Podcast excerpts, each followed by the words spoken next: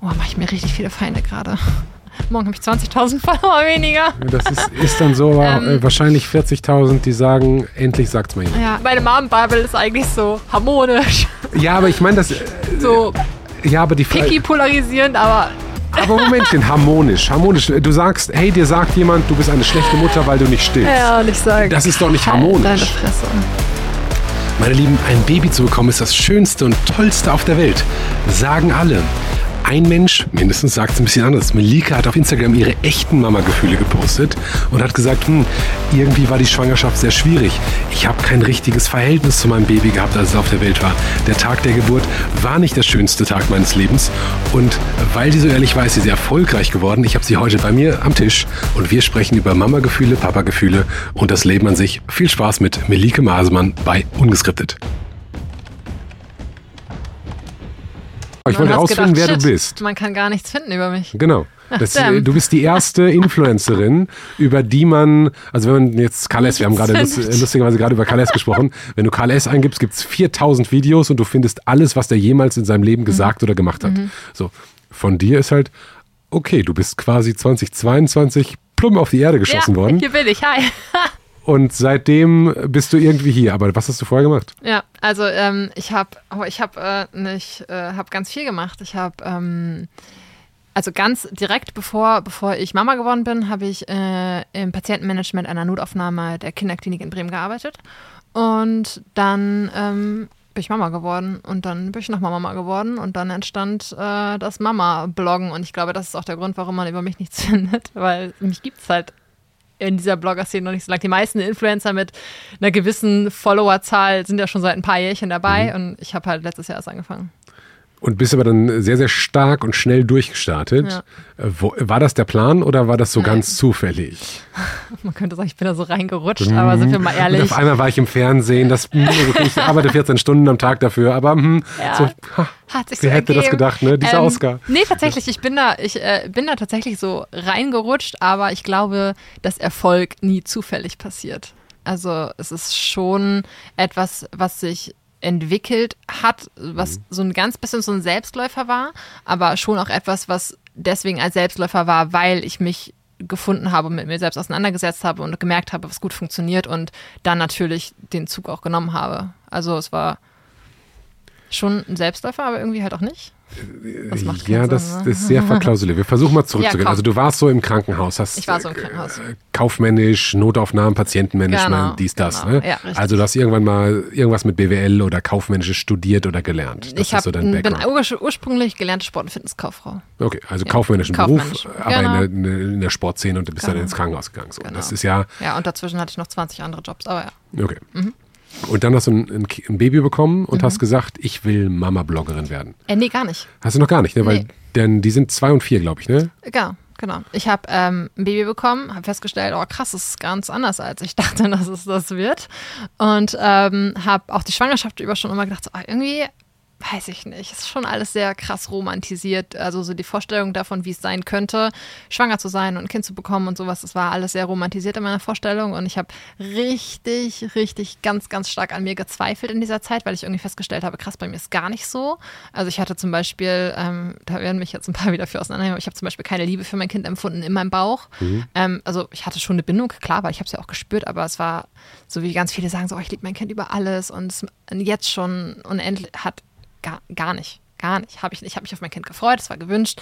Ich wollte das, aber ich hatte keine Empfindung für mein Kind. Und ähm, also, nee, Empfindung stimmt auch nicht. Es war schon eine Bindung da, aber ich habe halt diese Liebe nicht empfunden, von der einmal alle gesprochen haben. Hab aber schon irgendwie das Gefühl gehabt, es müsste eigentlich so sein. Also ich hatte irgendwie das Gefühl, krass mit mir, irgendwas, irgendwie, irgendwas stimmt da nicht so richtig. Ähm, bis ich dann irgendwann da angefangen habe, das einfach mal offen zu sagen. Und aus ganz vielen Ecken kam, ja, es geht mir auch so.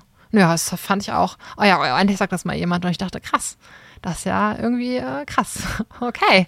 Alles klar, das Leben äh, läuft äh, nicht, also gerade mit Kindern nicht zwangsläufig so schön, wie es alle sagen, aber es spricht halt keiner drüber. Und ähm, das ist so das erste Mal, dass ich irgendwie gedacht habe, hm, weiß ich nicht. Wie schlimm, wenn wir jetzt so eine kleine, Fanta nicht Fantasie, sondern Mhm. Reise in die Vergangenheit machen. Du wollte, hattest einen Kinderwunsch Ja. und äh, ihr habt gesagt, wir setzen jetzt ein Kind in die Welt Ja. und dann bist du schwanger geworden. Ja. Und jetzt saß, sagst du rückblickend so, das wird allgemein so romantisiert. Ich fand das aber gar nicht so und ich sag mal, du sprichst aus einem sehr, sehr distanzierten Abstand zu Mhm. deinem damaligen Ich. Aber wie hast du das empfunden, als du dann der Schwangerschaftstest positiv war? War das gut, schlecht? Gut, ich habe mich total gefreut. Ich fand's toll. Ich, hab, ich war glücklich, ich habe mich mega gefreut auf. Also erstmal hat's halt sofort geklappt, was ja schon ein wahnsinnig großes Privileg ist. Und ähm, ich war habe mich einfach todes gefreut. Ich war so richtig euphorisch und habe mich gefreut. Und es hat sich auch durch die Schwangerschaft durchgezogen. Ich habe mich auf das Kind gefreut, auf mein Kind und war sehr euphorisch und ähm, habe aber die Schwangerschaft halt an sich nicht genossen und eben auch diese Bindung zum Kind nicht gehabt. Und ich habe halt immer gedacht, dass das, dass die Liebe zum eigenen Kind, weil das halt ja irgendwie jeder sagt, sofort da ist und einfach da ist. Und das war bei mir halt nicht. Und es war auch nicht, als sie zur Welt gekommen ist. Okay. Lass uns mal in, in diese Ja, Schwangerschaft. ja. Mhm. Also Schwangerschaftstest war positiv. So, und dann ist Freude groß. Guck mal hier, Mama, Papa, hier, ich, hier ist der Mhm. Ja. positive Schwangerschaftstest, ihr werdet äh, Großeltern. Ja. Hast du Geschwister? Sind die Ja. das erste Mal? Ich habe eine Schwester. Und deine Eltern sind, die das erste Mal, okay, das war quasi das erste Enkelkind Ja. in der Familie. Ja. Freude Meine war Mama ist groß. komplett ausgeflippt. Ja, okay, verstehe ich. Ja. Dann hattest du diese Erwartung, was passieren würde, wenn du denn schwanger bist. Das war jetzt nicht lange, weil es hat sofort geklappt. Mhm. Aber wenn ich dich richtig verstehe, hast du gedacht, okay, das wird dann irgendwie schön, diese Schwangerschaft. Genau. Ich dachte auch, mein Bauch wächst, ich kann dann schöne Schwangerschaftsklamotten tragen und man spürt das Kind irgendwann und man freut sich darauf und alles ist toll. Man kriegt so einen kleinen süßen Bauch. Ich habe 28 Kilo zugenommen in der Schwangerschaft. Da war nicht nur der kleine süße Bauch, da war auch sehr viel anderes. Und ähm, ich hatte aber auch die ersten drei Monate wirklich stark zu kämpfen mit Übelkeit und Erbrechen. Und das war schon so, es ist halt auch einfach kein guter Start in so einer Schwangerschaft, weil es ist echt unschön. Und ähm, gut, das war aber noch alles, das weiß man ja, dass das passieren kann und man nimmt das in Kauf und es war okay, aber letztendlich ähm, ja, weiß ich nicht, kam dieses Gefühl kam irgendwie nicht. Ich hatte echt zu kämpfen mit dem, mit, mit der Veränderung des Körpers. Also ich habe halt immer sehr viel Sport gemacht. Ähm, so Benno und ich sind halt sehr sportbegeistert gewesen, schon immer haben durchaus auch auf unsere Figuren geachtet. Ich hab, war immer schlank, ich war immer, immer sportlich trainiert und äh, habe auf meine Ernährung geachtet und dann so natürlich, ich weiß das rational, dass das, da kommt ein Baby, natürlich verändert sich der Körper und das ist auch gut so, aber es hat nichts daran geändert, dass es für mich trotzdem nicht so leicht war. Und als dann so die ersten Dehnungsstreifen kamen, das war ganz schön scheiße. Also auch das passiert, 28 Kilo, die siehst du halt, das ist einfach so.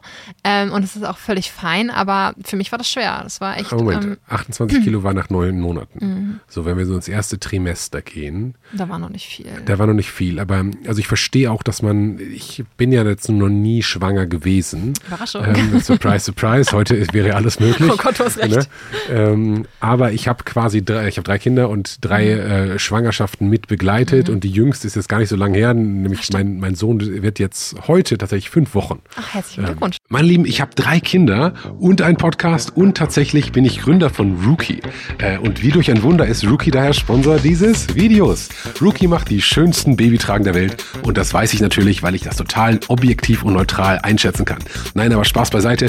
Die Babytragen von Rookie sind wirklich wunderschön und die sind super funktional. Das heißt, wir haben die so gebaut, dass wir sagen, du wirst deine Babytrage jeden Tag lieben. Das heißt, sie ist einfach zu wechseln von Mama auf Papa. Die ist super komfortabel. Du kannst dein Baby sehr, sehr lange darin tragen. Es ist sehr einfach, die das erste Mal anzulegen und es gibt nicht 3000 Millionen Grote, mit denen du das verstellen musst.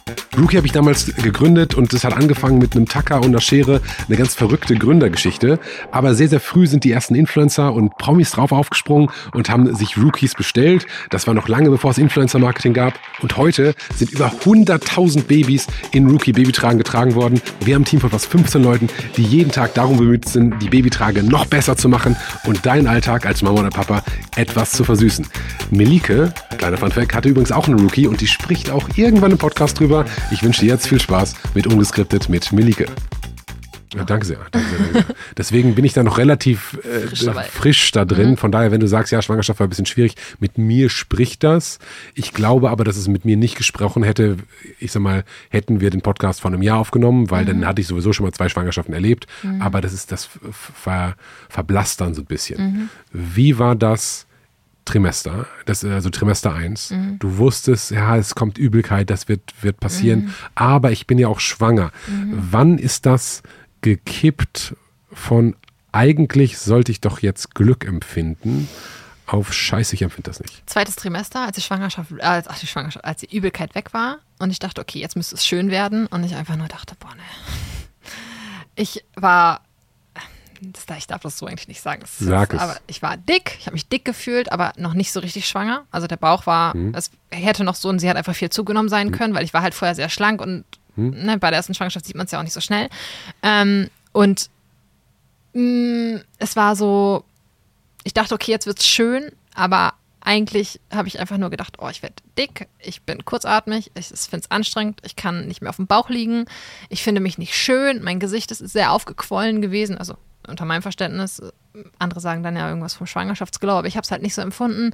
Ich fand's, ich fand alles irgendwie schwerfälliger. Das waren die ersten Male, dass ich gedacht habe, also Benno, mein Mann ist ja Ernährungsberater und Abnehmcoach, das ist das erste Mal, dass ich gedacht habe, dass ich es irgendwie erstaunlich finde, dass es Menschen gibt, die, ähm, die freiwillig unschwanger so viel Gewicht im Alltag mit sich rumtragen, ähm, obwohl sie es eventuell ändern könnten. Das kann man jetzt nicht pauschal sagen, aber so. Das kann man sehr Das pauschal waren- sagen. Ja, es gibt ja auch Leute, die, die sind aufgrund von Medikamenten oder so ne, übergewichtig, aber 0,001 Prozent der Bevölkerung. Okay, sagen wir es einfach so, äh, Leute tragen es freiwillig mit sich rum. So ist es. Und ähm, da, das war so die ersten Mal, wo ich dachte, was ist krass, weil es ist echt, es macht das Leben wirklich sehr viel schwerer und nicht nur ähm, Im wahrsten Sinne des Wortes, ja. genau, in jeglicher Form. Und ich habe das für mich halt gar nicht gar nicht gefühlt. Und es war das erste Mal, dass ich ähm, so damit konfrontiert wurde, dass so eine Schwangerschaft, dass ein Kind eine Veränderung mit sich bringt. In diesem Fall war es halt noch nur körperlich und hormonell natürlich.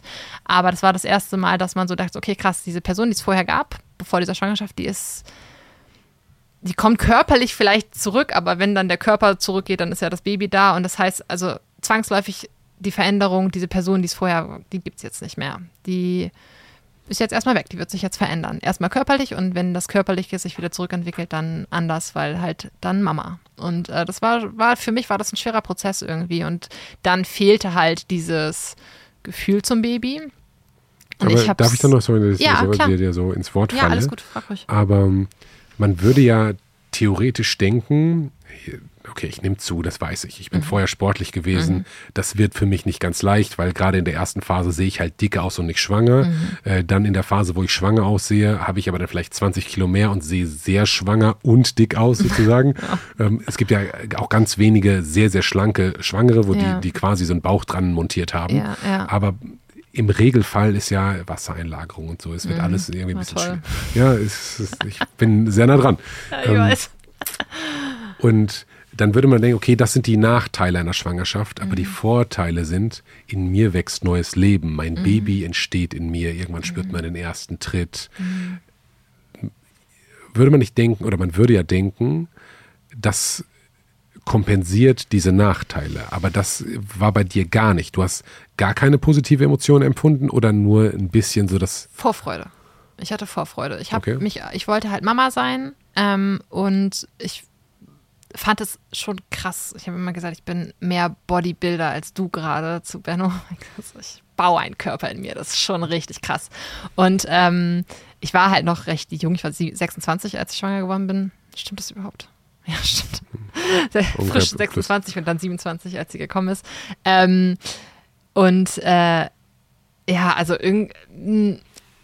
Nee, ich war einfach noch nicht, ich war noch nicht so nah dran an diesen, also jetzt rückblickend würde ich sagen, also ich bin viel achtsamer mit mir und meinem Körper, ich weiß den viel mehr zu schätzen, ähm, ich bin so sehr viel mehr bei mir, habe sehr viel mehr Achtung vor meinem, meinem Körper, meiner Leistung, die ich da, aber da war ich halt bei meiner ersten Schwangerschaft noch nicht. Es war, das war noch nicht so reflektiert, nenne ich es mal, sondern es war noch sehr, ja, schwierig. Es war so, puh, ja, weiß ich jetzt nicht. Also ich habe mich aufs Kind gefreut, ne? Also ich sage das auch gerne nochmal, ich habe mich, irgendwann hört, mein- hört mein Kind das hier vielleicht. Ich habe mich wahnsinnig gefreut, es war ein Wunschkind, es, es, es war toll, ich war gerne Babyklamotten shoppen, ich fand das toll, ich habe sehr viel Geld ausgegeben, es war alles super. Aber ich fand halt diese Veränderung des Körpers und ähm, nicht so prickelnd, wie ich es gedacht, wie ich es mir gewünscht hätte. Und ähm, dieses fehlende Gefühl, diese, dieses fehlende Gefühl zum Kind, hat einfach große Zweifel in mir hervorgerufen. In der Schwangerschaft schon, dass ich dachte so, oh, hoffentlich werde ich eine gute Mama, weil wenn ich das jetzt schon nicht fühle, so wie es die Welt suggeriert, dass man es fühlen sollte. Schauen wir mal, was da kommt. Wer ist die Welt, die das suggeriert? Also gesellschaftliche Normen.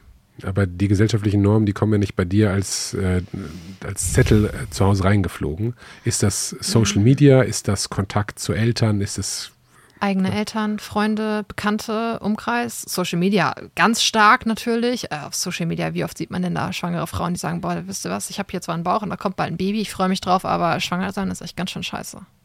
Wer macht das denn? Ich kann es dir nicht sagen, weil ähm, mein Feed sieht ganz anders aus als der meiner Ja, Freundin. Ähm, ganz Freundin, oft äh, Freundin-Feeds sind halt alles nur Schwangere. Aber die sind alle glücklich schwanger, oder?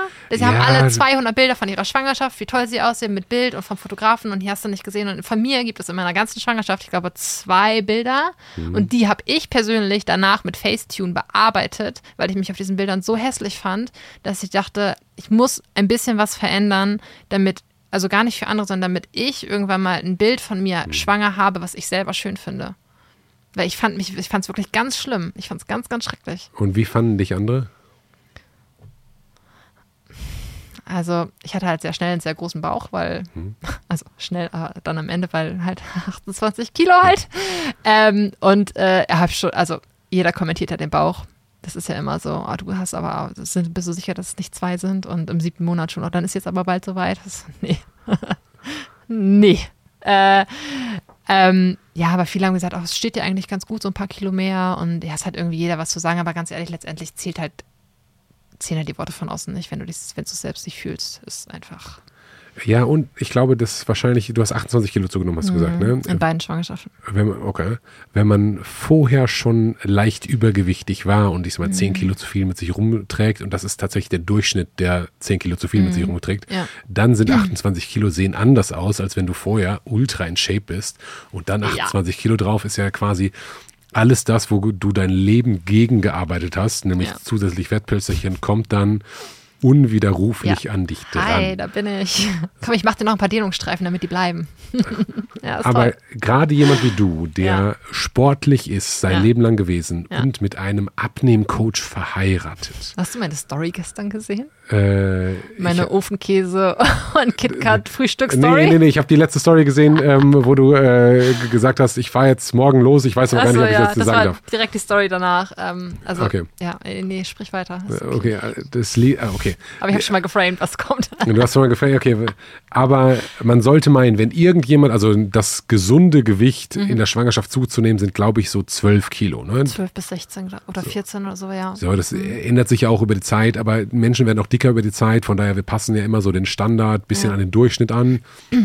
So z- 12 bis 16, ich weiß es ja auch nicht, aber so ungefähr. Und du als Sportlerin mit Abnehmcoach Mann zu Hause macht das Doppelte. So, wie ist das passiert? Ähm, ich glaube, es ist ein bisschen Veranlagung. Meine Mama war, ist auch super schlank und die hat in der Schwangerschaft auch gut zugelegt. Ähm, also ich glaube, es ist ein bisschen so eine Frage von Veranlagung, wie viel Wasser lagert man so ein. Und dann ist es bei mir halt ein ganz großer Faktor gewesen, dass ich halt sehr lange mit dieser Übelkeit gekämpft habe und in dieser Zeit einfach gegessen habe, was geholfen hat. Und es war mir völlig egal, ob es die Pizza war oder der Ofenkäse oder ob es eine Gurke war oder Kartoffeln. Ich habe halt gegessen, was geholfen hat, weil es ist einfach die Hölle, wenn dir drei Monate lang jeden Tag einfach schlecht ist und nichts hilft. Und ähm, es, war, es war mir auch tatsächlich egal, weil ich wusste auch, ich krieg das schon wieder runter. Ich mache gerne Sport, ich achte auf meine Ernährung. Ich hatte da überhaupt gar keine Sorge, dass es wieder runtergeht, aber es hat mich halt in dieser Zeit trotzdem genervt. Und ich war auch danach schnell wieder gut in Form. Also das hat sich schon ausgezahlt, dass ich immer sportlich war und dass ich auch weiß, was ich essen muss und mich damit gut auskenne. Aber in dieser Zeit hat es mich halt gestört.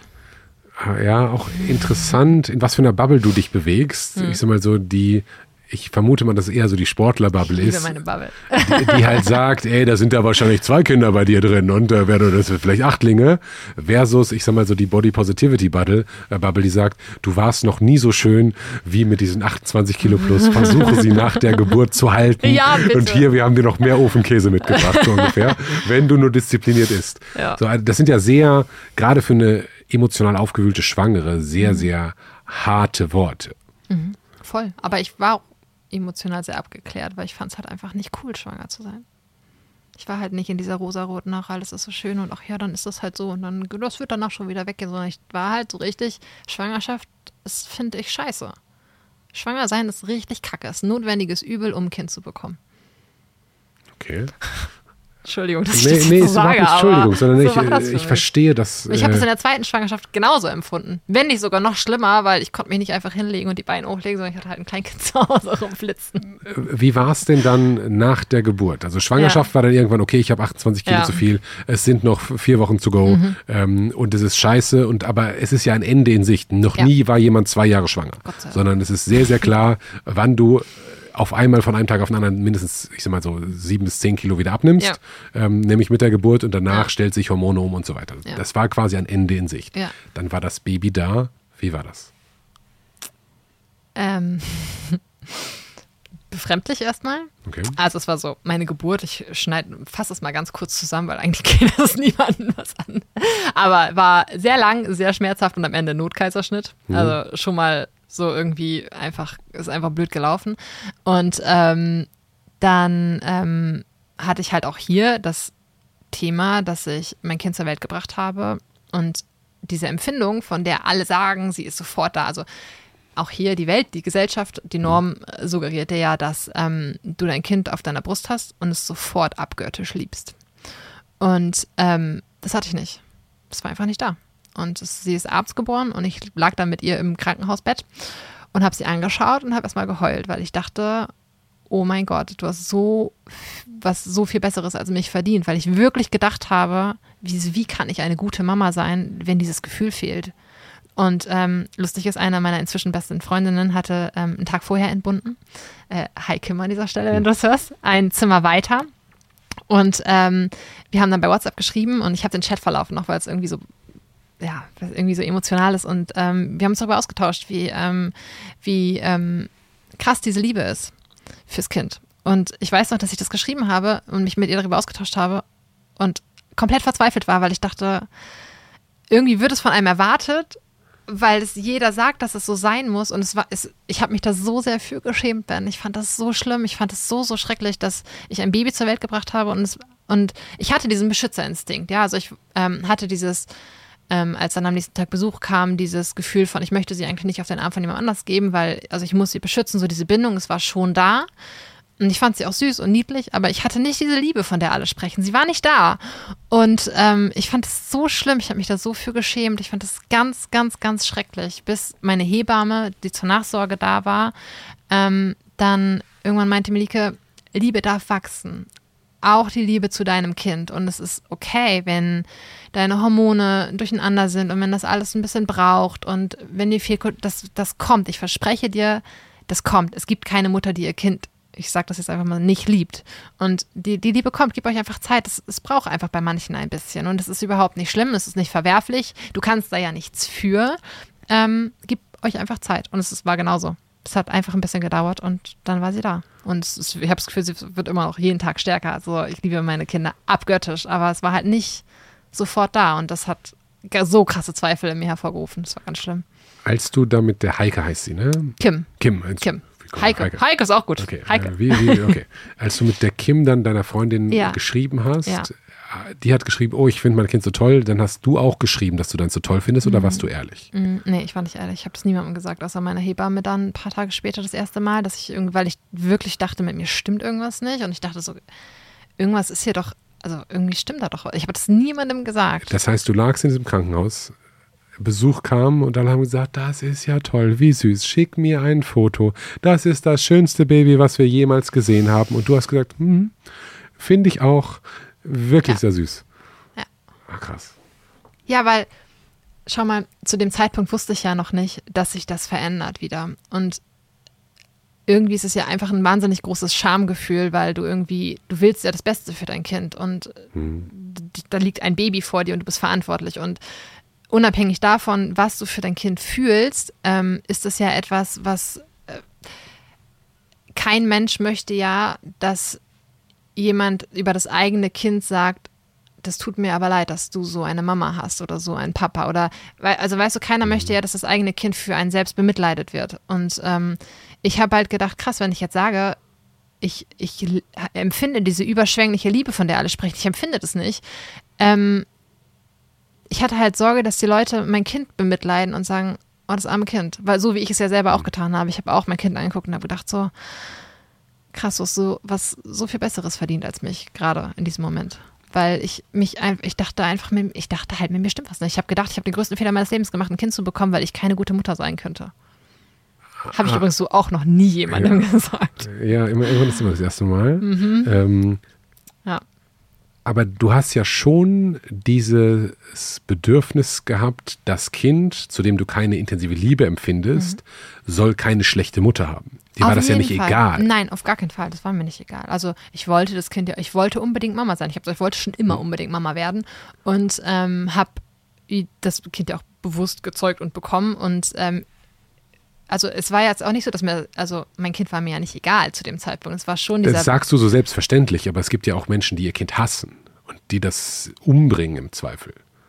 Äh, ja, aber ich glaube, da stehen dann schon eher psychische Erkrankungen hinter. Verstehe ich, aber du hattest ja auch die, mm. die, oder zumindest würde ich vermuten, dass du die Sorge hattest, da hast du ja gesagt, mit mir stimmt etwas nicht. Was heißt ja. das denn? Dass da irgendwas in meiner Psyche nicht richtig funktioniert. Mm, ja, ich habe gedacht, mit, mein, mit meinen Hormonen stimmt was nicht. Also ich habe nicht gedacht, dass ich irgendwie psychisch irgendwie, da läuft irgendwas nicht richtig, sondern ich habe eher gedacht, irgend, irgendwas ist mit, mein, mit, mein, mit meiner Hormon, hormonellen Balance, irgendwas stimmt da nicht, weil eigentlich sind es ja die Hormone, die dafür sorgen, dass, dass da diese, dieses überschwängliche Gefühl, von dem alle sprechen, was ich übrigens bei der zweiten Schwangerschaft auch nicht empfunden habe, ähm, dass das irgendwie, also ich dachte halt hormonell, irgendwas, irgendwas irgendwas stimmt da nicht. Irgendwas ist, das kann doch nicht sein, dass das und dass das so ist, wie es ist. Und aber dann war es halt so, mein Hebamme hat gesagt, ja, es war halt auch ein Kaiserschnitt, du hattest die Presswehen nicht. Es kann sein, dass es dauert. Melike macht ja keinen Stress, es ist okay, es passiert. Ich habe davon häufiger mal welche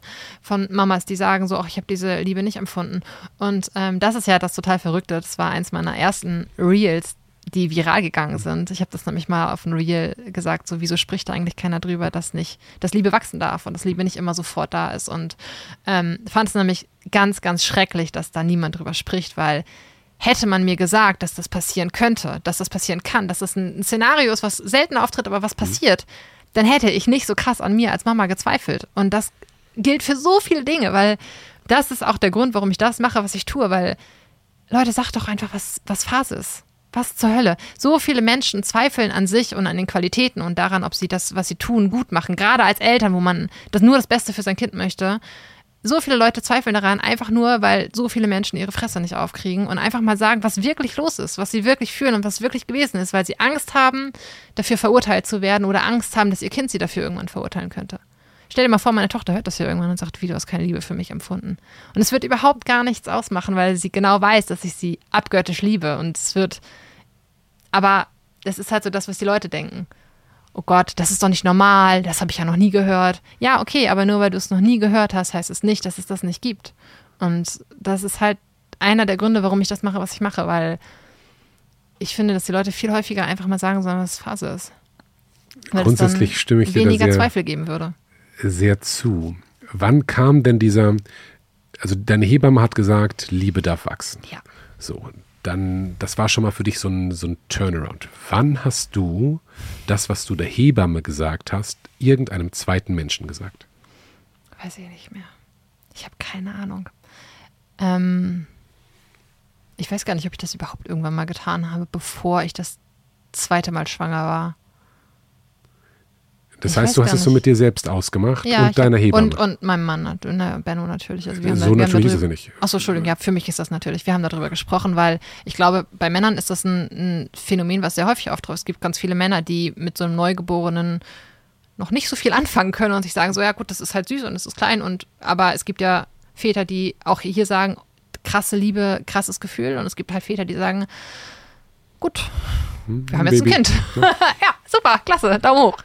Ähm, und bei denen die Liebe ja auch wächst. Deswegen glaube ich, für Männer ist das eher Thema als für Frauen. Aber ähm, gibt es halt auch und ich, das ist halt, glaube ich, nicht ganz so verhöhnt.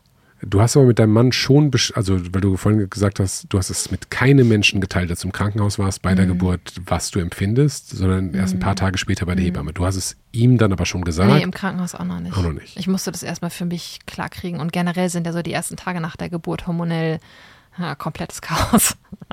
das war, war echt hart und deswegen, nee, also ich habe da die ersten Tage gar nicht mit niemandem drüber gesprochen, habe erstmal abgewartet und gedacht, so, okay, vielleicht kommt das noch, aber schwierig, es war echt schwierig, ja. Und dann kam diese Erkenntnis von der Hebamme, du hast dann mit deinem Mann drüber gesprochen. Mhm. Und dann ist es so ein bisschen normaler geworden für dich, das wusstest du, aber deine Freunde waren ja trotzdem zu Besuch und haben gesagt, das ist aber süß, das schönste mhm. Baby. Und das hast du mitgespielt. Und durchgezogen, eiskalt. Ich habe es aber auch immer mehr gefühlt, muss man auch dazu sagen. Also ähm, ich habe schon gemerkt, dass, dass sich da, dass, dass es sich entwickelt, dass da ein Prozess vonstatten geht. Also ich habe schon gemerkt, dass ich mehr in diese Mama-Rolle reinwachse, in den neuen Alltag, dass natürlich auch die Liebe zu dem Kind in, zu Hause in, in privaten Räumlichkeiten ganz anders wachsen kann, weil man, also als im Krankenhaus, das ist, glaube ich, einfach auch ein großer, großer Punkt gewesen. Ich weiß gar nicht, wie es gewesen habe ich mir noch nie Gedanken darüber gemacht, wie es gewesen wäre, wenn ich sie vielleicht zu Hause geboren hätte. Wäre mit einem Kaiserschnitt oder Notkaiserschnitt sehr schwierig ja, das, das, stimmt, aber vielleicht wäre es dazu gar nicht gekommen, wenn ich sie zu Hause geboren hätte. Ja, das ist, ist ja eine große Diskussion. Sollte ja, man weiß. Kaiserschnitt oder nicht Kaiserschnitt? Und ja, die Alternative häufig zu einem Kaiserschnitt, der total auch in Verruf ist in der, in der Mutterszene, mhm. ist halt eine Geburt mit Folgen. Mhm. So, und äh, da gibt es ja, ich sag mal, die verschiedensten Geschichten, dass mhm. irgendwelche Arme steif bleiben von den Kindern, weil die mhm. einfach nicht durchgepasst haben, weil die zu groß sind zum Beispiel. Mhm. So, da spricht ja dann auch wieder keiner drüber. Aber es gibt ja ganz viele, ganz, ganz viele Leute, die auch die Meinung vertreten, dass ein Krankenhaus sehr vorschnell Entscheidungen trifft, die dazu führen, weil ich komme ja aus dem Patienten hm. Patientenmanagement, man kann es halt gut abrechnen. Ja, verstehe ich. Äh, na, und es muss ja auch schnell gehen, der Kreis hat nur begrenzte Kapazitäten. Also es ist ähm, gibt ja viele Leute, die sagen, wenn du in einem Geburtshaus bist oder zu Hause, dass ähm, Geburten tendenziell positiver verlaufen, eben weil es weniger Einwirkung von außen, aus, Einwirkung, aus, Einwirkung von außen gibt so und man mehr so in der Kraft der Frau ist und in der Energie und bin ich auch bei allem bei. Aber wenn ja. wir, also ich glaube, das ist wahrscheinlich medizinisch auch belegbar, dass Bestimmt. wenn wir alle Geburten von Krankenhäusern in Geburtshaus verlagern würden, mhm. wird die Rate der Kinder, die bei der Geburt sterben, ja, steigen.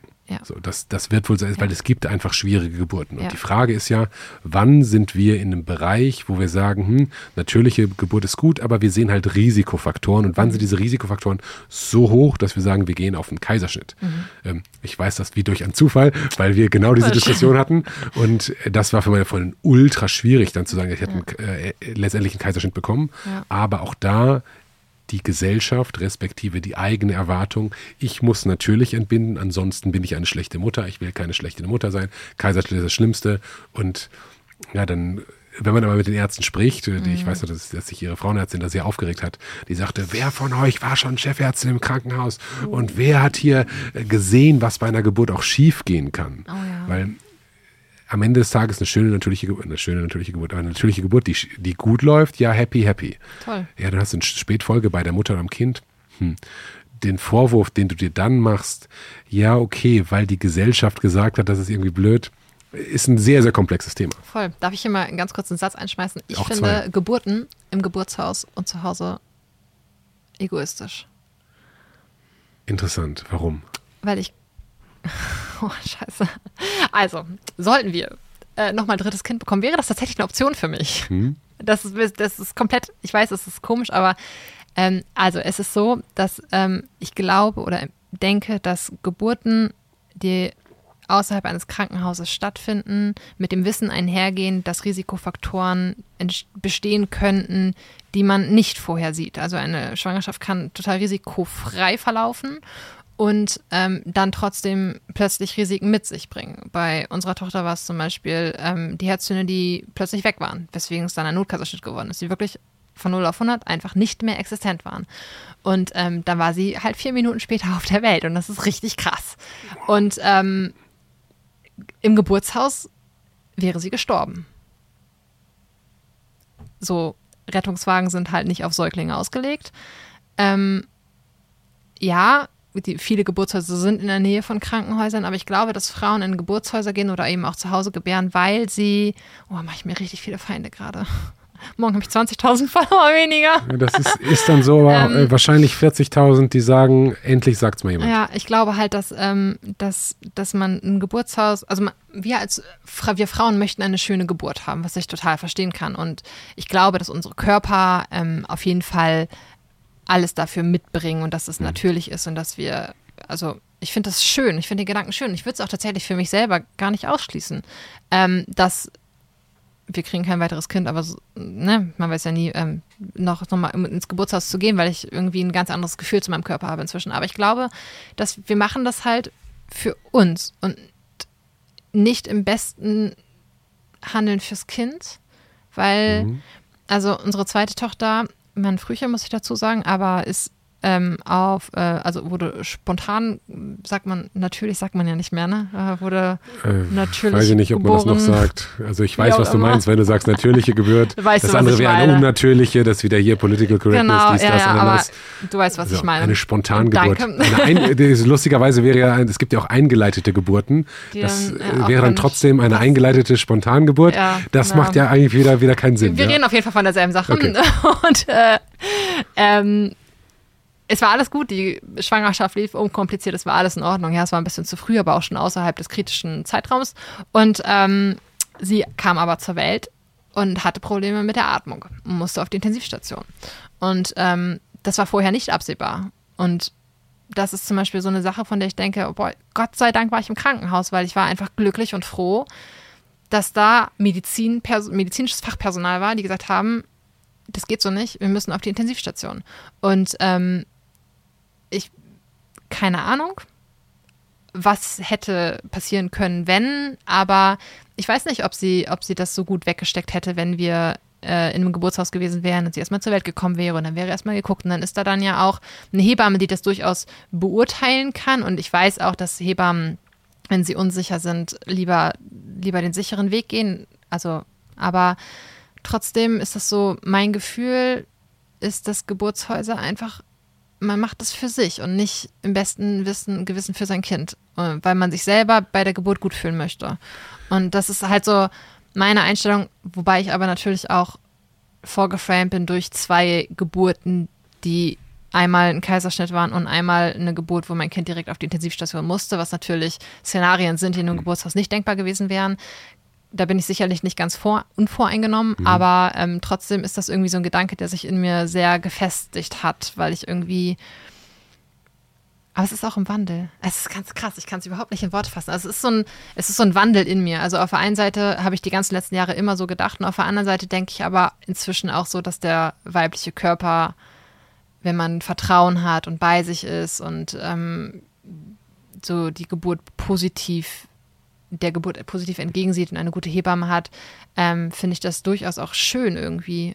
Also es ist so ein bisschen, ich befinde mich gerade in so einem ich, ich Delirium das, zwischen Schwarz und Weiß, aber ich, also der gefestigte Gedanke in meinem Kopf ist immer noch, dass Geburtshäuser einfach eine sehr, der risikoreichere Weg sind und deswegen in irgendeiner Form ja, weißt ähm, ich, ich würde zum einen erstmal eine Lanze für Geburtshäuser brechen wollen. Ähm, ja, bitte, ich trinke mal. Bitte sehr. Nicht, weil ich glaube, dass du Unrecht hast, sondern weil dein, du hast das Beispiel gewählt, dein zweites Kind, und das war ein Frühchen. Mhm. Mit einem Frühchen würde man aus meiner Sicht nicht in ein Geburtshaus gehen, sondern das wäre eine Risikogeburt und die würde man sowieso auch nicht nur im normalen Krankenhaus machen, sondern im Regelfall im Krankenhaus mit angeschlossener Kinderklinik, um mhm. das direkt. Also ha, hast du recht, ja. Total. Ähm, von daher, das müssen wir frame. Aber, ja, ja. Äh, was heißt frame? Aber halt einfach dazu sagen. Ja. Äh, das zweite ist aber, wenn ich mir das so ganz rational überlege, wenn man 100 Geburten hat oder 1000, ich nehme jetzt mal 100 mhm. als Beispiel, ist wahrscheinlich für 99 das Geburtshaus besser, so im Schnitt, weil du hast die bessere Experience, ist mhm. alles irgendwie nice. Mhm. Aber einer stirbt. So, von den 100. So, und das ist halt die Frage, im Schnitt das Sterben ist wieder ein extremes Beispiel, aber so, das wird das und auch das wird nicht ein Prozent sein, keine Ahnung, aber für das ist ja die Frage. Es muss ja nur eine Behinderung sein, die durch Sauerstoffmangel, weil nicht schnell genug. Genau. Ne, ähm, ja, ja. Komplikationen, die zu irgendwelchen Spätfolgen führen. Mhm. So, und da ist ja die Frage, ist ein Prozent, 0,1 Prozent, I don't know. Aber mhm. wenn wir sagen, okay, wir wollen das Beste für den Durchschnitt, das sind die 100, ja, wenn 99, 99 Prozent sagen, sie sind mit der Experience im Geburtshaus zufrieden und sehr mhm. zufrieden und wer hätten nicht gerne ins Krankenhaus, wären nicht gerne ins mhm. Krankenhaus gegangen, ja, bei 1% schon. Und das ist halt die Frage, wie intensiv ist diese positive Erfahrung im Geburtshaus der 99 und wann sagt man, oh, dieses 1%, das müssen wir halt in Kauf nehmen. So das, das Grundrisiko, wenn du halt in einem Krankenhaus entbindest, ohne Kinderklinik, ist im Regelfall höher. Das Ja. ist ja so, weil wenn was Ja. passiert, kann niemand was machen Ja. und dann noch höher im Geburtshaus. Aber die allermeisten brauchen halt keine Uniklinik, weil das ein natürlicher Vorgang ist. Auch das sehe ich. Ja, Aber ich finde es bin ich ein, total bei dir. eine, eine mutige These und aber eine mutige, aber ich glaube wahre These, ein das, und das, da, da gehen wir genau in diese Problematik tatsächlich rein. Das, da ist ganz viel drin. Äh, ins Geburtshaus zu gehen ist egoistisch, weil es ja fürs Kind, dem Kind ist ja eigentlich egal.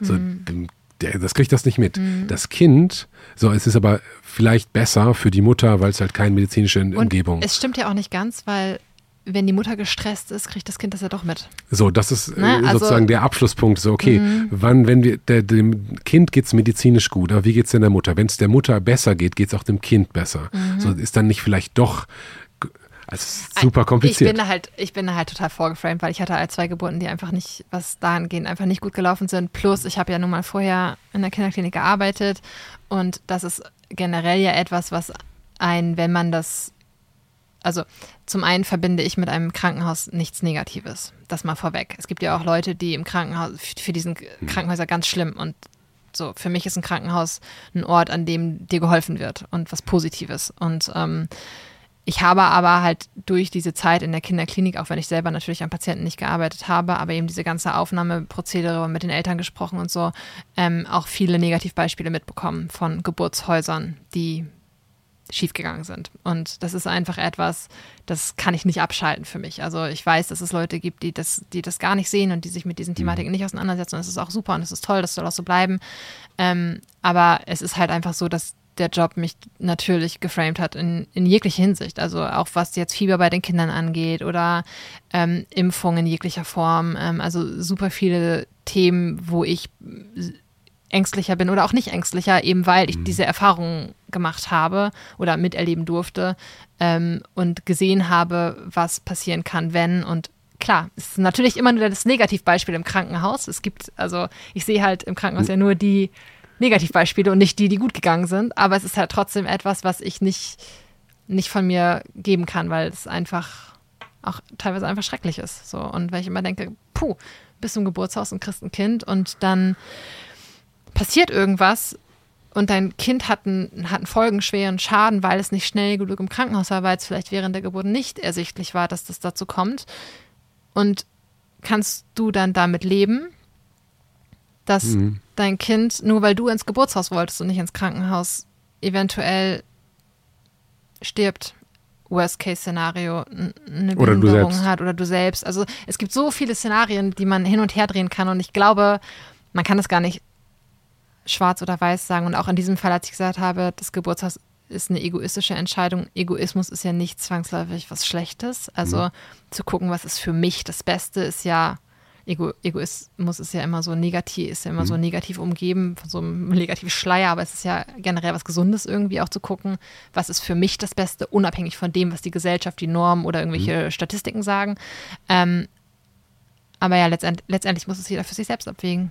Ja, ich denke gerade so, wenn jetzt jemand dir zuhört und Oh Gott, ja, ich denke das auch die ganze Zeit. Ja, das, nee, nee, aber da müssen wir von weg. Da müssen wir von Ja, weg. Das, ja. Also die Kameras und so, die gibt's alle nicht, sondern Nee. es gibt uns beide hier. So. Ah.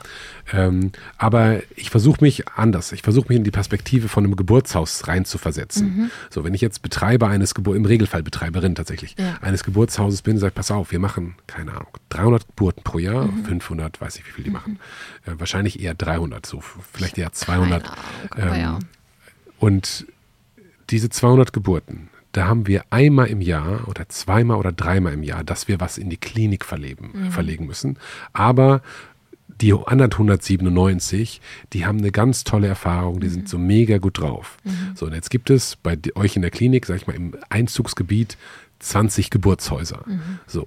Diese drei Fälle, die die einmal im Jahr haben, mal 20 sind 60 Fälle. So, das heißt, ihr habt einmal in der Woche in der Klinik einen Fall aus einem Geburtshaus, wo es Komplikationen gibt. Das heißt, deine subjektive Wahrnehmung ist, ständig sind hier Leute aus einem Geburtshaus, ähm, die mit Komplikationen kommen, aber das Geburtshaus sagt, ja, aber nicht von uns. Und alle 20 sagen, ja, aber nicht von uns. Wir haben drei im Jahr, das kann Ja. nicht so schwer sein.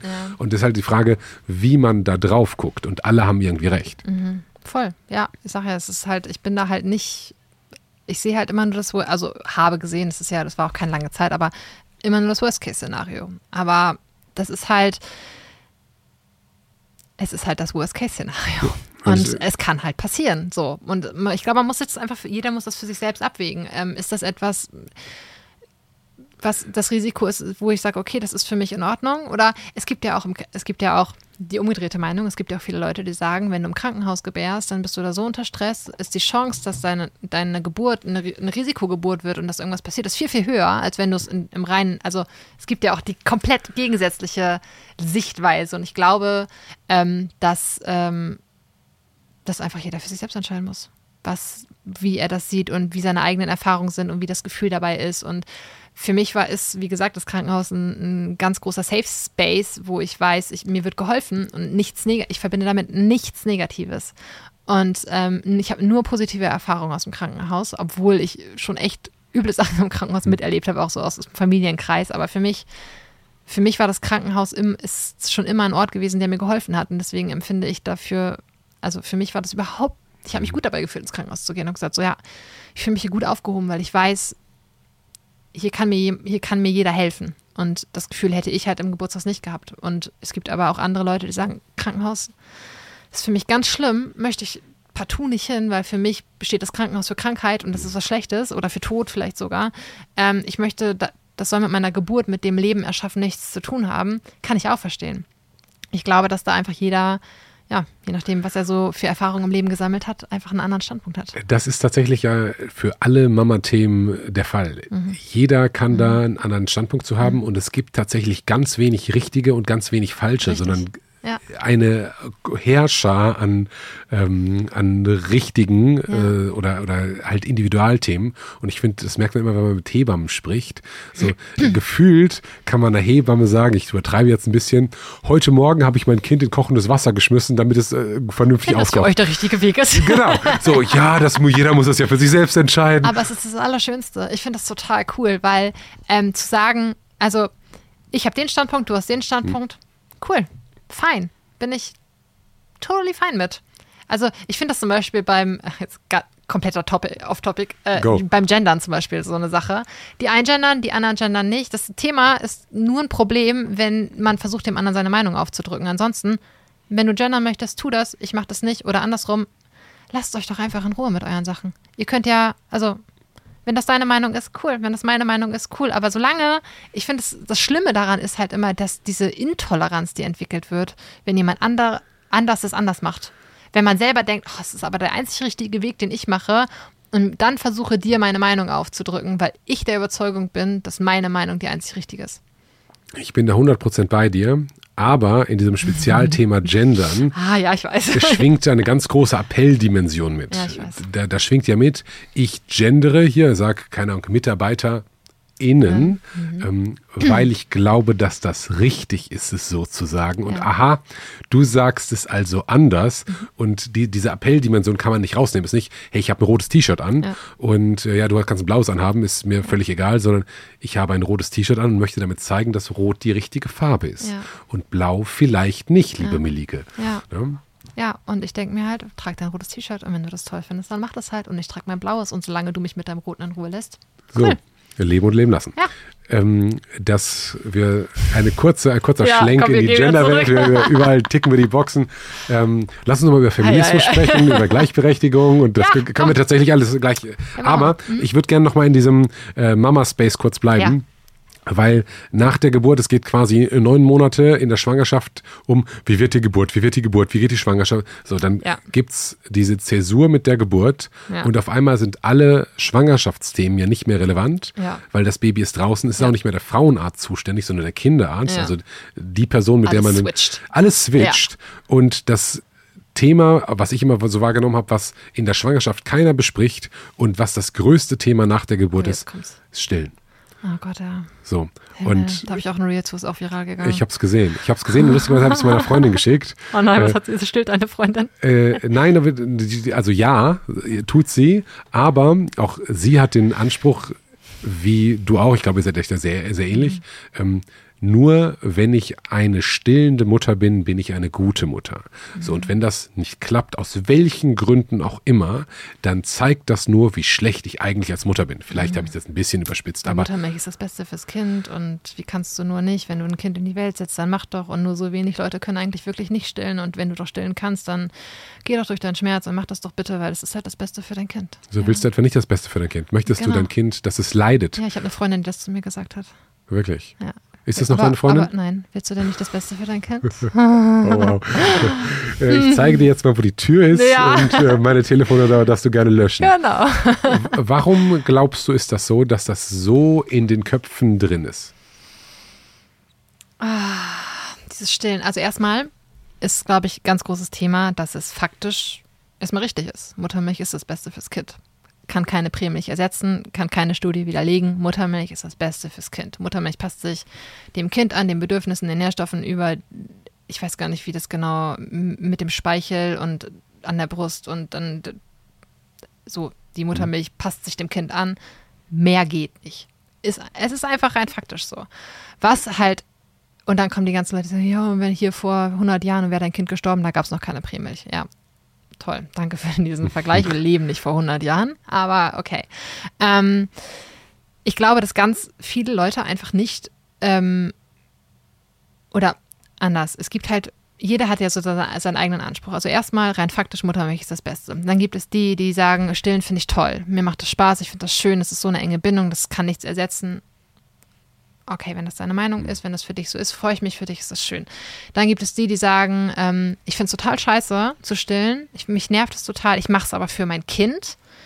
Das sind eigentlich die, die am ehesten laut werden, wenn es in solchen äh, um solche Debatten geht, weil die halt sagen, ich beiß mich dadurch auch durch. Ähm, es ist doch keine Ausrede zu sagen, dir gefällt das nicht. Und dann gibt es halt die, die sagen, ähm, ich bin nur eine gute Mutter, wenn ich eine glückliche Mutter bin und stillen macht mich unglücklich. Ähm, und, und, und dann halt eben auch die, die von Anfang an sagen, ich möchte das einfach nicht. Ich, ich kann mir das nicht vorstellen, aus welchen Gründen auch immer. Und es gibt so viele Meinungen und da es aber auch hier wieder ums Kindeswohl geht, genauso wie bei dem ich liebe mein Kind nicht von Anfang an, ich liebe mein Kind im Bauch noch nicht, etc., ähm, sind dann, werden natürlich alle sehr laut, weil ich glaube, das Problem ist, dass Kinder, Babys vor allem natürlich ein, eine, eine ähm, Spezies, hätte ich was gesagt, äh, eine Menschengruppe darstellen, die halt sehr schutzbedürftig sind, hundertprozentig. Und dass Menschen generell bei, und auch Tiere ja auch, bei Babys einfach einen Schutzinstinkt entwickeln, auch über die eigenen Kinder hinaus. Wenn du irgendwo siehst, dass ein, keine Ahnung, ein Baby ohne Jacke auf dem Fußboden liegt vor einer Parkbank, da läufst du ja auch nicht einfach dran vorbei. Das ist, ich glaube, das ist ein sehr krasses Beispiel, mhm. aber ich glaube, dass wir halt einfach ganz evolutionär in uns diesen Beschützerinstinkt für Babys haben. Völlig egal, ob es unsere eigenen oder Fremde sind. Und deswegen treffen einen auch so Nachrichten so hart, wenn es um Kinder geht, weil Kinder einfach, einfach so schutzbedürftig sind und wir das, glaube ich, alle fühlen. Die meisten von uns. Die meisten von uns. Und ähm, ich glaube, deswegen werden die Leute da auch so, so laut, weil man irgendwie das Gefühl hat, also ich weiß nicht, wie es dir geht, aber hast du schon mal jemanden gesehen, der sein Kind im Auto nicht richtig angeschnallt hat? Der sein Kind im, keine Ahnung, Maxi Cosi mhm. so kannst du noch drei Kuscheltiere zwischenstecken, angeschnallt hat? Ja, ich hatte das neulich tatsächlich, dass jemand äh, mit mir, nicht mit mir, sondern an mir vorbeigefahren ist mit dem Kinderwagen, wo halt die, die Plastikfolie für den Regen so groß war, dass ich dachte, okay, durch dieses kleine Loch mhm. safe nicht genug hm, Sauerstoff. Mhm. Äh, und der wirkt aber sehr selbstbewusst. Und ich okay, kann ich ihm jetzt so, ja. kann ich da ah. was sagen oder muss ich da was sagen genau. sogar? Ja. Äh, oder kann, darf oder ja, muss ich was sagen? Ganz, ganz, ganz schwierig, weil, aber du hast diesen, allein, dass du diesen Gedanken mhm. gehabt hast, zeigt ja, es ist ein Baby, man hat irgendwie das Gefühl, man, man muss da was mhm. machen. Und ich glaube, das ist halt, um mal wieder aufs Stillen zurückzukommen, genau das Thema. Mit Muttermilch ist das Beste fürs Kind. Und alle, die diese Meinung oder nee, alle, die selber stillen und sich da irgendwie durchbeißen oder es sogar genießen und lieben, haben können, glaube ich, einfach wenig Verständnis für die Gegenseite aufbringen und haben halt dieses Bedürfnis, dieses fremde Baby irgendwie sich dafür einzusetzen, indem man sagt, aber mach doch, probier's doch nochmal, mach doch nochmal, warum hörst du denn auf, willst du, willst du nicht doch noch und überleg dir das doch nochmal, so diese ganzen Stimmen, die immer so von außen kommen. Bam, bam, bam, ja, interessant, wie, äh, also wie, so denke ich. Wie positiv du das ähm, für dich verstehst, weil wir uns um Babys sorgen, mhm. sind wir da, ich nenne es mal übergriffig, mhm. ähm, den anderen Menschen gegenüber. Mhm. So. äh, und hören vielleicht auch gar nicht, wenn die, wenn die, ich sag mal, wenn die Mutter nicht stillen, stillen kann Mhm. und dann kommt jetzt deine Freundin, also wenn du nicht stillen könntest und deine Freundin kommt, willst du denn nicht das Beste? Mhm. So, das ist ja jetzt nicht konstruktiv in irgendeiner Weise, sondern was die Nee. eigentlich ja formuliert ist. Dann bist du offensichtlich eine schlechte Mutter. Richtig. So, und das ist natürlich ein vernichtendes Urteil. Und Der Gedanke, vor dem du die ganze Zeit selbst als jemand, der sagt, ich liebe mein Kind nicht wirklich, bin ich eine schlechte Mutter. Ja. Das ist die große, große, große Angst von allen. Allerschlimmste, wenn, wenn du als Elternteil, als Mama oder Papa kritisiert wirst für deine Arbeit als Elternteil, das ist das Allerschlimmste. Also ich bin Berechtigt echt, kritisiert, würde ich sagen. ja, aber auch unberechtigt. Also ich habe ich hab ja, ich habe ja sehr viel, Hm? Ne, also auf Instagram hat man ja alles mögliche an Nachrichten so im Postfach und ich kann mit jeder, jeder Kritik wirklich gut umgehen. Also die können, keine Ahnung, sagen, sie finden unser Wohnzimmer hässlich, das ist mir total latte. Die können mir sagen, ah ja, aber du musst so einen Tesla fahren und es gibt ja für alle, äh, immer, es gibt immer irgendwas. Immer, Hm, irgendwas ja, ist immer falsch für irgendwen. Safe. Aber wenn jemand kommt und sagt, ich habe letztens eine Nachricht gehabt und sowas nennt sich Mutter. Boah. Hört's auf. Könnte ich heulen. Könnte ich heulen. Und das, obwohl ich weiß, ich bin eine gute Mutter. Ich liebe meine Kinder. Ich bin, ich bin, das, es ist alles gut. Aber wenn mich jemand so angeht in meiner sehr, ich glaube, dass man halt einfach in seiner Elternrolle wahnsinnig verletzlich ist, weil man halt nur das Beste möchte und weil man auch weiß, es ist nicht alles das Beste, weil man, nichts ist perfekt. Ähm, Und ich glaube, jedes Elternteil struggelt eh schon so ein bisschen mit sich über Banalitäten teilweise. Also, ja, heute Morgen habe ich die Brotdose vergessen, meinem Kind mit in den Kindergarten zu geben. Oder Heute, heute, hat es Hunger. heute habe ich ein bisschen viel geschimpft oder abends sind wir jetzt auch scheiße, wir haben gar kein Abendbrot gemacht. Sowas. Also so Banalitäten. Ähm, aber also jeder tut ja irgendwie, glaube versuche ich jetzt mal zu behaupten, für sein Kind möchte irgendwie das Beste. Und ich glaube, wenn dann jemand kommt und nicht an. Plus, minus, plus, Ja, minus. ja, Also okay, jeder glaubt ja. das oder viele, die meisten glauben das von sich und Mhm. viele oder einige Leute tun extrem schreckliche Dinge in dem Glauben, das Richtige zu tun. Ja, das ja aber jeder handelt so in seinem, in seinem. Nach eigenen Kräften und Danke, eigenem Verständnis. Genau. Und ähm, wenn dann jemand kommt und dich darin kritisiert, dann ist das halt wie ein Schlag ins Gesicht. Und es ist völlig egal, ob es berechtigt die Kritik ist oder nicht. Aber wenn jemand kommt und sagt, Und sowas nennt sich Mutter. und sowas nennt sich Mutter, Alter, das tut richtig weh. Auf was war das denn? Was hast du denn da Schreckliches getan? Ähm, es ist will so das nicht wieder hochholen, weil offensichtlich- Es ist, es ist, ich, okay, pass auf. Also, es war so. Ähm, es war ein Herbst, es war gerade letzte, vorletzte Woche. Ähm, es war ein, ein grauer Herbsttag und ich wusste, ich hole gleich meine Kinder vom Kindergarten ab und ich ähm, hat draußen echt gestürmt und geregnet und ich dachte so, heute machen wir nichts, heute machen wir uns einen gemütlichen Tag auf dem Sofa und ich habe ähm, vor das Sofa so eine Matratze gelegt, aus einem der Betten geholt, ganz viele Kissen und Decken und hier und da und habe einen äh, Snackteller hingestellt mit Äpfeln und Getränken und Büchern. Hört sich schrecklich an. Offensichtlich Klingt bist du eine schreckliche Mutter. Grausam, oder? Ja.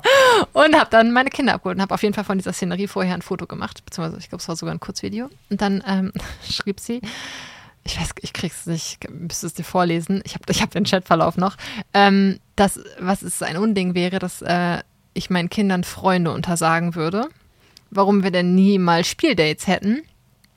Und ähm, ich weiß gar nicht, was noch. Und auf jeden Fall du, kam dann irgendwie so, du tust mir leid und sowas nennt sich Mutter. Ähm, dein, hoffentlich setzt du nicht noch mehr Kinder in die Welt und deine Kinder machen es schwer. Es war, es war Boah. echt krass. Und wegen was? Können wir noch mal ganz kurz zurück? Es war ein Sofa mit Kissen und Und tatsächlich eher positiv. Also jetzt- total. Ich habe nicht mal, also ich bin ja bekannt dafür, auch mal so polarisierende Themen reinzuschmeißen. Aber hä? Es war einfach. Vielleicht war das zu wenig polarisierend. Das war halt Der so. Fernseher war nicht mal an, weißt du, wenn der Fernseher wenigstens an gewesen wäre, aber er war nicht mal an. Und Ja. sie, aber sie ist generell eine, eine Person, ähm, die mir sehr, sehr häufig schreibt. Und immer sehr negativ. und du lässt das zu und die ich blockierst schon ihn. häufiger blockiert habe, aber die immer wieder mit einem neuen Account auftaucht. Oh, das ist ja nett. Ist toll. Ist Man braucht, äh, man braucht ein paar Hater, Es damit man überhaupt relevant ist. Es ist ja? wichtig. Es ist total wichtig. Und ähm, ich habe jetzt den, den, der aktuelle Chat, der existiert jetzt einfach und ich reagiere da einfach nicht drauf. Ich lasse den jetzt laufen und es ist schon sehr fragwürdig, was sie manchmal schreibt und sie, ich weiß, dass sie bei uns aus der Gegend kommt. Und ich Wow. überlege schon manchmal, ob ich da rechtlich irgendwie gegen vorgehen kann, weil es einfach. Schick doch mal deinen Mann vorbei. So großer, starker Junge, der klingelt da mal und sagt mir Guten Tag. Hallo! Ja. Ja. tatsächlich hatten die beiden schon mal ein Gespräch, weil er, weil sie bei ihm ein Erstgespräch gebucht hat. um ihm dann zu sagen, dass ich eine schlechte Mutter bin. Oh, wow. Ja, okay. Aber ja, das ist also, eine lustige Story. Auf jeden Fall, ähm, wie sind wir darauf gekommen? ja, Höl- Hölzchenstöckchen. Aber Hate, Kritik. ähm, wo ich drauf hinaus wollte, Ja. das weiß ich noch. Ja, komm, äh, und raus. zwar Sorry. dieses über, übergriffige Verhalten, Ja. dass man nämlich sagt, hey, du bist keine Mutter, wenn du nicht stillst, oder beziehungsweise Oh, stimmt. Mhm. äh, still doch mal, äh, weil du willst ja das Beste für Ja. dein Kind. Äh, sagst du, rührt aus der Evolution, wir sorgen uns um Babys und wir möchten, dass es Babys gut geht und deswegen ist es eigentlich eine positive Eigenschaft. So, wenn ich, Mhm. ja. ja, so, also das war so. Das rechtfertigt das nicht, ne? Also das will Ja, ich damit okay. nicht sagen, aber es ist, Lass mich ist glaube ich, der machen. Grund. Le- Na, let me do my point. Ja, ja, komm, heraus. Ähm, es, wenn ich mit meinem Auto falsch parke, je nachdem wo, Ja. Gibt es Leute, die denken, es bestünde Meldepflicht. So. Machst du das manchmal? Äh, ja, ja, das, äh, ich meine, diese Road Rage-Ding, das, das halt real ist. Keine Ahnung. Ich habe eine konkrete Situation äh, im Kopf Okay. und ich war kurz davor auszusteigen und den Typen aus seiner Karre rauszuziehen, was nicht unbedingt für meine emotionale Dazu Balance sagen wir spricht. mal ganz kurz gesagt, Ja. Ben ist größer als Ja, erscheint. ich bin größer als ich, es wäre für den nicht gut ausgegangen. Aber die Situation war insgesamt so, ja, ich habe eine Re Verkehrsregel gebrochen und ja, das war vielleicht, es hätte auch äh, wahrscheinlich einen Punkt gegeben, so. Aber kümmere dich um deinen eigenen Dreck. So, es war aber, der hat quasi bewusst eine Situation hervorgerufen, die den, kom die komplette Kreuzung blockiert hat, nicht- nur um zu zeigen, dass ich das nicht machen darf. Ja, er hat sich Macht erstohlen. Er hat sich Macht erstohlen Ja. und der wusste, zu dem, der wusste, konnte ja nicht wissen, habe ich, ich hatte zwei Kinder im Auto. So, ist jetzt, hat sich das eine verschluckt, will ich Mhm. ins Krankenhaus. So, so die eins, der einzige Gedanke, den der hatte, war, es wurde eine Regel gebrochen. Allmann. Und genau, es ist Allmann sein.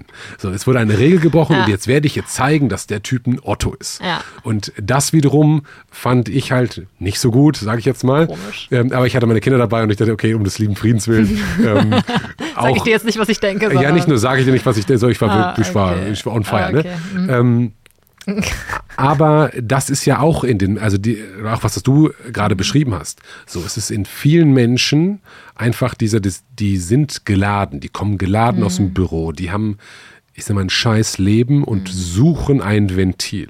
So, und dann sehen die eine Instagram-Story, also sehen entweder mich, wie ich falsch parke oder über eine durchgezogene Linie fahre. Ne?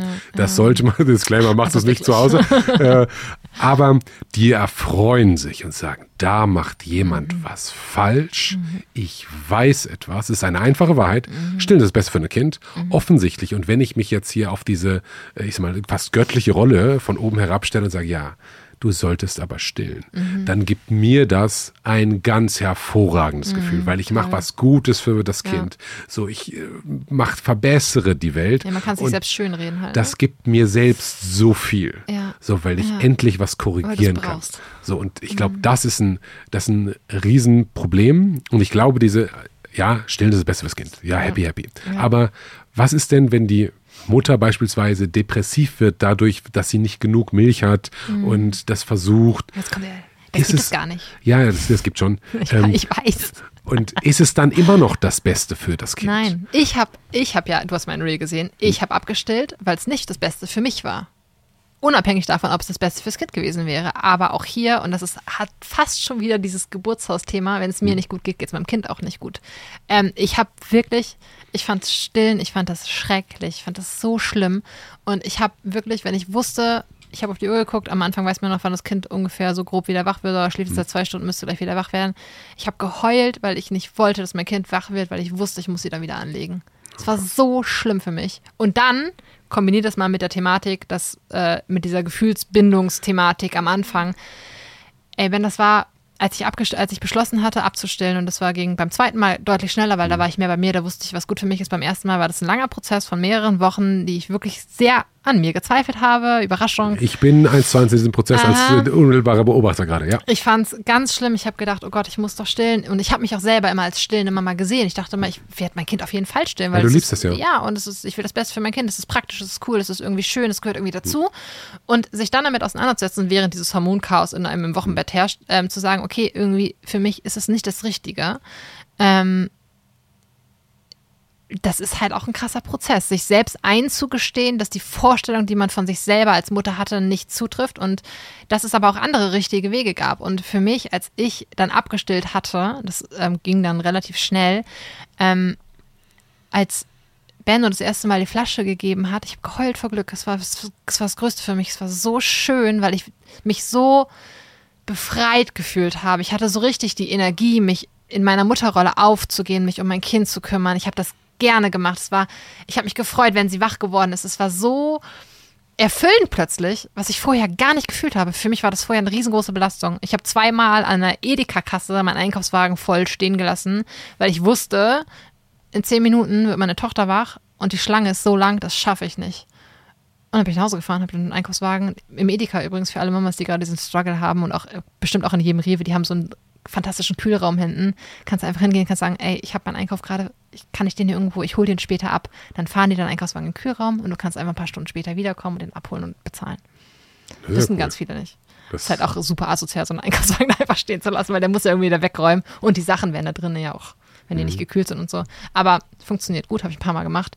Aber war schlimm für mich, dieses ans Kind gebunden sein ich bin ein sehr, sehr freiheitsliebender Mensch mhm. und ähm, ich habe meine Kinder gerne bei mir, aber ich brauche so meinen Raum mhm. und ähm, den hast du halt einfach nicht, wenn du stillst. Hatte ich nicht. Weiß, ich weiß, viele sagen, ich weiß, wir sind jetzt wieder, irgendwer sitzt jetzt zu Hause, ganz viele wahrscheinlich. Ja, alle ragen hier, aber das ist ja egal. erzählt die ja, da, ja, erzählt die da, das ist gar nicht so und ja. hier und da. Ähm, aber für mich war das so.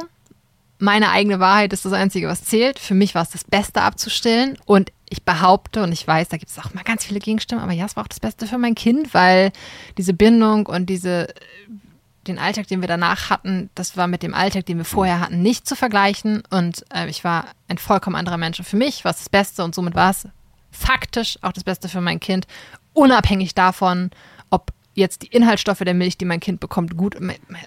Meine Kinder sind gesund, das ist alles super. Mhm. So, also Du hast gerade einen, muss ich kurz einwerfen, einen äh, Terminus benutzt, der mich triggert wie kein zweiter. Oh ähm, ist nicht so schlimm. Ähm, meine Wahrheit. Meine so, Wahrheit. Es gibt eine Wahrheit. Mhm. So, du kannst eine Meinung haben und du kannst sagen, mhm. für dich persönlich. Mhm. Oh, das, meine, das ist meine Wahrheit. Leute, ne? also, aber es gibt eine Wahrheit und wir versuchen uns der Wahrheit okay. anzunähern. Es kann wahr sein, dass es das Beste ist für dich und dein Kind. So, aber es, so Flugzeuge fliegen aufgrund von, ich sag mal, Physik, das ist die Wahrheit, die fliegen. Mhm. Du kannst dir sagen, nee, für mich fliegen die nicht. Meine. Wahrheit ist, sie fliegen nicht. Die, die sind einfach nur oben festgemalt. So, nein, wir versuchen als Menschen, die Welt und das Leben zu entdecken mhm. und uns der Wahrheit zu nähern. Mhm. Und wenn ich für mich selbst beanspruche, ich habe die Wahrheit, 1 plus 1 ist 3, mhm. dann ist es ganz, ganz schwierig, weil wie will ich im, im Leben mhm. irgendwie mit irgendwem aber sprechen? Aber findest du, das gibt es gar nicht? Wenn ich jetzt sage, ich finde dich blöd und du sagst, ich bin aber nicht blöd, ist das dann deine, deine und meine Wahrheit? Ich das ist das deine nämlich, Wahrnehmung. Na, eh, also du kannst die Warnung haben, du kannst sagen, Benjamin. Meine Wahrheit ist, du bist ein blöder Mensch. Nee. Findest du nicht? Ich, du, du kannst sagen, Benjamin, ich finde dich ultra blöd. Ja. Ich finde, du bist ein ultra blöder Mensch. Was? Meine Meinung ist, okay. dass du, keine Ahnung, zurückgeblieben, egomanisch und narzisstisch ja. und zu groß bist. Ja. So happy, happy. Aber wenn du meine Meinung, Meinung mit, ist eine andere. Genau, meine und Meinung ist eine andere. Was ist dann die Wahrheit? So, die Wahrheit die ist. Die gibt es dann einfach nicht. Da, die gibt es irgendwo. So, was ist, da, aber die ist sehr, sehr kompliziert. Was ist doof? Ist eine Wahrheit aber nicht immer individuell? Also, Nein, nee, Entschuldigung, das nicht. nicht. nicht immer, aber in einem, in einem Fall von emotionaler Wahrnehmung schon? Wenn wir von Emotionen sprechen, also wenn wir jetzt nicht von Fakten sprechen, wie zum Beispiel das Flugzeug fliegt, aber wir reden von Emotionen. Wenn ich sage, ich, ähm, meine Wahrheit ist, hier ist es ganz schön warm und du sagst, meine Wahrheit ist aber, hier ist es ganz schön kalt, dann stimmt doch deine Aussage genauso wie meine, weil du einfach eine andere Wahrnehmung hast und es ist deine Wahrheit und meine Wahrheit, nee. aber nichts davon ist falsch. Aber beides ist richtig. Du substituierst ja das Wort Meinung mhm. einfach mit Wahrheit und sagst es das Gleiche. Und das ist nicht. Im emotionalen Bereich vielleicht schon dann ist dann, dann sagst du nicht, meine Meinung ist, ich fühle mich ängstlich, sondern ich fühle mich ängstlich. So, oder ich habe Angst. Ja, für dich ist das richtig. Das ist die Wahrheit. Ja, die Wahrheit ist, also ähm, die, in, der, in, dem emotionalen Empfinden. Also die ja. Schwierigkeit bei emotionalen Empfinden ja. ist ja immer, ähm, auch in dieser ganzen neudeutschen oder neumodernen Welt, ähm, wenn ich an, wenn ich mich angegriffen fühle, mhm. dann ist es die Wahrheit. Aber vielleicht also quasi, du hast mich angegriffen, Ja. weil ich mich, an, also ich fühle mich angegriffen äh, äh, und du bist die Einzige im Raum, also hast du mich angegriffen. Die Wahrheit ist, du hast mich angegriffen. Nein, nein, nein. Wenn ich jetzt sage, du hast einen weißen Pulli an und deine Wahrheit ist aber, dein Pulli ist gelb, dann sage ich die Wahrheit. So, dann habe ich dich nicht angegriffen. So, und Aber ein Angriff ist ja auch keine Emotion. Ja, Aber also, bleib, wir können ja mal bei warm und kalt bleiben. Wenn ich jetzt sage, 20 Grad sind für mich warm und du sagst, 20 Grad sind für dich kalt. und wenn du sagst, die Wahrheit ist 20 Grad sind warm, würde ich sagen, boah, das, das ist subjektiv. Es gibt Genau. keine subjektiven Wahrheiten. Das ist mein, mein Punkt. Okay, sehe ich anders. Aber ist okay. Aber wie kannst du, äh, aber wenn du, wenn, wenn doch das Wort, meine Meinung ist, hier ist es kalt, 100 Prozent, oh sorry, jetzt geht hier mein Handy. Kein Problem. Ähm, ähm, sorry, das sollte nicht passieren. Normalerweise sage ich immer, macht eure Handys aus. Ähm, ja, das äh, habe ich jetzt nicht gemacht, Du sorry. hast ein Baby zu Hause, das passt schon. Äh, lustige, ja, ja. Anyhow, zurück zur subjektiven Wahrheit. Ja, so ja. Die Gefahr ist, wenn wir unterscheiden zwischen, es gibt, also wenn wir das nicht tun, es gibt eine neutrale Wahrheit, das das die, die Wahrheit und da gibt es mein subjektives Empfinden. Mhm. Ich kann mich ja angegriffen fühlen. Ich sage, ein Narzisst zum Beispiel, der fühlt sich ständig nicht genug ja, das, mir fehlt das deutsche Wort für appreciated, äh, und fühlt sich ständig angegriffen. Mhm. So, die Wahrheit ist aber, der ist gar nicht angegriffen, Mhm. sondern der, der fühlt sich angegriffen, das auch zu Unrecht.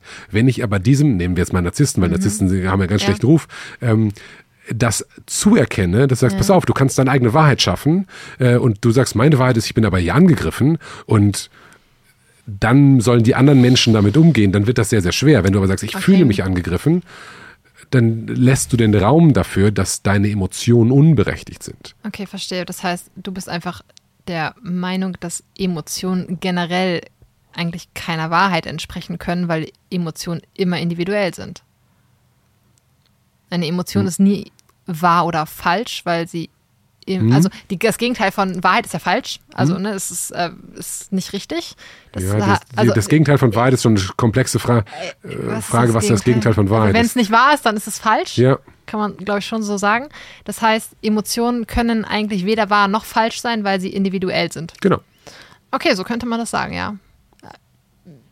Es ist ein bisschen kleinkariert vielleicht, aber so könnte man sagen. halt. So bin ich, so bin ich, halt. ich bin offensichtlich ein kleinkarierter, Es ist, es ist so egomanischer. lustig, weil wir sagen, also ähm, wir hatten irgendwann mal eine Situation zu Hause, ich weiß gerade gar nicht mehr genau, wie es war. Auf jeden Fall sagte unsere Große, irgendwer hatte zu ihr gesagt, ähm, also sie ist vier, irgendwer hatte zu ihr gesagt, Mama, die hat gesagt, ich bin blöd.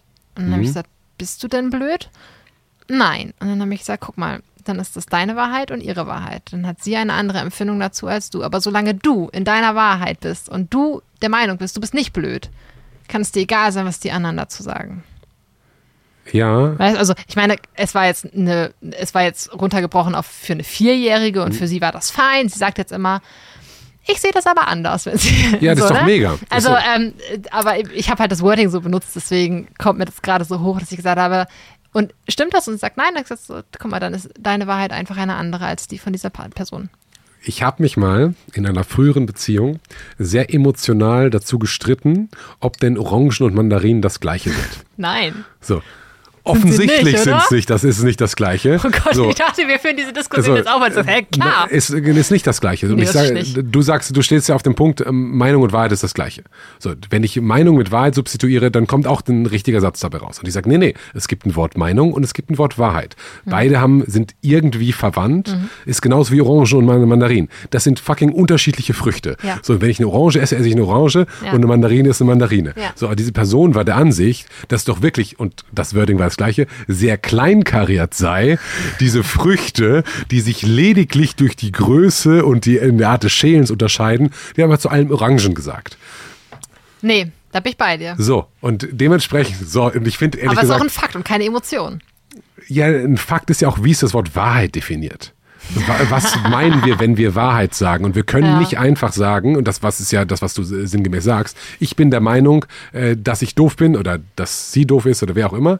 Ähm, und wir können stattdessen einfach eins zu eins so die Wahrheit ist oder meine Wahrheit ist sagen. So, und da sage ich, nein, das Meinung und meine Wahrheit sind keine Synonyme. Deswegen stimmt, bin ich soll- bei dir. sollten wir die auch nicht so einsetzen. Ja, aber eine Emotion Na, wir drehen uns auch im Kreis Ja, jetzt. wir drehen uns, es ist ein ganz, ganz feiner Grad. Ja. Die, die Emotion, und das ist halt, das ist ja, deswegen äh, ist es für mich auch okay, wenn wir da ein paar, paar Minuten hier drauf verbracht haben.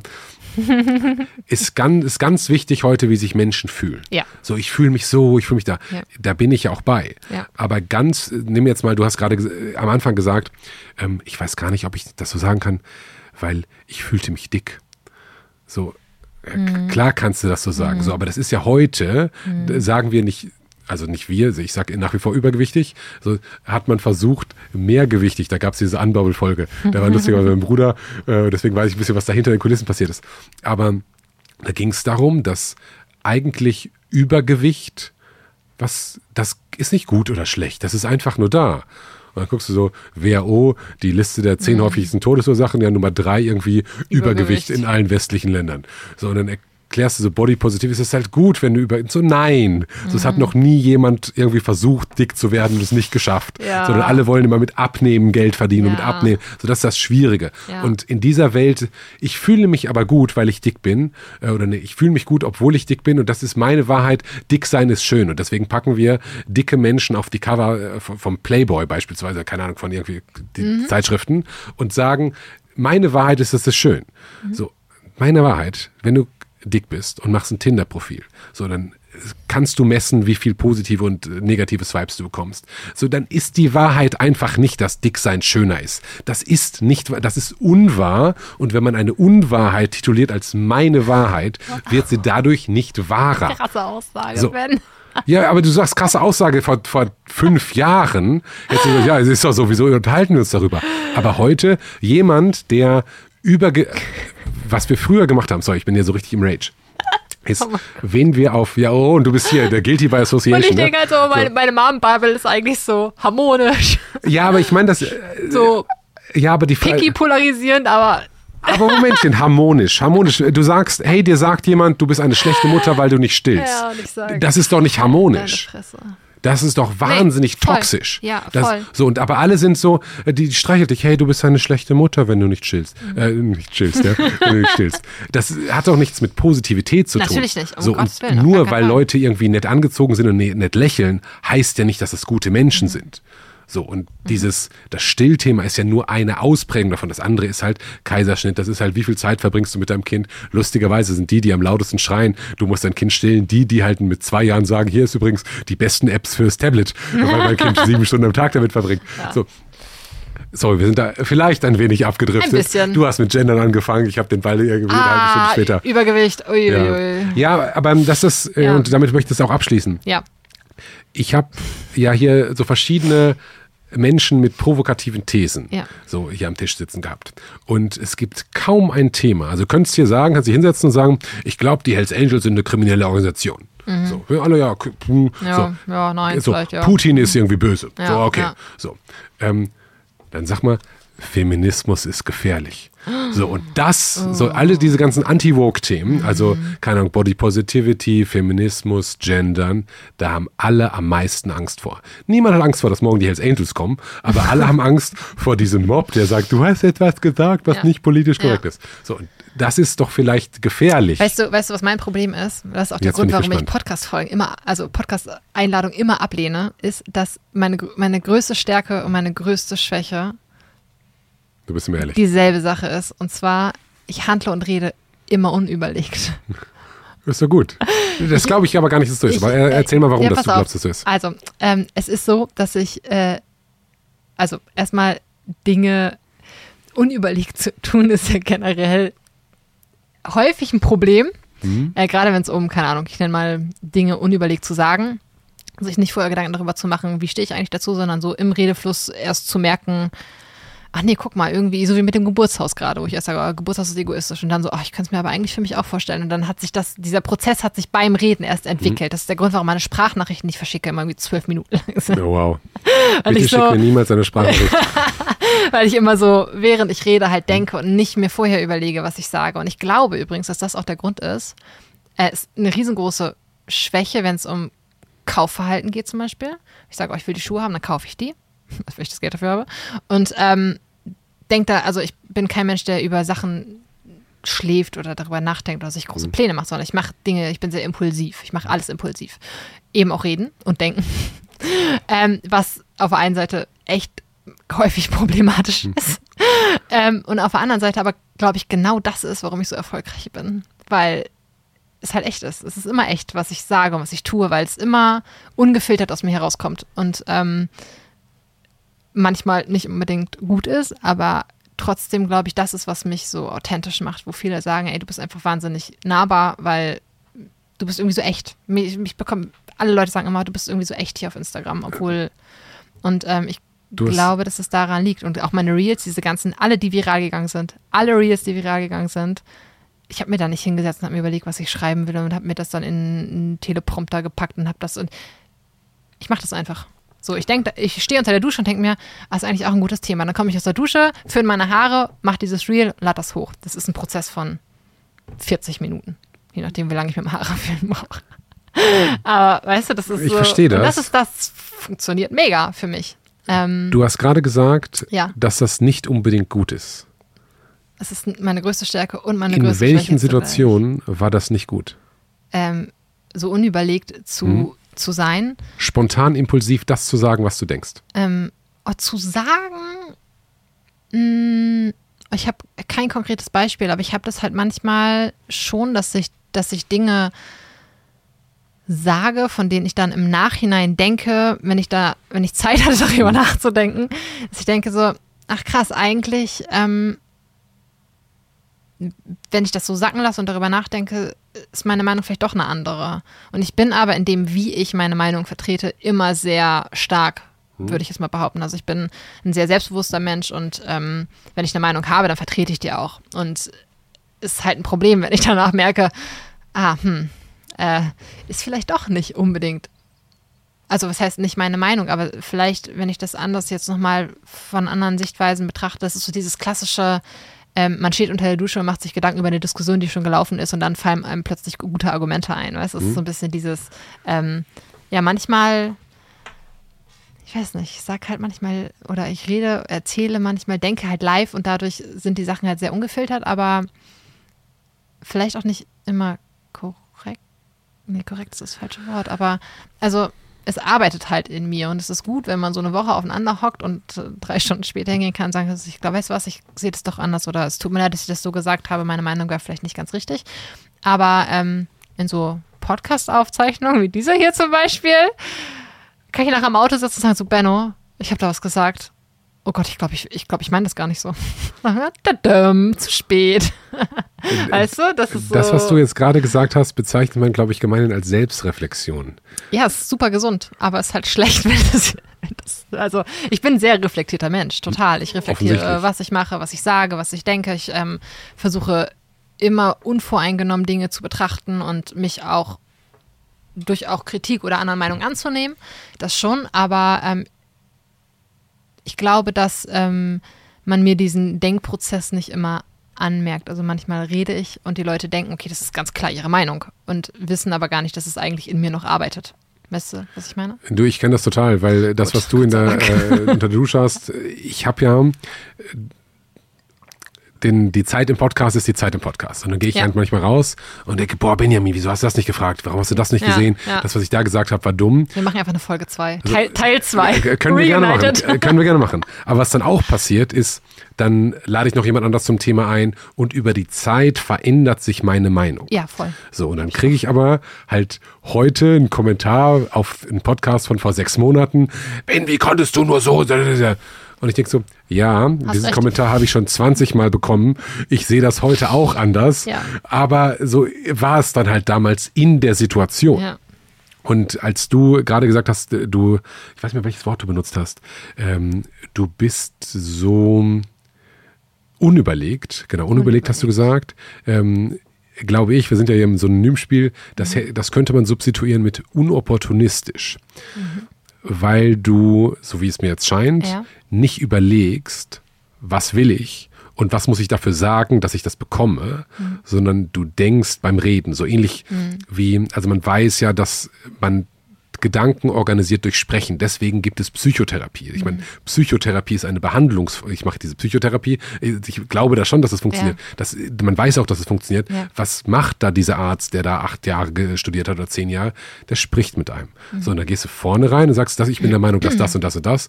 Und dann sagt nicht der Psychotherapeut, na, du siehst das falsch, so und so ist es richtig. Und dann gehst du raus und sagst, ach, der hat mir erklärt, wie es geht. Mhm. Sondern du kommst selbst drauf. Bestenfalls. Ja. Be bestenfalls. Und das ist aber die grundsätzlich so funktioniert Sprechen. Ja. Und so fun funktioniert Denken. Also wir Ja. denken durch Sprechen. Ja. Und ich merke diesen Unterschied ganz extrem bei, gerade bei, also viele Influencer kommen hier hin. Ich hasse dieses Wort so sehr. Ja, das Mhm. Ah, ist dann ja, so. Ist okay. äh, aber Leute, die mit, die Ja, in das okay. Social Media Lassen in der Öffentlichkeit es. Mhm. stehen, die kommen hier hin und die haben, ich nenne das immer so für mich, habe ich auch noch nie drüber gesprochen, so das ist der Pressesprechermodus. Mhm. Die haben halt 15 Botschaften, die die immer wieder schicken Mhm.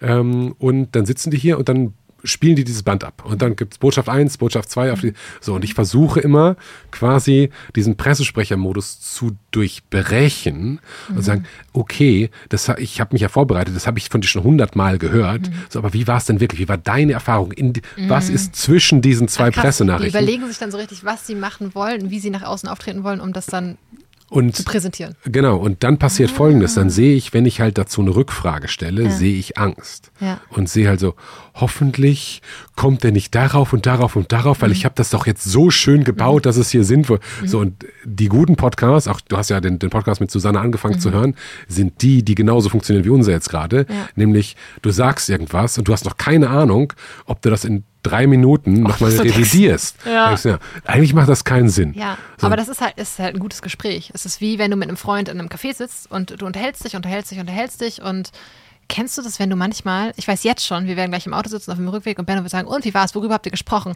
Und manchmal habe ich das nach dem Gespräch, dass ich gar nicht so richtig benennen kann, worum Mhm. es eigentlich ging, aber dir trotzdem sagen kann, ob der Vibe gut war oder nicht. Also ich kann dir sagen, es war ein gutes Gespräch, aber es war kein gutes Gespräch, ohne dir so die Inhalte hinklatschen zu können, eben weil es kein Top-Topic gab, sondern es war einfach so ein, ach, wir haben ein bisschen darüber und ein bisschen darüber und ein bisschen, es war ein gutes Gespräch, einfach. Ich kenne das eins Ich liebe das. Ich liebe das. Das sind die besten Gespräche. Ja, tatsächlich. Ich habe ja einen Cutter, äh, schau da dann Manu an dieser Stelle. äh, und je nachdem. Der wird die- verzweifeln. Äh, ja, der wird, nee, überhaupt nicht. Also der, der schneidet auch nicht. Das, äh, ich mache alles ungeschnitten, Ja. äh, aber der macht halt dann Reels und so Ja. und einen Trailer vorne dran. Ähm, aber häufig, wenn wir Folgen besprechen, dann habe ich ein, zwei ab, aufgezeichnet und dann bespreche ich eine Folge, die schon zwei Folgen her ist. Ja. Und dann sagt, ja, da hast du das gesagt und da hat der das gesagt. Ich sage, ich keine Ahnung, ich war sehr präsent Ja. in diesem Podcast. Ich Ja. bin ja präsent im Podcast, Ja. aber ich habe keine Ahnung, was wir eigentlich gesprochen haben. Und dann sehe ich das wieder und ja, aber ich habe Stimmt. genau diesen Vibe. Ja, cool. Ich liebe das. Das ist total gut. ja guck mal, jetzt habe ich dich ganz viel gelobt, Melike. Ja, danke. Jetzt habe ich ganz viel gelobt. ähm, äh, lass uns mal zurück zu deiner, also ich verstehe, dass du Angst hast vor dem, den negativen Kommentaren, wenn du sa sagst, was du denkst. Du hast aber gerade gesagt, hey, sinngemäß, mein Erfolg, die viralen Reels, da wo du vermutlich auch die meisten deiner Follower her hast, Ja. ähm, die kommen dann, wenn ich was gesagt habe, was eigentlich, wo ich Angst vor hatte, das zu sagen. Ja. So, ich kann aber gleichzeitig nicht benennen, was dann mal Negatives passiert ist. Ja, ja. Es sind diese polarisierenden Themen. Also, ich kann eigentlich ganz genau, ich kann eigentlich genau sagen, bevor ich so große Angst habe. Es gibt halt in der Elternschaft super viele Themen, die sehr polarisierend sind und die dir auch falsch ausgelegt werden können. Und ähm, es gibt zum Beispiel, ähm, krasses Negativbeispiel, aber ich habe eine Freundin, ich nenne jetzt keine Namen, die hat eine Freundin, also eine andere beste Freundin von ihr, ähm, die trennt sich gerade von ihrem Mann und sie ist Influencerin. Und er nutzt alles, was sie auf Instagram jemals gesagt hat, im Sorgerechtsstreit gerade gegen sie. Okay. Und ähm, Gott im Himmel, ich, Ich wollte sagen, planst du eine Trennung Nein. Sorgerechtsstreit? Nein, aber es sind halt, ähm, ich möchte damit einfach sagen, Dinge, die man auf, im Internet preisgibt, die bleiben in der Regel. Und Mhm. meine Kinder sind jetzt zwei und vier. Ähm, unsere Große wird ähm, bald in die Schule gehen und je nachdem, wie sich die Mhm. Lauf, im Laufe der Zeit dieses ganze Handygedöns so entwickelt, wird sie dann vermutlich irgendwann auch mal ein Handy haben. Und ich meine, sie weiß, was ich tue und sie versteht das natürlich noch nicht, aber sie wird irgendwann in der Schule sein und ihre Klassenkameraden werden irgendwann zwangsläufig, wann auch immer das sein wird, wissen, was ich beruflich mache. Und ich möchte nicht, dass irgendwer irgendwann irgendwas, was ich gesagt habe, nutzen kann, um meine Kinder zu mobben, zu schikanieren, hochzunehmen oder ähnliches. Also ich möchte einfach keine, ähm, keine, ähm, keine Fläche bieten für, für irgendwas, was gegen meine Kinder verwendet werden kann. Und das ist natürlich sehr schwierig, wenn man doch als Mama-Bloggerin über Dinge spricht, die man als Mama und somit zwangsläufig auch der Kinder mhm. in irgend, das geht ja einher, das ist ja verschmolzen quasi. Wenn ich also sage, ich habe mein Kind nicht gestillt, weil mir die Freiheit gefehlt hat, dann ist das etwas, wo Worst-Case-Kinder sind ja ehrlich, vielleicht irgendwann mal ein Kind sagt, oh, du wurdest ja auch nie gestillt und äh, also das ist ja generell schon eine sehr intime, also ich weiß von dir jetzt nicht, ob du gestillt wurdest als Kind oder nicht. Ich weiß es selbst nicht. Meine Mutter hat mir das zehnmal erzählt. Ich, ich es weiß es einfach nicht mehr. Ne? Latte, aber von ganzem Herzen. Ne? Kinder sind ja sehr ehrlich und sehr un oder wenn irgendwer sieht, so, oh, deine Mama hat dich gar nicht geliebt, als du zur Welt gekommen bist, das ist auch kein, ist auch kein Wunder, weil sowieso. Also weißt du, ich möchte eigentlich keine Grundlage bieten, um die für meine Kinder irgendwann problematisch werden könnte. Und das ist natürlich etwas, was ich immer, wenn ich ein, ein Reel hochlade, was oder eine Story, die in irgendeiner Form polarisierend ist, ähm, immer zwangsläufig damit einhergeht, dass es eventuell irgendwann gegen meine Kinder verwendet werden könnte. Und das ist für mich ein ganz, ganz großes Thema und das ist auch der Grund, warum man meine Kinder immer weniger sieht und warum es immer weniger um meine Kinder und Situationen mit meinen Kindern geht, sondern eher um mich als Mama und meine Gefühle, ähm, die aber ja, weißt du, das ist, es ist ganz schwierig und ich finde halt, dass, dass die Privatsphäre der Kinder ähm, über das Visuelle hinausgeht. Ich finde, Kinder sollten nicht nur visuell im Netz geschützt werden. Also es ist gar keine Frage, ich zeige meine Kinder nicht. Niemand wird jemals ein Gesicht von meinem Kind im Internet sehen. Never, ever wird das passieren. Aber die Privatsphäre meiner Kinder erstreckt sich ja über das Visuelle hinaus. Es geht ja auch darum, wenn ich sage, ähm, ich sitze abends mit meinem Kind im Bett und lese das Buch äh, Emmas Einhorn, dann weiß, wissen im Schnitt 30.000 mhm. Menschen, die meine Story so gucken, ach krass, das Buch liest ihr also abends. Und das ist ihr Kuscheltier, weil das kann man im Hintergrund sehen. Und das sind halt alles diese Dinge, die ähm, sehr, sehr schwer zu trennen sind. Und ja. Also erstmal Respekt dafür, dass du es geschafft hast, ein Mama-Kanal aufzubauen, ohne deine Kinder in den Vordergrund zu stellen. Ne? Das, Danke. ist mir tatsächlich aufgefallen. Ich dachte, ich bin so runtergescrollt. Wie sehen denn jetzt deine Kinder aus? Ja. Und ja, ja ich weiß es nicht. Ich weiß es, ich ja. habe mir wirklich Mühe gegeben. Vielleicht ist irgendwo dann ein mhm. halbes Gesicht irgendwo zu sehen. Aber es ist nicht so wie so die traditionellen Mama-Blogger, die sagen, guck mal, hier sind meine Kinder ähm, und sich quasi über die Kinder definieren, mhm. sondern du definierst dich so auf dem Kanal primär über dich als Mutter. Meine Mama-Gefühle. So, da, genau, genau, deine Mama-Gefühle. Mhm. Also ja. meine Mama-Gefühle, ja. deine Mama-Gefühle ja. sozusagen. Ähm, erstmal Shoutout und Respekt dafür. Ich habe äh, Alicia Joe war ja hier, die ganz viel so Anti-Kinder-Influencer mhm. ähm, äh, da gemacht hat und ich glaube, du sprichst, würdest ihr mega aus der Seele sprechen oder sprichst ihr aus der Seele. So, du hast das für dich verstanden. Ich glaube nicht, dass es ich glaube, dass es manchmal auch okay sein kann, Kinder zu zeigen, aber es ist halt eine ganz, ganz sehr komplex. Ne? Mhm, mhm, so. Ich glaube aber auch, wenn ich so sagen darf, dass die, du hast gesagt, dass du deine Kinder vor Mobbing schützen möchtest, irgendwann in der Zukunft durch Aussagen, die du heute oder in der Vergangenheit oder in der Zukunft mhm. tätigst. Ne? Zumal sie auch häufig unüberlegt sind. ja, aber ich glaube, der Zug ist abgefahren. Weil. Das, was jetzt ist, das bleibt. Gar keine Frage. Aber ich kann ja Nee, er spricht erst, Entschuldigung, ich wollte dich nicht unterbrechen. Sprich erst Mobbing funktioniert so, dass quasi ein Mobbing-Opfer ausge... Also was, was ich über Mobbing weiß, vielleicht muss ich mich da... Aber so wie ich glaube, dass Mobbing mhm. funktioniert, ist halt. Wenn du rote Haare hast, kannst mhm. du Mobber sein oder Gemobbter. Mhm. So, es wird sich quasi an irgendetwas festgemacht. Deine Brotdose ist und zu klein. Dann ist eigentlich egal, was die es ist. Zu ne? Genau. Mhm, also wenn dein Kind ja. quasi Mobbing-Opfer wird, ja. wird aller Content, den du jemals gemacht hast, dass du überhaupt ein Insta-Profil hast, irgendwie dagegen, dagegen verwendet. Wenn dein Kind, aber das könnt ihr auch, ich will es nicht hoffen und ich gehe auch nicht davon aus, der Mobber mhm. werden oder ich sag mal, der vielleicht in der po positive mhm. Fall so mhm. das coolste Kind der Klasse, ja. dann wird alles das, was du gemacht hast, positiv darauf einzahlen. So, und ich verstehe aber die ja. Sorge, die du hast, ist, eigentlich möchtest du die Wahrheit sagen, nicht nur deine, sondern die, das, was du für die Wahrheit hältst. Ja. So, ähm, um dich der Wahrheit auch zu nähern, um dann Feedback zu bekommen mhm. und überhaupt durch die Aussprache des, mhm. ich glaube, das ist richtig und dann eine Stunde später merkst du, nee, das ist gar nicht richtig. Aber du konntest mhm. da gar nicht hinkommen, wenn du das nicht gesagt hättest. Mhm. So von daher ist das der Weg zur Wahrheit. Mhm. Ähm, dass das am Ende des Tages dir im Weg steht. Mhm. Und also ich finde, das ist für, also ich verstehe, wie schwer das für dich sein muss. Ja. In diesem, ich möchte ehrlich sein, aber ich will auch keinem wehtun, äh, beziehungsweise mein, nicht keinem, sondern meinen Kindern nicht Meine wehtun. Kinder. Alle anderen sind mir egal. Sag es. Egal. also es ist mir egal, ob ich mit irgendeinem, wenn ich, also, nee, ich möchte ja, um Himmels Willen, ich möchte ja niemanden verletzen. Also es ist schon so, dass ich versuche, die ähm, Reels, die ich mache, immer aus der Ich-Perspektive Hm. zu machen. Das heißt, ähm, ich, ich kreide niemandem irgendwas an, sondern ich sage mal so, ich empfinde das so und so, für mich war es so und so und wieso spricht eigentlich keiner darüber, weil ich habe das so und so erlebt. Das ist mir schon wichtig, weil ich möchte damit ja niemanden verletzen. Aber letztendlich, wenn sich dadurch trotzdem jemand getriggert fühlt oder verletzt fühlt, dann liegt das Problem bei der Person, die sich getriggert fühlt und äh, bei deren Wahrheit.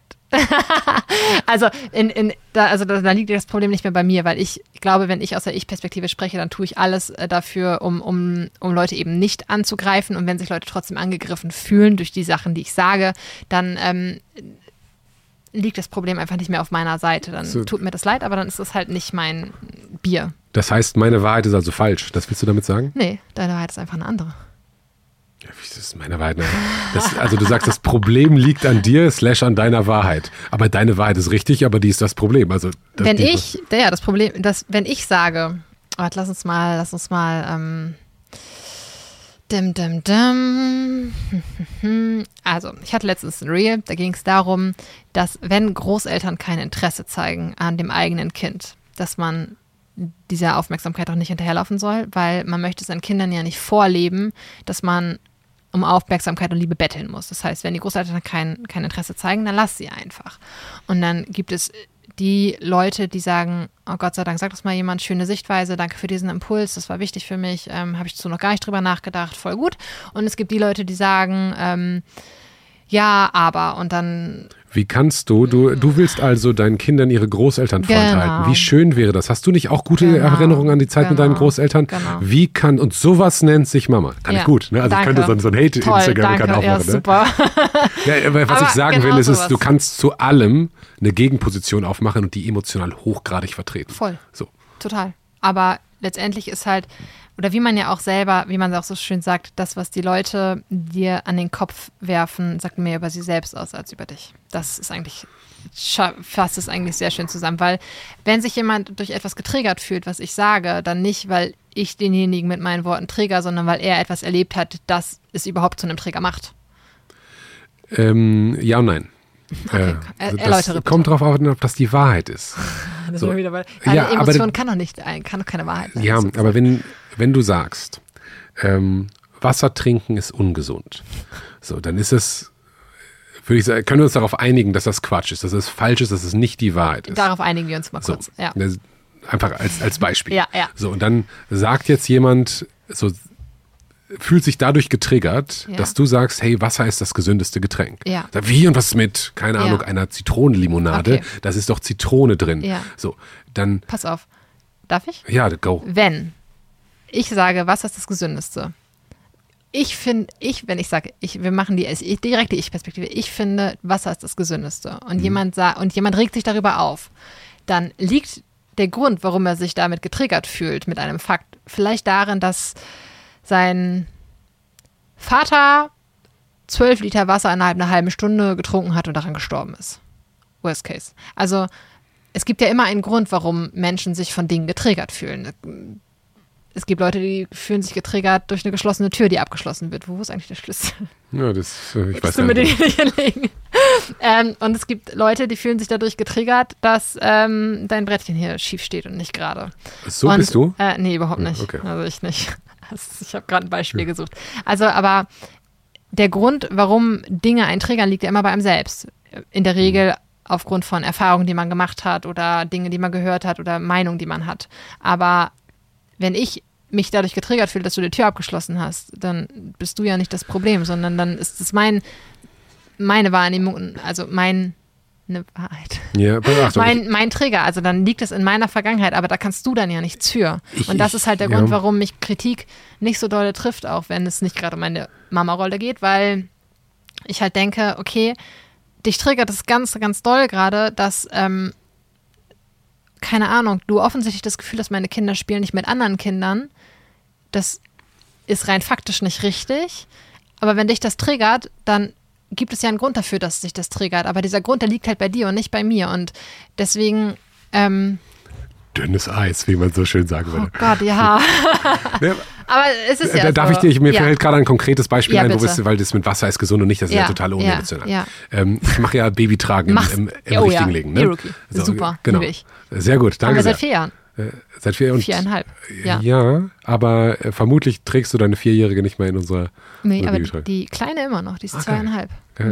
Ähm, Habe ich auch nur dazu gemacht, ist auch viral gegangen, haben sich alle darüber aufgeregt. Wie kannst du deine kleine, äh, wie kannst du die immer, zwei, kann die nicht laufen, kann die nicht selbst laufen? Offensichtlich nicht, ja. War, war lustig. Habt ihr das gar nicht geteilt? Das wäre gut Ich, gewesen. ähm, Ich habe euch verliebt auf jeden Fall. glaub Ja, ich, keine Ahnung, ich bin da, ich habe seit neuestem erst Instagram, seitdem ich hier Podcast mache. Äh, Von daher bin ich da sehr, sehr, weit Oh. Okay. weg. Ja, Aber egal. da müssen wir vielleicht nochmal reingucken. Ja. Aber vor ein paar Jahren hat äh, ein Konkurrent von uns, und ich will nicht sagen welcher, Okay. ähm, eine Werbung gemacht mit einer Babytrage, wo eine, nee, also mit einer Schwangeren, die geraucht hat.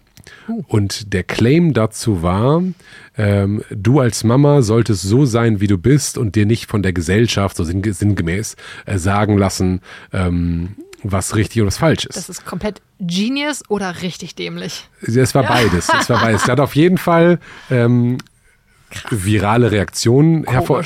Und da, da sind wir, ich will das Beispiel bewusst, weil es ist okay. Meine Wahrheit ist, ich als Mutter möchte mich gut fühlen und Rauchen ist ein Teil von mir und ich bin einfach so eine Mutter, die halt raucht. Geh mir weg mit diesem Stereotyp, ähm, in der Schwangerschaft darf ich nicht rauchen. Ja. Man muss vielleicht dazu sagen, für alle, die das nicht wissen, so, Rauchen in der Schwangerschaft ist wirklich scheiße.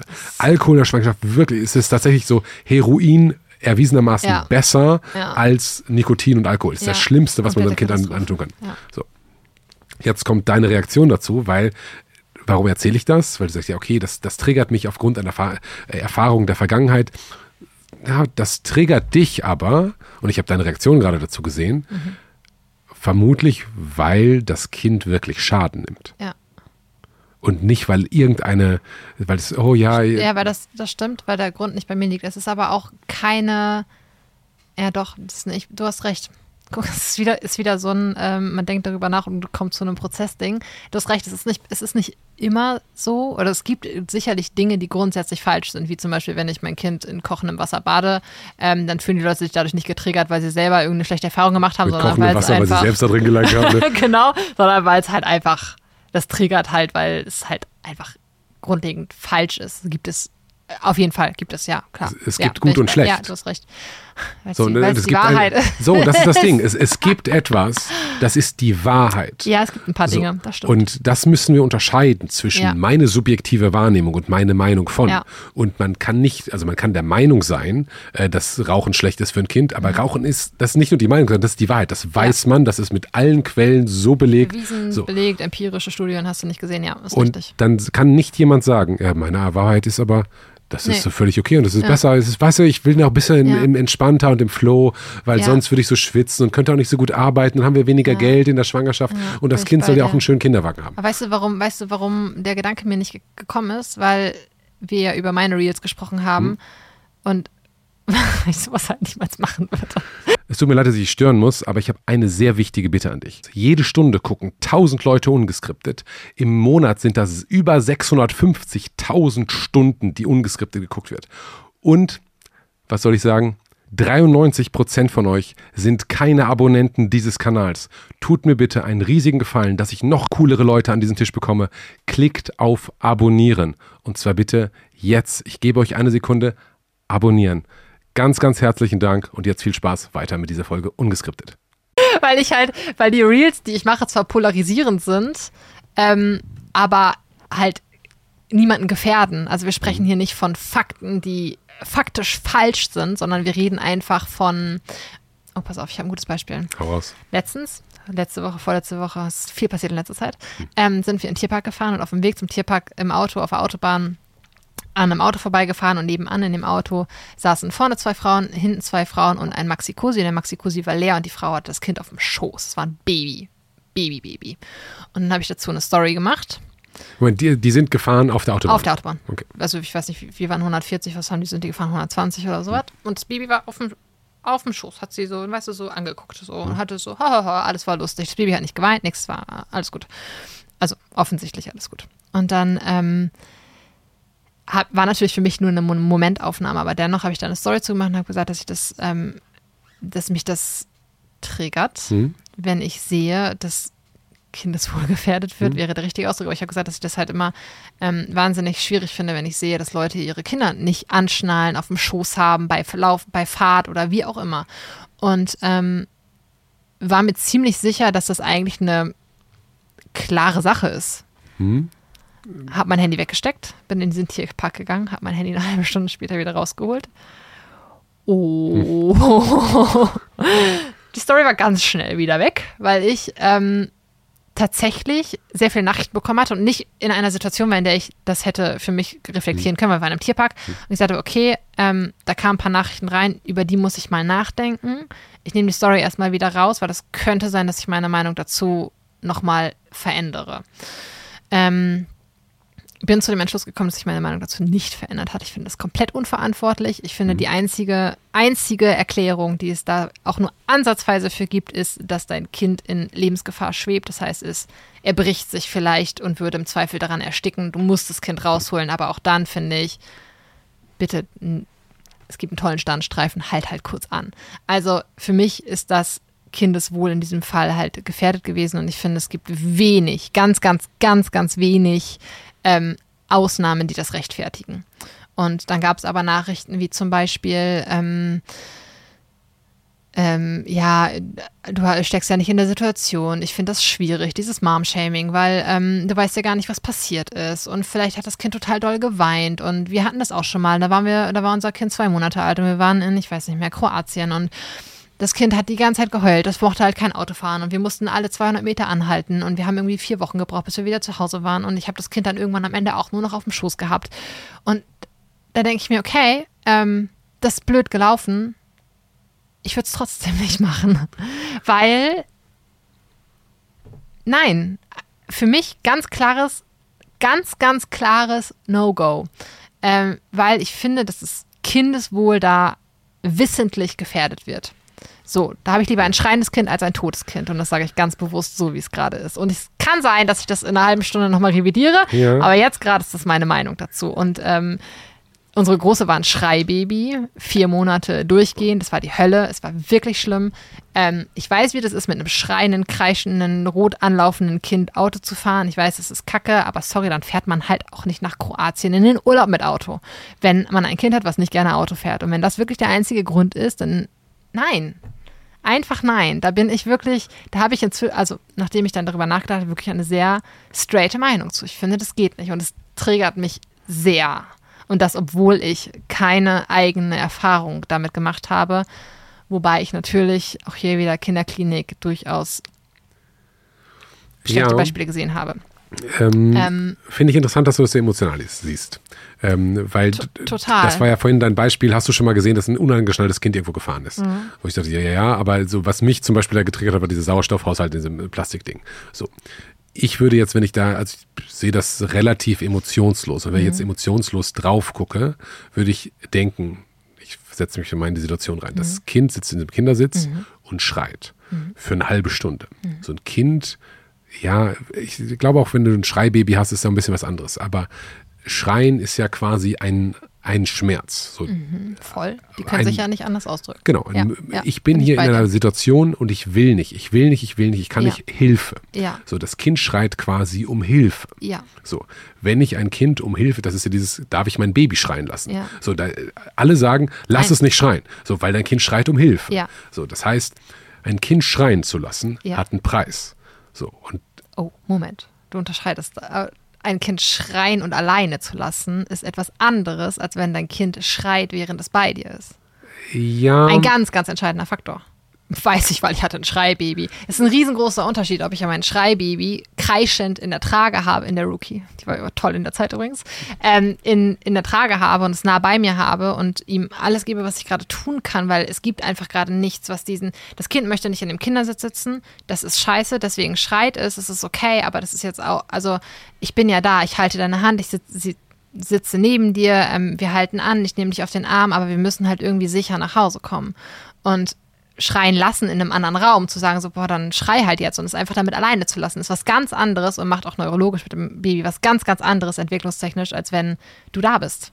Und das Kind weiß, okay, ich, so, weißt du? Verstehe ich, verstehe ich. Also das Schlimmste wäre gar nicht in dem Raum zu sein. Das zweitschlimmste Kind wäre aber zu lassen. Das, das, genau, das Genau. Kind alleine. So, dann schreit es aber um Hilfe. Und ich erinnere mich an eine Situation, da waren Mhm. wir äh, im Krankenhaus mit meiner Tochter und äh, die hat halt dann so einen Zugang gelegt bekommen wegen äh, lange Geschichte. Mhm. So. Und dann liegt da dieses Baby und das schreit. So, und das schreit vor Schmerz und die Mhm. Ja. haben die Nadel nicht reinbekommen, weil die schlimm. Ja, so. hatten wir auch und durch. das Baby hat halt Angst. Und Ja. ich war da und ich hatte das Gefühl, okay, die schreit jetzt und die merkt, ich kann dir nicht helfen. Ja. Sondern ganz im Gegenteil, ich halte die fest, Ja. damit die Nadel irgendwie reingeht. Und ich, schön. ah, das, Okay, ich hatte so das, ja, ganz schrecklich sowas. Ja, also so. ja, kenne ich aber aber auch alles. das, wenn ich jetzt mich in das Baby reinversetze, ist das eine total traumatische Erfahrung. Ja, ich, ich schreie nach voll. Hilfe, meine Eltern sind da oder meine Mama ist da, mein Papa ist da. Ja. So, die fassen mich an und legen so und sprechen mit mir, Ja. aber die helfen mir nicht, die Ja. können mir nicht helfen. Ja. So, das könnte jetzt auf das Schreien im, im Auto bezogen, so die schreien um Hilfe. Die verstehen vielleicht nicht, oh, ist jetzt, ist jetzt die, die Situation im Krankenhaus war für mich viel schlimmer als die Situation von einem schreienden Baby im Auto. Wie viel schlimmer ist fürs Baby? Wissen wir nicht. So, das könnte ähnlich schlimm sein. So. Und dann sitzt jetzt dieses schreiende Baby, was ich, ich sage, überspitze es mal, in sie ein gutes Trauma reinschreit, äh, was man irgendwann wieder später ähm, halt abbauen muss. Ja. Und die Möglichkeit, dieses Trauma nicht entstehen zu lassen, wäre, es aus dem Kindersitz rauszuheben. und es einer erheblichen Gefahr auszusetzen. So, Moment. Ja. Also Muss wir- man schon differenzieren. Ja, Moment. Also Ja. das Kind in einem Sitz schreien zu lassen, hat einen Preis. Ja. So. Das Kind aus dem Sitz rauszunehmen, hat auch einen Preis. Und das ist so ein bisschen wie Kaiserschnitt oder natürliche Geburt. Das ist ein Abwägen von zwei Dingen. Wenn ich sage, okay, ich muss jetzt diese Fahrt machen, warum auch immer. Es geht jetzt irgendwie nicht anders. Ja. Ähm, ja, muss zum Kinderarzt zum Beispiel. so, Man muss ja manchmal ja, Auto fahren. Es gibt einfach, hier, ne? genau. so, ja. Oder du bist halt von zu Hause weggefahren, oder bist eine Stunde, ja, willst du im Wald wohnen dann jetzt ne, und die umziehen. Ne? Ist halt Auch auch keine Option. Sondern es muss dann halt gefahren werden. So. Und dann zu sagen, okay, wie hoch ist denn die Wahrscheinlichkeit? So, Lebensgefahr ist immer stillen, ist das Beste für dich. Wie, wie hoch ist der Preis denn wirklich? Wie viele tausend Kilometer bist du schon Autobahn gefahren und wie viel Prozent davon ist schon was passiert? Relativ wenig. Das heißt, wenn du das über einen längeren Zeitraum betrachtest, ist die Wahrscheinlichkeit, dass ich einen Unfall bekomme, ist extrem gering. Wenn der Unfall da ist, ist der Schaden sehr groß, aber unter Abwägung von, der hat safe ein Trauma, wenn ich den schreien lasse, versus was ist ja nicht ganz so, ich sag mal zu 80 Prozent oder 70 Prozent mit einer hohen Wahrscheinlichkeit hat es ein Trauma und mit einer sehr geringen Wahrscheinlichkeit ein kleines Trauma und mit einer sehr geringen Wahrscheinlichkeit entsteht ein extrem großer Schaden, nämlich wir sterben alle beim Unfall. So, dann finde ich schon, ist das eine Abwägung von, wie ist denn jetzt die Situation? Ähm, was ist denn das Richtige? Finde ich überhaupt nicht. Findest du überhaupt nicht? Nee, gar nicht. Krass. Sehe ich überhaupt nicht. Ich finde, du gefährdest in dem Moment das Leben deines Kindes. Und es muss ja nicht mal ein Unfall sein. Also, wenn dein Kind nicht angeschnallt ist, dann reicht ja eine ohne Stauende Vollbremsung. Halt mal, also weißt du, es ist ja, es muss ja gar, es muss ja gar nicht zu einem Unfall kommen. Ein unangeschnalltes Kind, was zudem ja auch, ähm, es geht ja nicht mal, das Kind musste ja nicht mal durch die Scheibe fliegen. Es muss ja nur eine Bremsung sein, die das Köpfchen nicht hält. Also ne, die Proportion eines Verstehe ich. Kindes und so. Also es ist ja in dem Maxi-Cosi nicht nur angeschnallt, sondern eben auch geschützt durch äußere Einwirkungen auf den Körper. Und ähm, ich finde das nicht, ich finde das maßlos unverantwortlich und ähm, finde nicht, dass es Dinge gibt, die das rechtfertigen, das Kind, das eigene Kind in eine solche Gefahrensituation zu bringen. Wenn du sagst, du gefährdest das Leben des Kindes, dann stimmt das, aber halt immer mit dem Risiko. Du gefährdest das Leben des Kindes dadurch, dass du überhaupt in ein Auto steigst, dass du überhaupt das von zu Hause losmachst. Und Ja. alles hat einen Preis. Ne? Ja. Und die Frage ist halt, wie hoch ist dieser Preis und wie, aus meiner Sicht. Ja. Und wie wäge ich das ab? Ja. Und vermutlich wären, und das ist wieder das Beispiel mit dem Kaiserschnitt und der natürlichen Geburt, Geburt ist halt, die allermeisten Kinder müssten niemals angeschnallt werden. Ich wollte es gerade sagen, dann schnall dein Kind doch einfach nicht an, weil So. die Chance ist ja super gering. Die Chance ist super gering und nur ganz wenige Kinder würden dabei sterben. Ja. So, und das ist Das aber gilt ja für alle. Wieso, ist- wieso gibt es überhaupt eine Anschnallpflicht? so und das Weil ist du gefährdest ja nur dich selbst und nicht die anderen. Das kann doch allen ja, aber wir müssen da mal ein bisschen die Emotionen rausnehmen. So, Oh, das kann ich aber nicht. Was geht doch um Kinder?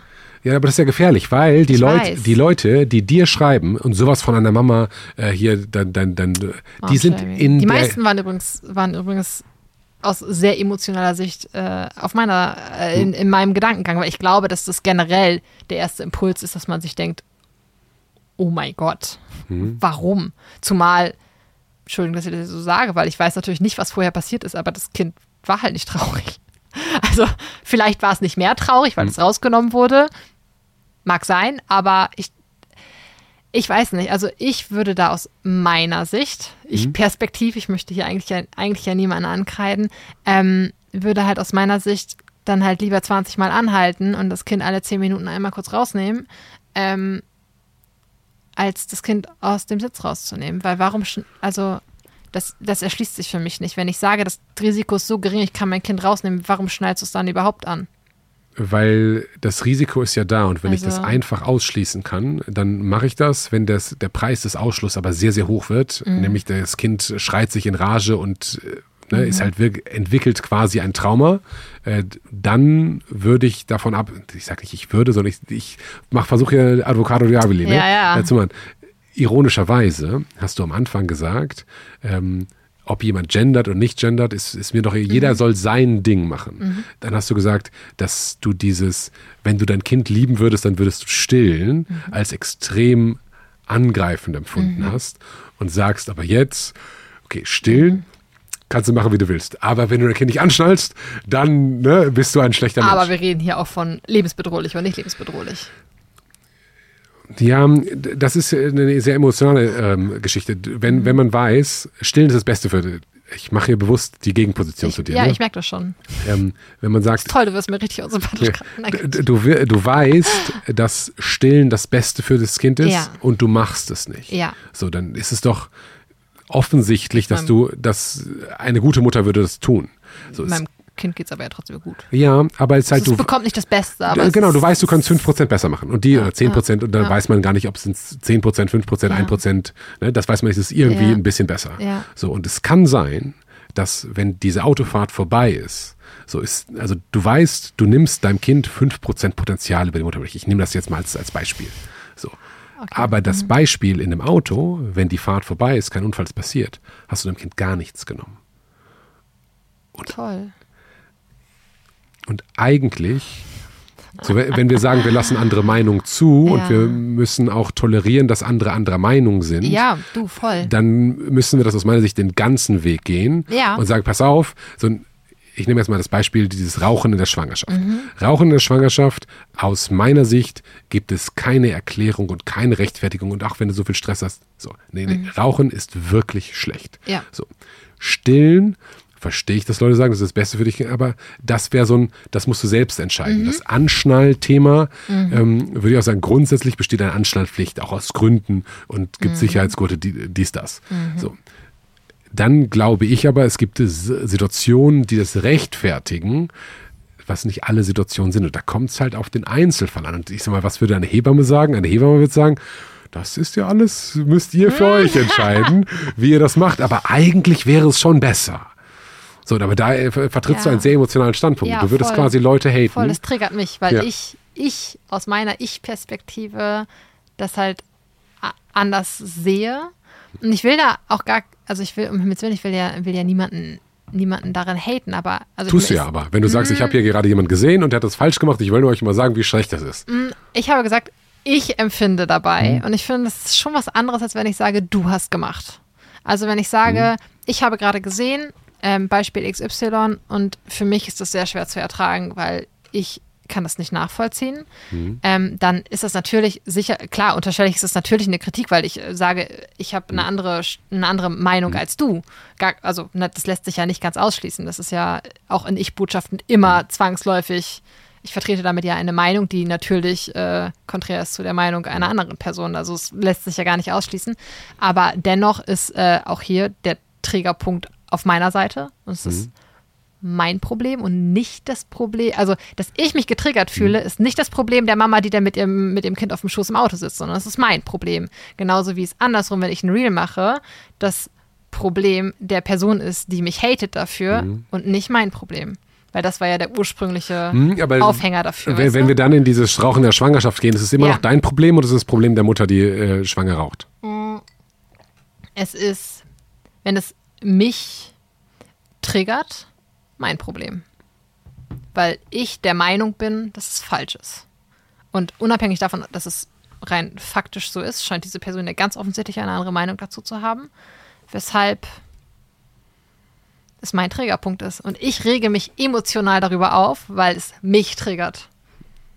Ja, ich, ich verstehe das. Ich verstehe das. Vielleicht verlassen wir diesen Punkt. Oh, bitte. Äh, Gott sei Dank sagst du dann, das. dann müssen wir auch den Schlüssel hier nicht hinlegen. Äh, lustigerweise habe ich äh, vorhin, ich muss ja immer hier abschließen und so, dass dir niemand in die Schule kommt, ähm, und habe gesagt, Melike, ich gehe nicht davon aus, dass wir uns so in die Haare kriegen, dass du diesen Schlüssel nehmen musst oh, und rausgehst. Grad, grad. So, ich würde sagen, wir sind äh, ne, wir, ne? dünnes Eis, wie man so schön sagt. Ah, dünnes Eis. Ja, ja, danke sehr. Toll. Danke sehr. Kann ich nur zurückgeben. Kann ich nur zurückgeben. ne? Aber das ist ja auch ganz lustig. Das ist übrigens ähm, ein, äh, einer meiner Lieblings äh, so feministischen Kommentare, äh, dünnes Eis. Dünnes ist, Eis. Du kannst einfach, wenn du irgendwo, so das, das, passt immer. immer. Du kannst allen ja. so dünnes Eis. So, in, du kannst keine Diskussion, also ja. das ist ein super Argument. Du ja. verletzt niemanden so richtig. Ja. Oh, dünnes Eis. Ja. Das ist 2023. Ja. Mhm komm, wir ähm, verlassen dieses Thema. Das, das ist nice. Ähm, können wir dann über dich noch ein bisschen sprechen? Bitte unbedingt. Äh, ist, auch, ist, es so, ist es so, so schlimm für dich? So ist das schwer? Nein, überhaupt nicht. Gar nicht. Hältst du andere Meinungen nicht aus? Äh, doch, total. Ich, äh, das, ich doch, glaube, das ist, ich hasse das, dich dann halt. Das ist mein großes Problem. Ich äh, nehme mich, nehme mir andere Meinungen halt immer an, erstmal, mhm. um zum, für mich zu reflektieren, mhm. ob ich da was für mich rausziehen kann und ob da war, eine Wahrheit drin steckt. Ein, oh, stell dieses Scheißwort. Ja, Ob da was für mich drin steckt, was vielleicht meine eigene Denkweise ähm, revidiert oder verändert oder ähm, ja, deswegen, ich finde es total, und ich glaube, das ist auch das Problem, warum ich manchmal mit so ähm, Hate nicht ganz so gut umgehen kann, wenn es mich als Mama in meiner Mama-Rolle betrifft, weil ich mir das halt alles zu Herzen nehme erstmal, um es für mich zu filtern, um dann zu sagen, okay, nee, der Meinung bin ich nicht. Oder ja, vielleicht steckt da was drin.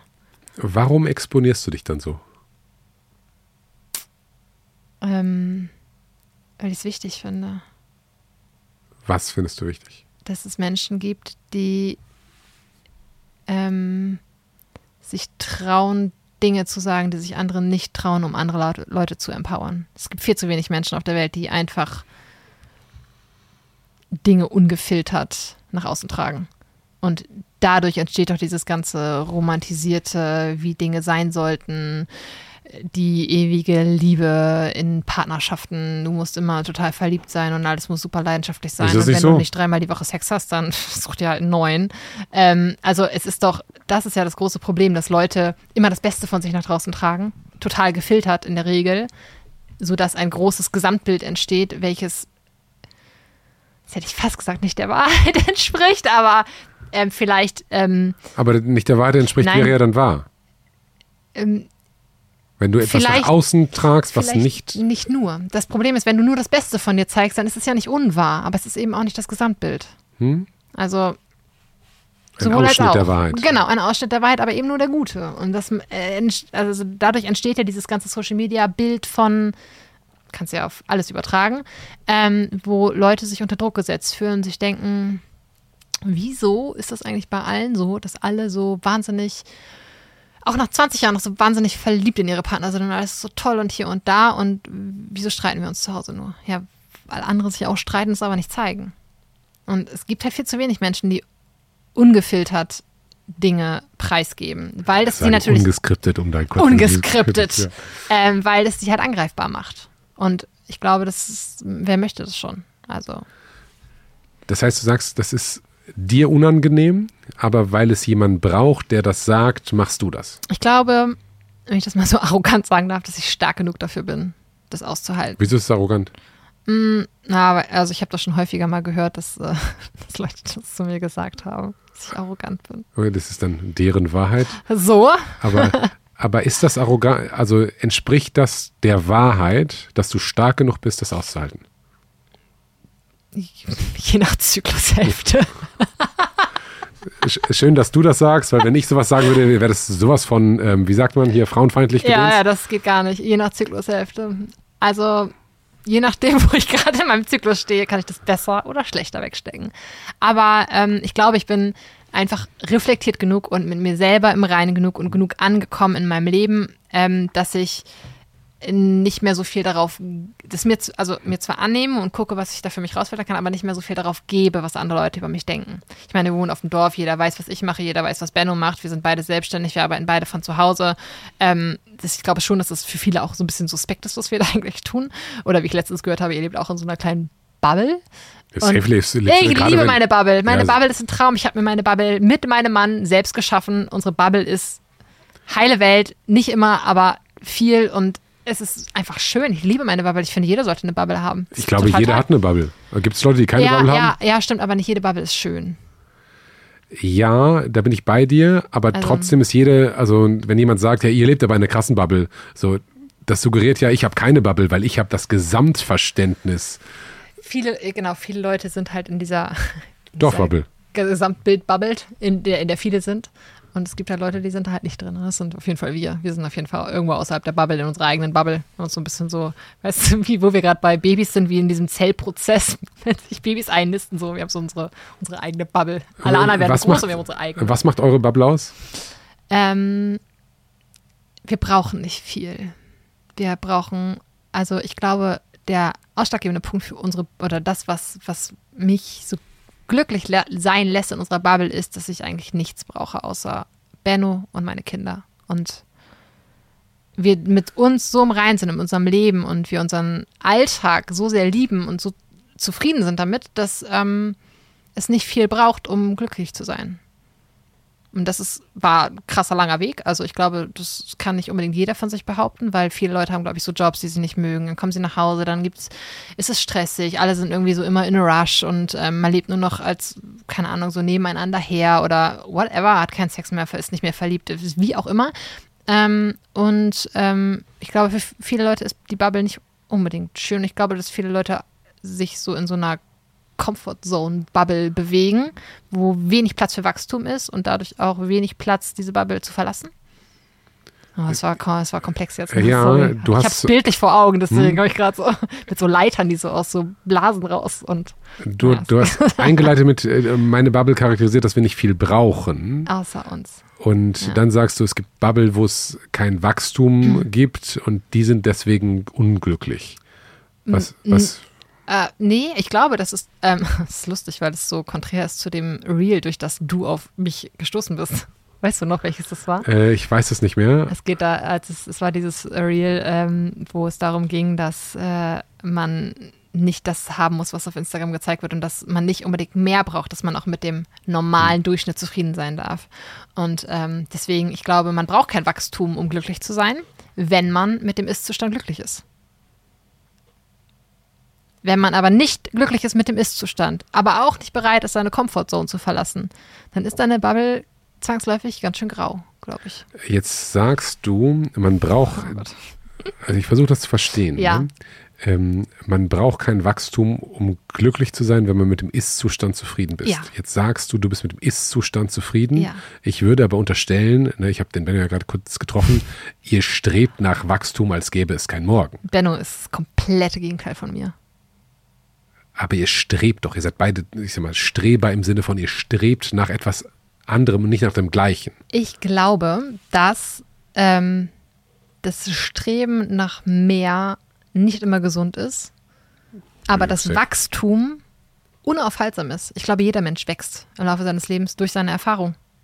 Vor allem, wenn du Kinder hast, weil deine Kinder einfach ständig in irgendwelchen neuen Lebensphasen sind, wo du denkst, so, what the fuck?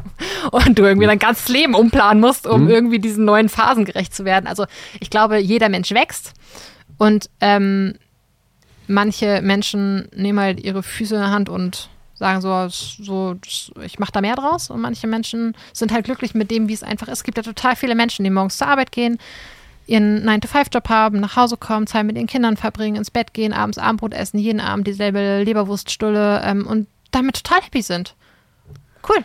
Ich, ich, glaube, dass es so Menschen gibt. Mhm. Ähm, ich glaube aber nicht, dass es total viele davon gibt. Ich glaube, dass das sind ja die, die dann abends auf Insta sehen, ich äh, mach hey. dich reich.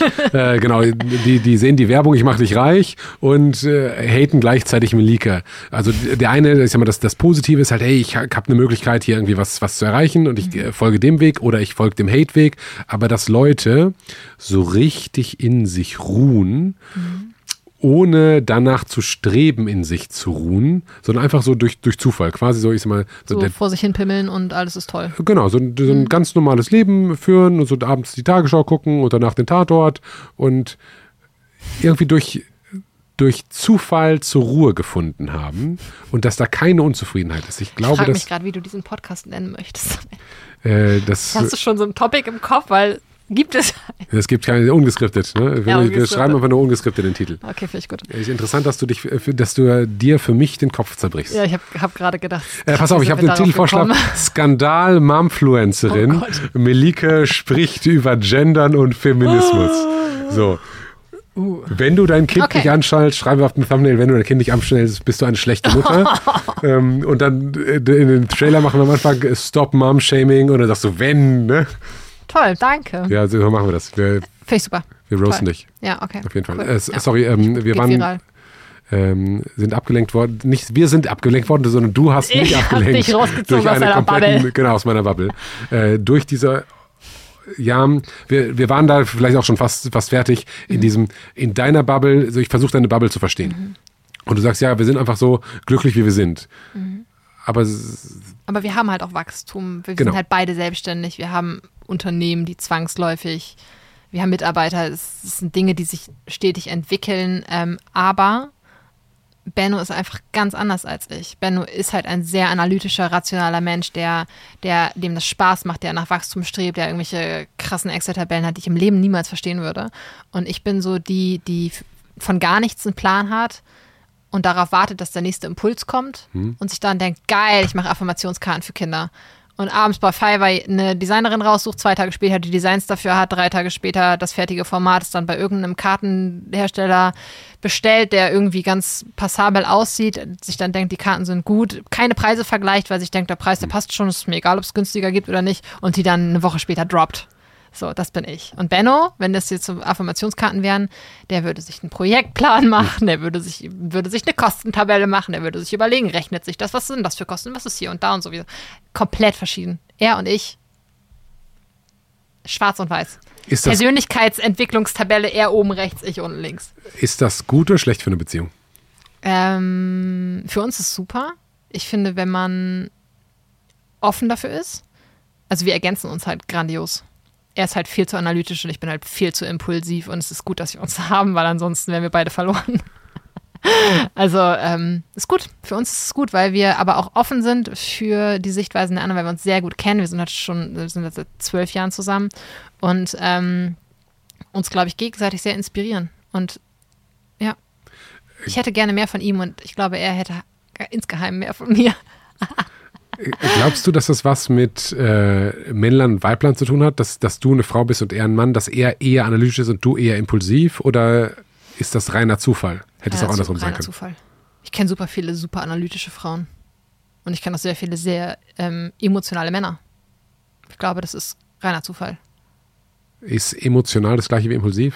Mm, nein, aber für mich ist sehr emotional und ja, impulsiv nicht um, so ein bisschen der Gegenpol mhm. zu sehr analytisch. Also es ist eines sehr bauchlastig und das andere sehr kopflastig in meinem Verständnis. Ja, weil ich denke jetzt emotional wäre für mich so, ähm, ich reg mich schnell auf.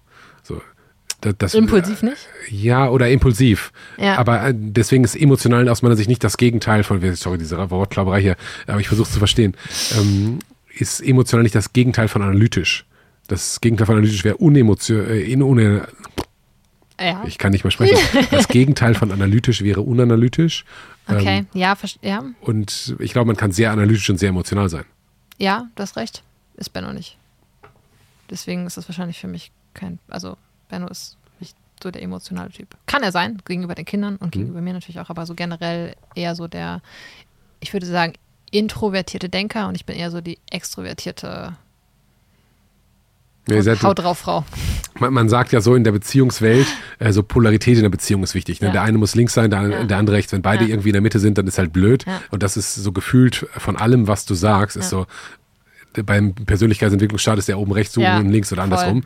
Und das macht halt irgendwie eine, eine spannende Beziehung aus. Tatsächlich, wenn ich das so anmerken darf, Bitte. als der gerade rausgegangen ist, Ja. äh, der war kurz hier, Ja. äh, hast du dich mit den Worten Ich liebe dich verabschiedet. So, und da dachte ich, das ist ja cool. So, das ist selten, dass man ein Paar sieht, was halt Zuneigung und Liebe so kommuniziert. Aber und er hat es nicht erwidert. Hast du das auch das weiß ich nicht. Das trifft es eigentlich, das trifft unsere Beziehung eigentlich sehr gut. Ist das so? Nein, überhaupt nicht. Also, äh, ich, ich weiß gar nicht, ob er es gesagt hat, aber ich habe es auf jeden Fall gar nicht so im Kopf. Das, wir müssen den gleich nochmal roasten dazu, ne? Warum hat der. So, was ist da ähm, los, Benno?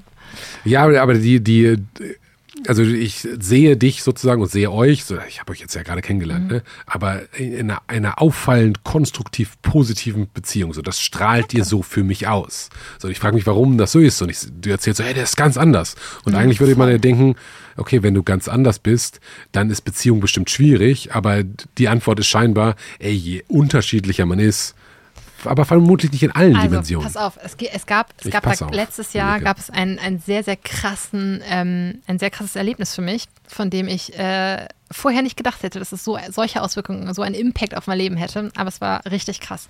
Also, es ist so, ich habe in meinem Leben schon immer gedacht, ich habe einen ganz, ganz tief verankerten Glaubenssatz, der mir besagt, ich kann ähm, nicht erfolgreich sein. Ich denke, habe von mir gedacht, ich bin, ich kann, ich werde niemals Karriere machen. Ich bin, das wird, never ever wird das passieren, weil ich sehr impulsiv bin, weil ich Dinge, weil ich sehr schnell, sehr euphorisch für Dinge brenne und diese Euphorie aber auch ganz schnell wieder verschwindet. Also wirklich weil so du von, dann so wechselhaft bist. ich bin super krass wechselhaft. Ich bin Zw Zwilling. Ich weiß nicht, ob du ein Sternzeichen glaubst, aber das passt, das trifft ziemlich gut. Ich bin sehr impulsiv und sehr schnell für etwas zu begeistern. Und wenn mich das nicht hält, dann streiche ich das aber auch komplett. Ich bin sehr schwarz-weiß, wenn es um sowas geht. Und Ich bin sehr froh, dass du immer noch hier sitzt und nicht aufgestanden bist oder rausgerannt, weil das. kein Bock mehr bin. und ähm, ich habe ähm, das auch in Jobs gehabt. Also ich habe ähm, ganz ursprünglich meine Ausbildung zur Köchin angefangen nach Oh, meiner. Realschule, weil ich dachte, das ist es. Hab's nicht, natürlich total Quatsch. Hab dann, ich weiß gar nicht mehr, nach einem halben Jahr oder so. Du, wieso sagst du natürlich totaler Quatsch? Für mich war das, weil das halt, Entschuldigung, in meiner Welt, in meiner Du darfst nicht mehr Wahrheit sagen, ne? Kann, kann, in, ruhig. in meiner Welt, ähm, das war halt ein impulsiver Gedanke. Für mich, das war nichts, was sich über Jahre für mich gefällt, ich möchte das gerne machen, sondern für mich war das ein, gut, jetzt habe ich meinen Abschluss, ich muss jetzt irgendwas machen. Köchin Muss klingt ja doch gut. deswegen nicht schlecht sein. Ähm, nee, aber es war, wenn man mich kennt, war es klar, dass meine Eltern wussten das, sagen wir Okay. es mal so, dass das eigentlich Und haben dich das ist. aber trotzdem machen lassen. Ja, meine Eltern haben mich schon immer in dem unterstützt, was ich. Meine Eltern, Bombe, haben mich immer in dem unterstützt, was ich gemacht habe, auch wenn ich echt äh, ein bisschen strange war. Ähm, und ich habe dann äh, die Ausbildung zur Sport- und Fitnesskauffrau äh, angefangen und habe auch da relativ schnell gemerkt, dass es eigentlich nicht das ist, was ich möchte. Habe es aber zu Ende gebracht, weil ich dachte, ich kann jetzt nicht noch was abbrechen. Das ist in der heutigen Zeit ein bisschen anders. Damals war das noch so ein, oh, die hat eine Ausbildung abgebrochen. Oh, oh, oh. es war äh, ganz, ganz großes Dorfthema damals. Und ähm, habe dann relativ häufig den Job gewechselt. Also ich habe echt, glaube ich, sechs oder sieben Jobs gehabt innerhalb von fünf, sechs Jahren, weil ich für ein Thema gebrannt habe, euphorisch war, es gemacht habe und auch schnell. Also wenn der Impuls kommt, dann kommt er schnell bei mir. Dann liegt nächsten Tag die Kündigung und dann suche ich mir was Neues. Und ähm, sehr, sehr impulsiv. Und ich habe, weil ich mir dessen bewusst war, dass Leute waren da schon gar nicht mehr, also Freunde waren gar nicht mehr überrascht, wenn ich gesagt habe, ah, ich suche mir einen neuen Job, dann waren die so, okay. Aha. Aha. Was ist es diesmal? Genau, genau. Und ähm, das war für mich aber halt etwas, ähm, was mir selber oder was ich von, wo ich selber immer gedacht habe, krass, es ist halt, du wirst niemals irgendwo dich hocharbeiten, wenn du nicht am Ball bleiben kannst, wenn du nicht in der Lage bist, Disziplin zu zeigen für etwas und äh, etwas langfristig zu machen. Und das war schon immer so. Es war bei Sportarten so als Kind, das war bei immer. Ich bin schon immer sprunghaft gewesen. Ich habe Dinge angefangen, euphorisch und sie wieder fallen gelassen. Immer. Für alles. Außer Benno. ich wollte gerade sagen, da sitzt du auf so einem heißen Stuhl. Ja, ja. Wenn du nur, dass du Bescheid weißt, ich könnte jederzeit weg sein. Überleg dir, was du heute machst, ne? Ähm, aber ja, also Seid ihr bei- verheiratet, wenn ich fragen darf? Wir sind verheiratet, ja. Also bei zwischenmenschlichen Beziehungen und Freundschaft ist das was anderes, aber alles, was, was sich so schnell wechseln lässt, habe ich, habe ich häufig sehr schnell wieder fallen gelassen. Und ich weiß, dass meine Eltern häufig gesagt haben, oh, willst du, mach doch, also willst, schmeiß es doch nicht schon wieder hin, bleib doch mal dabei und so. Und die haben mich immer darin unterstützt, wenn ich gesagt habe, ich möchte irgendwas nicht mehr machen und mich dann auch zum nächsten Hobby gefahren. Aber das hat sich so durch mein ganzes Leben gezogen. Und ähm, dann fing so das Thema Persönlichkeitsentwicklung an irgendwann beschäftigt sich gefühlt in meiner Bubble jeder damit. Ist nicht so, ich weiß das, aber gefühlt haben irgendwas irgendwie so jeder so das Café am Rande der Welt und so. Es, es, es gibt so ein paar Sachen, die kennt irgendwie jeder. Und äh, damit hat es bei mir damals auch gestartet und ich habe mich damit so ein bisschen auseinandergesetzt und habe festgestellt, jeder, jeder, der über Erfolg spricht, sagt dir, du brauchst Routinen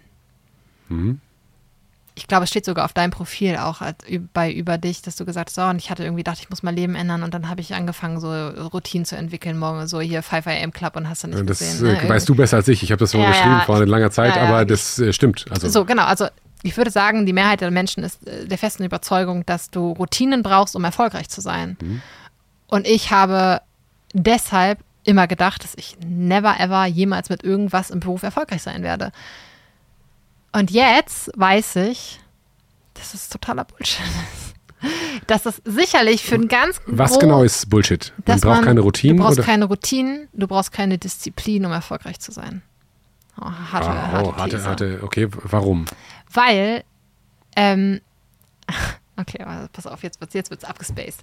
Also, letztes Jahr, ich hatte dann ja begonnen mit Deine Mama-Gefühle am 1.1.22, also vor gut anderthalb, ja, fast zwei Jahren. Und ähm, habe am Anfang mich so ein bisschen versucht, so mich zu positionieren, zu gucken, wo bin ich überhaupt, wer bin ich überhaupt, habe so ein bisschen geguckt. Und dann hatte ich ähm, bei einer ja, jetzt Kollegin gesehen, dass die ein ähm, Human Design Reading gemacht hat. Kennst du Human Design? Hast du davon schon mal was gehört? Äh, ich habe davon schon was gehört, aber ich weiß darüber nichts. Ich weiß nicht, was es ist. Ich will darauf gar nicht so tief eingehen. Es ist so ein bisschen die, oh Gott, ich, jetzt- ich werde wahrscheinlich verbessert, weil ich es wahrscheinlich falsch sage, aber so ein bisschen die erweiterte Form von Sternzeichen. Es ist so anhand deines Geburtsorts und deiner Geburtszeit ähm, wird dir ermittelt, was für ein Chart du hast und worin du gut bist und worin du schlecht bist und was du nicht so gut kannst und welche Tore offen sind. Und es ist wirklich sehr abgespaced. Und ich will gar nicht sagen, dass ich daran glaube, weil es, für mich ist das schon ein bisschen, bisschen zu spacig. Aber ähm, ich hatte das halt gesehen, dass es eine Kollegin gemacht hat und die war davon voll begeistert, weil es geht halt auch so in Richtung, wer bist du eigentlich und wo kommst du her und was willst du überhaupt? Und ähm, dann habe ich gesagt, weißt du was, ich buche mir das jetzt einfach, ich mache das jetzt einfach. Ich habe mich interessiert das einfach. Ähm, und ähm, dann ähm, hat diese Frau, Alexandra hieß sie, ähm, mit mir einen Zoom-Call vereinbart und hat nach meinem Geburtstag und meiner Uhrzeit und meinem Ort gefragt und dann hat die mir einen Chart erstellt und hat, hatten wir einen Zoom-Call, Deep Dive Zoom-Call hieß es, zwei Stunden und diese Frau, die kannte mich nicht, denn es war so krass, die hat mir mein ganzes Leben erklärt. Es war, du kannst dir das nicht vorstellen, es war so krass für mich. Und sie sagte, also es gibt im Human Design mehrere, ich glaube, fünf verschiedene Typen, Generatoren, Manifestoren, Reflektoren, hast du nicht gesehen? Auf jeden Fall sind die meisten Menschen Generatoren. Das sind so die Menschen, die, also es geht um Energielinien, die eine durchgängige, stabile Energielinie haben. Das sind so die Menschen, die stehen morgens auf, die gehen zur Arbeit, die kommen nach Hause und die machen das 20 Jahre lang und das passt für die so. Die haben nie so den Gedanken, oh, ich schmeiß das alles und das ist okay für die. Und dann gibt es natürlich die Leute, die extrem viel Energie haben. Das sind in der Regel dann die, die sich irgendwann selbstständig machen und ähm, halt gut ballern können und viel Ener äh, so einen sehr hohen Energiefluss haben. Und ähm, dann gibt es halt die Menschen wie mich. Und sie sagte, ähm, du bist halt eine klassische Manifestorin. Und Manifestoren sind halt nur 4%, glaube ich, der Menschen auf der Welt. Und ähm, deine Energie kommt in Schüben. So, aha. Okay. Ja, okay, alles klar. Und dann sagte sie, ja, es ist halt so, dass ähm, deine Energie, und dann hat sie mir irgendwelche Tore erklärt, ich kann es dir gar nicht mehr wiedergeben, weil es war für mich am Ende nicht mehr relevant. Auf jeden Fall hat sie mir halt erzählt, dass meine Energie halt in Schüben kommt und ähm, dass ich nicht dafür gemacht bin, beständig Leistung zu liefern und auch nicht dafür, also sie sagt, für dich wäre so ganz klassisch, du hast Bock abzunehmen, du meldest dich im Fitnessstudio an, vier Monate gehst du jeden Tag zweimal hin, weil du hast diesen Impuls, du hast diese Energie, du hast Bock da drauf und dann fällt die Energie ab und dann gehst du gar nicht mehr, schwarz-weiß. Und jobtechnisch genauso. Und sagst so, ja, und dann hast du wahrscheinlich schon, weiß nicht, wie es bei dir im Berufsleben aussieht, aber du hast wahrscheinlich schon relativ viele Sachen gemacht, weil du hattest so Euphorie, deine Energie kam, du hast sie genutzt und dann ist sie wieder abgefallen, dann war sie wieder weg. Und dann hast du den Job gekündigt.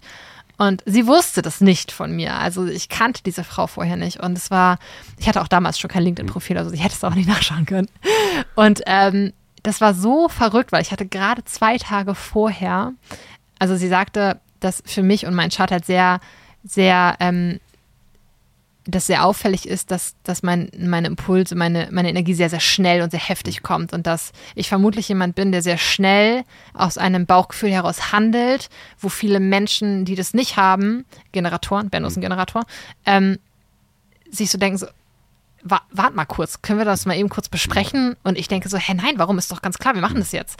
Und äh, wir hatten gerade zwei Tage vor diesem Call nämlich ein, ein, Szenario. Und zwar hatten wir so einen Baum im Garten stehen, äh, Rotdorn. Und ich bin mittags ähm, barfuß durch den Garten gelaufen und bin in so einen Dorn reingetreten.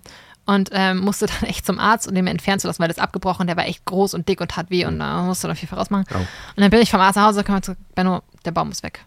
Und er, warum? Ich sage, Herr Dorn, wir haben Kinder, geht nichts, scheiße, der Baum muss weg. Und er, ja gut, okay. So, meine Schwiegereltern wohnen nebenan. Mein ähm, Schwiegervater ist handwerklich sehr bewandert und ähm, hat auch hier so ein Weidemann ähm, Dingens hier, Bagger und äh, äh, der war aber gerade in Afrika und der kam drei Tage später wieder und meinte, das ist kein Problem, sprechen wir mit Papa, dann macht er den weg und dann passt das schon. Und ich sagte so, nee, der Baum ist weg.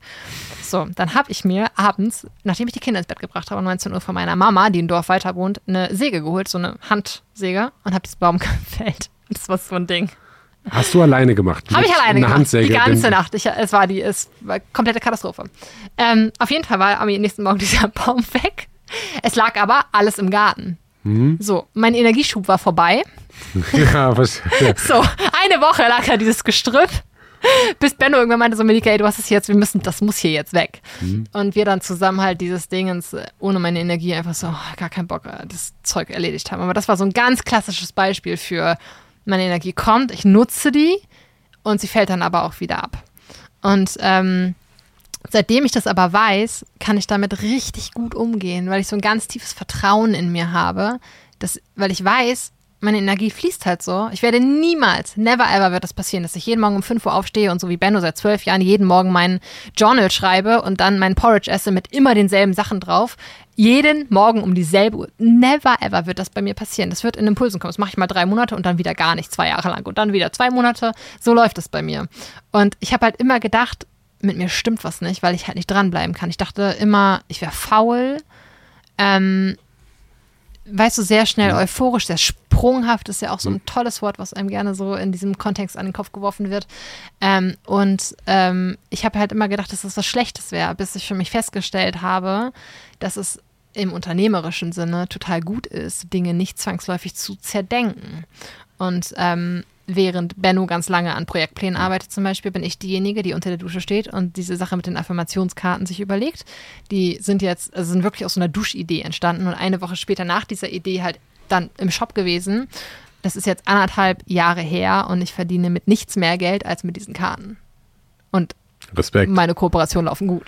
Aber es ist echt, war, war ein guter Impuls. Und ähm, es zeigt mir einfach, dass ich also ich merke, dass halt die Energie kommt und ich nutze die dann einfach, weil ich weiß, ich habe so einen Schub und ich nutze die halt voll aus und bin dann halt sehr produktiv und akzeptiere das aber auch, wenn sie wieder geht. Ich merke so, okay, krass, meine Energie ist wieder weg und dann mache ich halt, mache ich halt ein bisschen entspannter und ähm, weil ich aber auch weiß, der nächste Energieschub kommt wieder und deswegen habe ich auch nicht mehr dieses krasse, diesen Fluchtinstinkt, dieses, also ich hatte ganz am Anfang, bevor ich dieses Reading hatte, im Mai war das, glaube ich, so im April, da war ich vier Monate dabei und es lief eigentlich gut, aber ich hatte irgendwie diese Lust verloren. Mhm. Und war kurz davor, das hinzuschmeißen und zu sagen, ja, ganz ehrlich, ich habe halt auch ein Baby zu Hause, ich kann auch erst mal Elternzeit weitermachen. so. Und ähm, bis ich dann verstanden habe, dass das, also, verstehst du, wie ich das meine? Ich verstehe das. Es ist ein bisschen wild und ich glaube, viele können es nicht nachvollziehen, weil sie es nicht fühlen, aber für mich funktioniert das gut und Erfolg ist ja auch ein, eine Definitionssache, aber ich würde für mich behaupten, dass ich durchaus erfolgreich bin. Und ähm, ja. ja, ganz interessant. Auf einen anderen Weg halt. 100 äh, Gedanken dazu, die ich habe. Komm, hau raus. Ähm, Willst du dir eine Liste machen? Äh, ich müsste, ich versuche das mental. Okay. Aber zu eins, dieses Beispiel mit dem Rotdorn, äh, Ja. kann ich total nachvollziehen. Ich bin da genauso. Ja. So, ich will, dass der Baum jetzt äh, weggeht Ja. und im Zweifel brenne ich den nieder. Ja. Und, äh, Das wäre noch besser gewesen, vermutlich, weil dann hättest du den ganzen äh, Schutt nicht gehabt. Das wäre richtig schlau gewesen sogar. Ja, hm, we- weiß man nicht. nächsten Ja. Vielleicht wäre auch das Haus abgebrannt. Das ist halt eine Frage Ja. von, von Risiken wieder. So, aber du hast ja da mal die Gewohnheiten ähm, äh, halt auf der Webseite scheinbar gefunden Mhm. und ich habe beziehungsweise ich habe die scheinbar draufgeschrieben offensichtlich. Ähm, ich habe halt gelernt, in das Gewohnheit, also das ist mir extrem, also ich glaube, ich bin von einem Persön vom Persönlichkeitsprofil, ich habe vergessen, wie du es genannt hast, ähm, sehr ähnlich wie du. Also ich bin sehr, jetzt machen wir das und das muss jetzt gemacht werden, Ja. aber ich kann mir das genau vorstellen, auch bei mir im Garten würden, das Ding wird halt drei Monate liegen äh, und ich würde das aber sehen und denken, scheiße Benjamin, du kannst ja nichts zu Ende machen. Ja, ich denke das auch. Und du hast den Weg gefunden für dich, Ja. dass dir jemand gesagt hat, du bist gut, so wie du bist. Ja, So. voll. Und ich habe quasi den Weg nicht gefunden. Also mir hat niemand gesagt, du bist gut so wie du bist, sondern du blöde Auto. Ähm, sinngemäß, ich, so, ich habe halt viel so Jacko Willing und hier, Mhm. ähm, wer ist andere Navy? Ähm, ähm, Toughest Man Alive ist äh, Goggins, David Ah, Goggins. ja, ja. So. Also die sagen alle, hey, hier, du musst halt diszipliniert Sagen sein. die alle. Sagen alle. Du schaffst sonst nichts. Wenn du nicht diszipliniert bist, bringst du es zu nichts. Das ist doch die, so die, die Message, die sie dir alle vermitteln. nee, die, ich glaube, die ist anders. Ja, wie ist die Message? Du kannst dich disziplin, du kannst diszipliniert sein. Das ist eine Wahl, die du triffst. Und dann werden Ergebnisse besser sein, als wenn du undiszipliniert bist. Und das, glaube ich, grundsätzlich ist erstmal in weiten Teilen wahr. Die die sagen meisten nicht, Menschen bestimmt, ja. die sagen nicht, wenn du undiszipliniert bist, dann bist du ein Otto und wirst niemals was erreichen. Sondern sagen, pass auf, du kannst dir selbst deinen eigenen Wecker stellen und wenn du noch 5 Uhr morgens stellst und jeden Tag, da ist nichts, was dich davon abhält. Kalt duschen, nicht kalt duschen, bist du in der Dusche, der die halt die Entscheidung trifft. Möchtest du das, möchtest du das nicht? So, und der, die Lektion für mich daraus war, okay, meine eigenen Entscheidungen beeinflussen, wie ich bin und was ich tue. Dementsprechend habe ich Macht über mich. Ähm, lustigerweise ist der zweite Gedanke, Patrick Reiser war ja gestern da ähm, und er sagt, Erfolg ist, wenn Dinge erfolgen, die man sich vornimmt. So seine Definition von Erfolg. Fand ich ganz spannend. Aber Ich nehme es mir aber nicht vor. so und genau passiert einfach. da ist, Das klingt jetzt so magisch, aber also ich finde diesen, ähm, das ist ja so ein bisschen der Steve Jobs äh, Gedanke. Ich bin halt so creative, ich habe die Inspir Inspiration und ich mache jetzt was und das Kartenspiel funktioniert sich wie geschnitten Brot. So die Frage wäre aber, was wäre, wenn du dich regelmäßig einmal die Woche, einmal im Monat hinsetzen würdest, wenn das in dem einen Moment schon so krass war? Wie könntest du da, also die Frage für mich ist, so, wie könntest du das hebeln, dass du nicht nur diesen einen Moment hast, wie kannst du mehr Momente der Inspiration machen und wie kriegst du es äh, beispielsweise in die Buchhaltung zu machen? Das macht jetzt wahrscheinlich der Benno, äh, weil, Steuerberater. oder Steuerberater outgesourced, an wem der, der besser darin ist. Ja. Aber es gäbe, Nimm jetzt mal das Podcast-Beispiel. Für mich war das Schwierigste, als ich einen Podcast gestartet habe. Ich war so, okay, ich kaufe auf jeden Fall Equipment, alles ist geil. mach das jetzt. So, ich dachte so, wow, ich muss dann jede Woche eine Folge aufnehmen. Ich kann nicht mal drei machen und dann wieder kein. So, das war für mich so eines der schwierigsten Könnte Dinge, diese Konsistenz. Und ich dachte, ich könnte das auch nicht. So, Mhm. aber die Tatsache, dass ich mich dazu gezwungen habe und diszipliniert, Mhm. weiß ich jetzt, hey, ich kann das. Und Mhm. zu wissen, dass man etwas kann, obwohl man nicht das Naturell dafür hat. Wenn man Mhm. halt, wenn du so ein, ich sag mal, Buchhaltertyp bist, ist ganz einfach, was regelmäßig zu machen. Der muss das regelmäßig machen, weil es in ihm drin Das ist. ist der Grund, warum ich das nicht kann.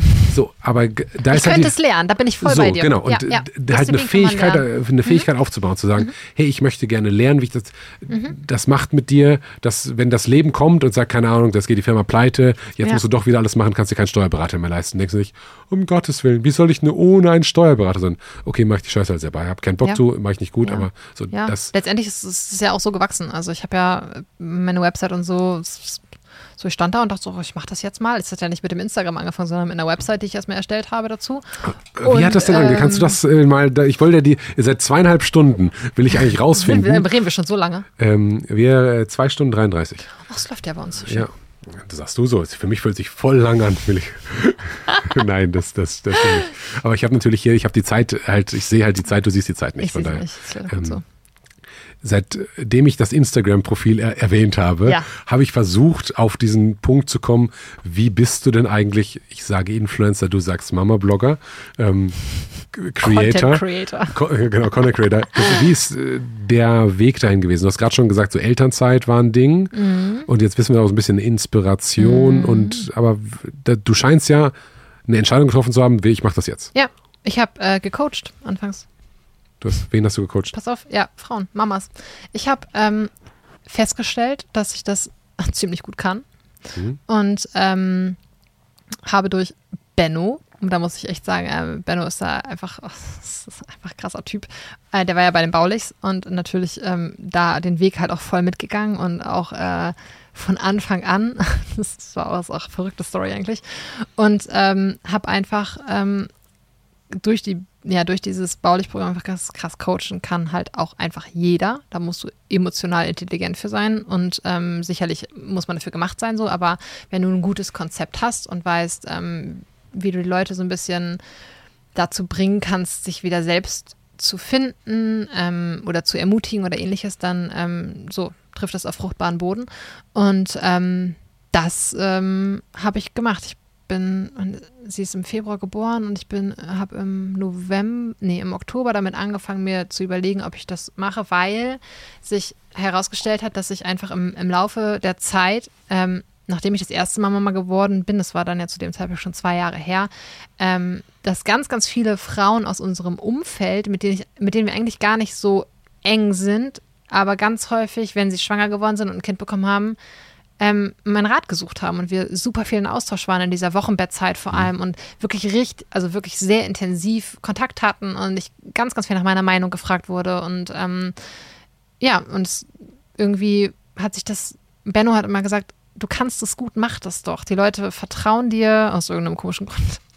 Und ähm, die, die interessiert es, was du erzählst und wie deine eigenen Erfahrungen sind und die schätzen es, dass du authentisch bist und ehrlich und ähm, mach da doch was Geschäftliches draus. Und dann ähm, habe ich mich hingesetzt und habe eine Website kreiert. Selber übrigens, wo wir hier gerade von Disziplin sprechen. Also ich saß dann da und dachte so, ja gut, WordPress, ähm, gucke ich mir mal ein YouTube-Video an und ähm, habe das halt alles selbst gemacht. Und ähm, dann habe ich am 1.1. gestartet, ganz offiziell, mit so richtig so erster, erster, Ins- nee, dritter, erster was, glaube ich, Instagram-Posting und habe gesagt, so hier bin ich jetzt, ähm, hi.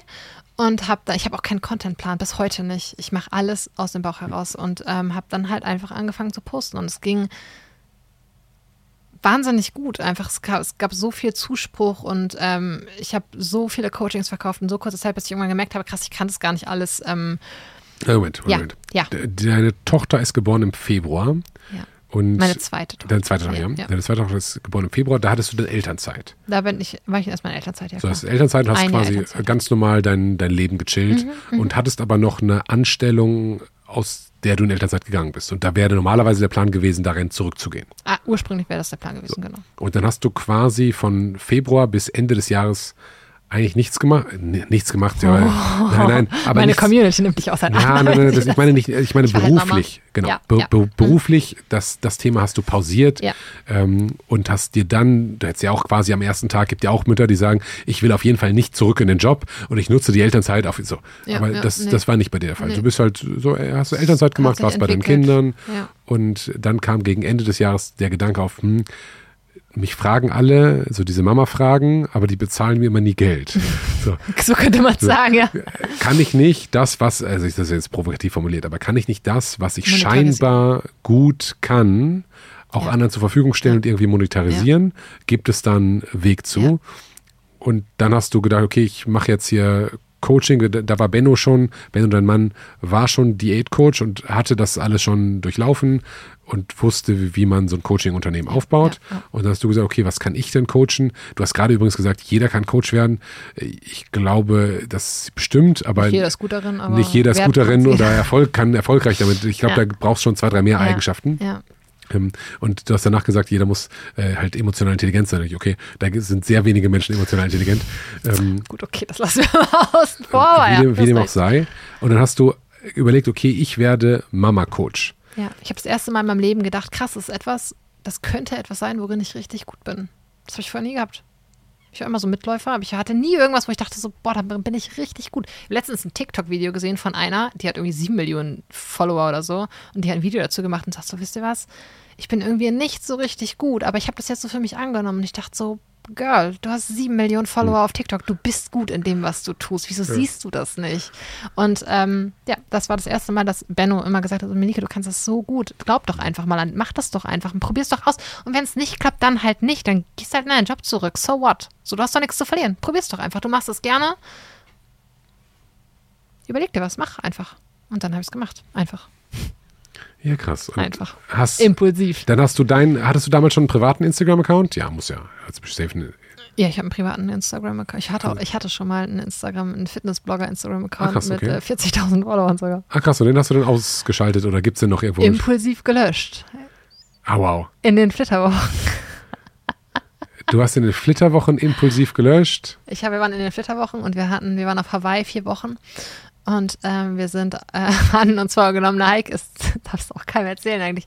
Wir hatten uns vorgenommen, eine Hiking-Tour zu machen äh, zu so einem Wasserfall und ich habe mir vorher überlegt, was ich anziehe, weil ich wollte natürlich vor Ort ein Foto machen für Instagram. Und dann sind wir da hoch und dann haben wir Fotos, es war super voll, wir haben Fotos gemacht und wir sind runtergekommen und die Fotos waren alle scheiße und ich hatte schlechte Laune. Und dann waren wir zurück im Airbnb und ich habe gedacht, so, Alter, Melika, das stimmt, äh, what the fuck, was, zur- was ist da eigentlich los? Alter, wir waren an dem, wir sind an dem schönsten Ort der Welt gefühlt. Mhm. Wir haben einen wunderschönen Wasserfall gesehen und du hast schlechte Laune, weil du kein Foto für Instagram hast. Und dann habe ich zu Benno gesagt, Benno, ich, ich, ich, ich lösche den jetzt. Und er, oh, Moment. Und ich so, nee, ich, ich will das nicht mehr, ich lösche den jetzt. Und dann habe ich den gelöscht. Wow. Weg. Unwiderruflich. Ciao. Nie bereut. Du hast, es gibt ja auch den, äh, die Möglichkeit, den auf privat zu stellen ja, und äh, nee, quasi hab, auch nein, zu deaktivieren. Schwarz um oder weiß? Schwarz oder weiß? Wenn, schwarz oder weiß. Ich habe es Oh, gelöscht. wow. Ist ge ge gefährlich, mit dir Business zu machen, glaube ich.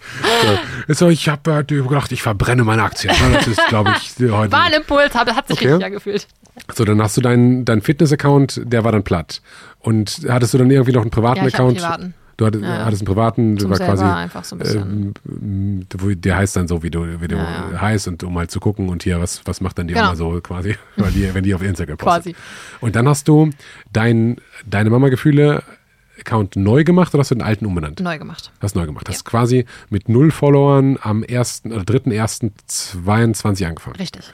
So, und dann hast du gesagt, hey, ich bin jetzt übrigens hier, ich bin neu, ihr kennt mich nicht, aber ich bin Mom-Coach. Mhm. Wie lange hat es gedauert, bis der erste Kunde da war? Oder die erste Kundin, kann man ja wirklich sagen. Drei Wochen. Drei Wochen. Hast du Werbung gemacht oder rein organisch? Rein organisch. Was hast du abgerechnet damals? Mehr. 99 Euro oder sowas für, Für eine Stunde. Für, nee, für eine Woche oder so. Okay. Ich hatte halt gar keine Ahnung. Ich hatte ja auch gar keine Expertise. Ich hatte ja auch, also ich hatte ja nichts, wo, wo ich hätte sagen können, so, es kostet ja zweieinhalbtausend Euro übrigens. So, ich hatte ja keine Rezension, weißt du? Ich Mhm. hatte ja nichts. Das war ja einfach so, sie hat mir geschrieben und hat gesagt, ey, ich folge dir jetzt seit irgendwie, da warst du gerade zwei Tage online auf Instagram. Du bist mir so sympathisch. Es ist so schön zu hören, was du sagst und wie du bist. Und ich, ich habe so das Gefühl, ich wäre gerne deine Freundin. Und jetzt habe ich kann ich das kaufen, dass ich Jetzt, deine jetzt Freundin habe bin? ich gesehen, man kann Coaching bei dir buchen und es ist preislich voll. Ich würde es gerne, können wir das machen? Moment, die hat dir geschrieben, ich wäre gern deine Ich, Freundin. hab, ich bekomme ganz oft solche Nachrichten. Das ist Ich- richtig schön. ja, ich, glaub, ich glaube dir das aufs Wort. Dich hätte ich gerne in meiner Nähe. So eine Freundin wie dich hätte ich gerne. Das kriege ich ganz oft. Das ist so schön. Das sind die schönsten Nachrichten. Ich denke mal so, hm, Ja, komm, du hast es auch schon gedacht. Oh, äh, Melike, die hätte ich gerne, als hätte ich gerne als eine Freundin. äh, ja, ich habe das tatsächlich, denke ich, die ganze Zeit, du musst meine Freundin kennenlernen.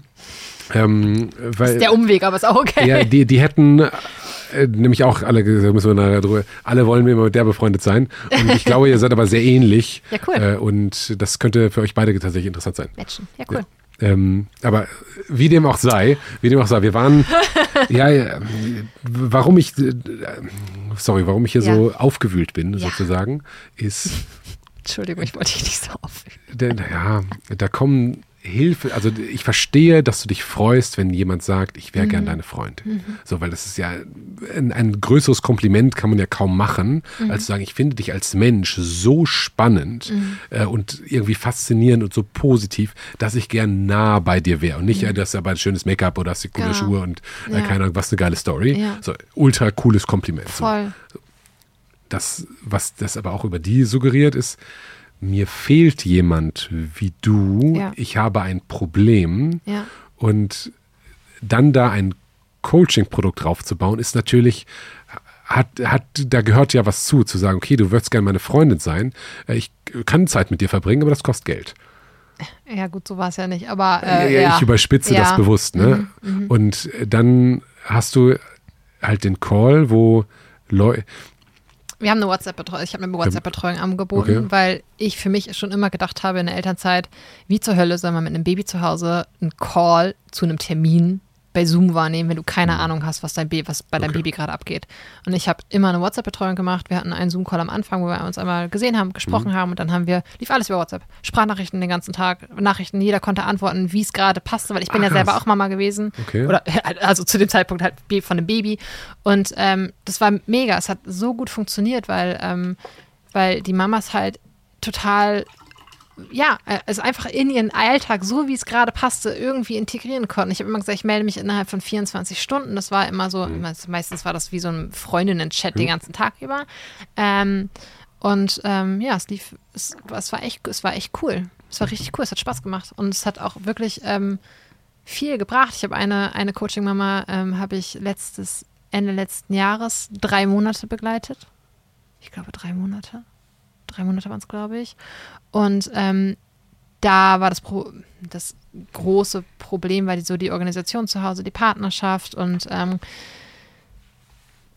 die ist einfach mit einem zweiten Kind schwanger geworden am Ende. Und sie hat mir letztens nochmal geschrieben und sagt, krass, und jetzt liege ich hier und ähm, mit meinem zweiten Baby im Arm. Und ähm, ich muss dir ganz ehrlich sagen, das ist dein Verdienst, weil ohne dich und unser, unser Coaching, ähm, ja, weiß ich nicht, wo, wo ich heute stehen würde, aber ich bin einfach so unendlich dankbar dafür und du hast mein Leben verändert. Hat sie, hat sie mir so geschrieben. Cool. Und ich dachte so, oh, und ich vermisse es auch ein bisschen, aber es steht halt in gar keiner Relation mehr zu äh, monetär, zu dem, was und Zeitaufwand und ja.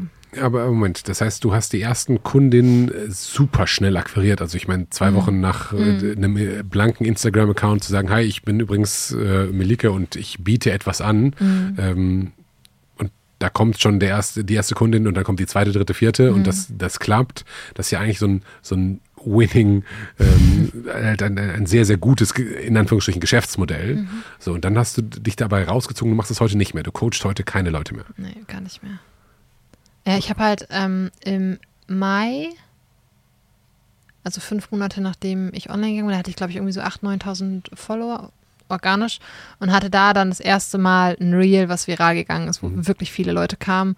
Und dann kamen die ersten Kooperationsanfragen und ähm, Kooperationspartner bezahlen halt einfach richtig gutes Geld. Das kann man wirklich nicht anders sagen.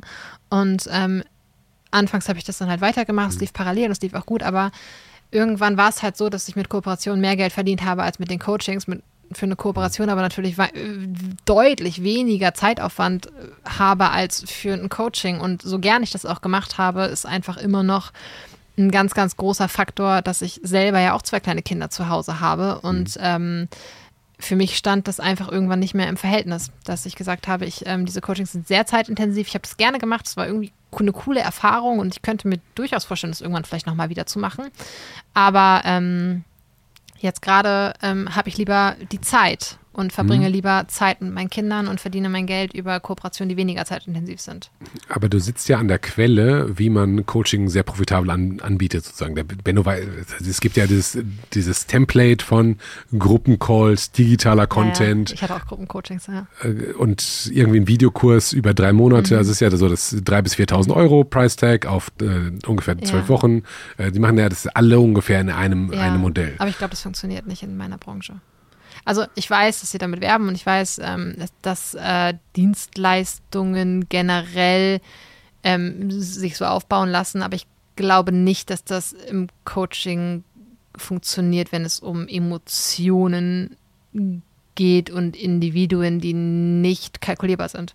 Also mein, ich hatte zwar natürlich so einen, so einen groben Leitfaden, ähm, aber manche Punkte überspringst du komplett, weil die für die Leute einfach nicht relevant sind und manche halt nicht. Und ähm, manchmal war, ist man so drei Wochen dann auf, auf einem Punkt und es ist so individuell, dass du das nicht. Nachher schreibt mir Andreas Baulich und sagt so: Moment, Melike, da können wir was draus machen. ähm, also ich glaube oder ich fände es irgendwie, es würde sich, glaube ich, nicht richtig anfühlen, ein etwas so Intimes und Individuelles wie das Mama-Werden in einem Coaching so zu generalisieren, dass es auf alle irgendwie passt, sodass jeder am Ende so ein bisschen was darauf ist. Hm, okay. Finde ich irgendwie nicht, finde ich irgendwie nicht cool, weil das, das ist, man ist so, verletzlich in dieser Rolle. Man ist ja, das sind ja keine gestandenen Unternehmer, die sagen, ich buche mir hier jetzt ein Geschäftsführer-Coaching, sondern das sind halt Frauen, deren ganzes Leben sich umgekrempelt hat, die ein Baby zu Hause haben, ähm, wo die Beziehung sich verändert, zu Freunden, zum Partner, eventuell zum, zu weiteren Kindern, zu Schwiegereltern. Alles ist anders. Und darauf ein, ein generalisiertes Coaching anzubieten, finde ich irgendwie ethisch nicht korrekt. Das ist irgendwie, das ja. ist irgendwie, ich finde, das spielt man so ein bisschen das wäre für mich zu sehr, also würde ich nicht machen, um Geld zu verdienen. Das ist für mich irgendwie so ein, es ist viel zu individuell. Wie soll das funktionieren? Also ich kann mir zum einen nicht vorstellen, dass es so funktioniert, dass es gut wäre. Und zum anderen, ähm, ich finde das irgendwie nicht richtig, weil ich finde, dass Frauen, die in dieser Position sind, dass sie ein Coaching damit sich überlegen, eins zu holen mhm. in einer in der Regel ja durchaus auch verzweifelten Situationen sind, weil sie sagen so, ey, ich brauche Hilfe von außen, weil so wie es, ich schaffe es nicht alleine, ich brauche Hilfe von außen. Und das dann zu nutzen, um damit Geld zu verdienen und das im besten Fall so, also zu monetarisieren in Form von Gruppencoachings und generalisierten Coachings, das, das, da sträubt sich alles an mir, weil ich, das ist so fast so ein bisschen Ausnutzen von Hilflosigkeit. So, okay, ich weiß, das ist jetzt sehr krass überspitzt, aber das ist so, das ist so ein bisschen so das Gefühl, was ich dazu habe. Und wahrscheinlich habe ich eine halbe Stunde später ein anderes Gefühl dazu und dann werde ich dir auch sagen. Ja, aber hau mal raus, was du dazu denkst. Dass, wenn Coaching also das, das, was du zum Mama-Coaching gesagt hast, ich mhm. verstehe, dass du natürlich in der Mama-Szene, nicht nur in der Mama-Szene, sondern in der, der Mama-Situation viel tiefer drin bist als mhm. jetzt in anderen Situationen. Mhm. Aber grundsätzlich Live-Coaching wendet sich an Menschen, die irgendwas in, in irgendeiner Weise ein Problem haben mhm. oder ein Problem lösen wollen. Mhm. So, und jetzt könnte man dann sagen, dass alle Life-Coaches sich dieser Probleme, diese quasi Probleme monetarisieren. Das gleiche machen übrigens auch Ärzte, Total. weil die verdienen mit Krankheiten Klar. Geld. Ja, voll. Und dann ist halt die Frage, ist der ethisch bessere Weg zu sagen, ich nehme Geld dafür, dass ich dir helfe, in deinem Problem weiterzukommen, oder ich lasse mich dich mit deinem Problem allein, weil für mich wäre es ethisch jetzt nicht gut, da Geld zu nehmen. Deswegen, sorry, such dir jemand anders. Ich glaube einfach nicht, dass ähm, ich das Coaching so generalisieren könnte, dass es den Leuten wirklich helfen würde. Deswegen fühlt es sich auch nicht an, als würde es sie damit alleine lassen. Aber also ich könnte natürlich wieder in dieses 1 zu 1 Coaching gehen und ganz offensichtlich hilft es Leuten, weil es war, war echt cool und ich habe sogar eine Kundin, die, die hatte ich drei, Mama, drei Monate bei mir und die ist jetzt bei Benno, um ihre Schwangerschaftsfunde loszuwerden. Mega, ganz, ganz tolle Frau. Ähm, und ähm, also es, es, es, es lief gut, aber ich glaube nicht, dass ich das so generalisieren kann, dass ich das, dass ich, dass das einen wirklichen Mehrwert für diese Frauen hätte, weil das Thema einfach viel zu individuell ist. Letztendlich geht es ja darum, ein ganzes Leben irgendwie neu zu strukturieren und ich finde, dass ich weiß, also.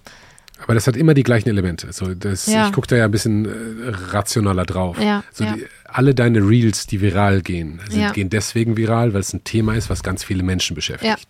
So, das Thema Stillen, das Thema Geburt, das Thema, wie gehe ich mit meiner Beziehung um, wie gehe ich mit meinen Schwiegereltern um, wie gehe ich mit einem schreienden Kind um, wie gehe ich mit äh, Kritik und Mom-Shaming um. Das sind so, ja, okay, das ist ja für alle ja. Thema. Ja, und so. dann hast du eine Mama, die sagt, Stillen funktioniert super. Ähm, wir haben ein tolles Sexleben, mein Körper sieht aus wie vorher, es ist alles super, mein Kind schreit nicht, es ist total pflegeleicht, aber meine Partnerschaft, da hakt es so ein bisschen. Was mache ich denn da?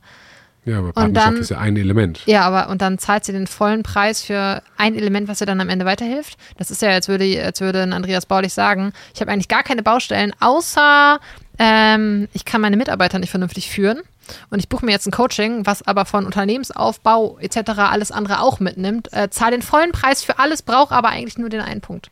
Ja, anders könnte man sagen, es ist immer ganz lustig, wie häufig die Baulichs hier Thema sind. Das, das ist, ist bei halt, uns halt ein sehr präsentes ja, Thema zu Hause. Ähm, das, aber woraus wollte ich jetzt hinauf? Jetzt habe ich mein, mein Guck mal, das äh, ist, als würde ich eine Staffel Gilmore Girls kaufen und kenne alle Folgen bis auf eine, muss aber die ganze Staffel bezahlen ja, du kennst, das ist was anderes mit Gilmore Girls, weil du weißt, dass du die anderen, ähm, äh, anderen Folgen kennst.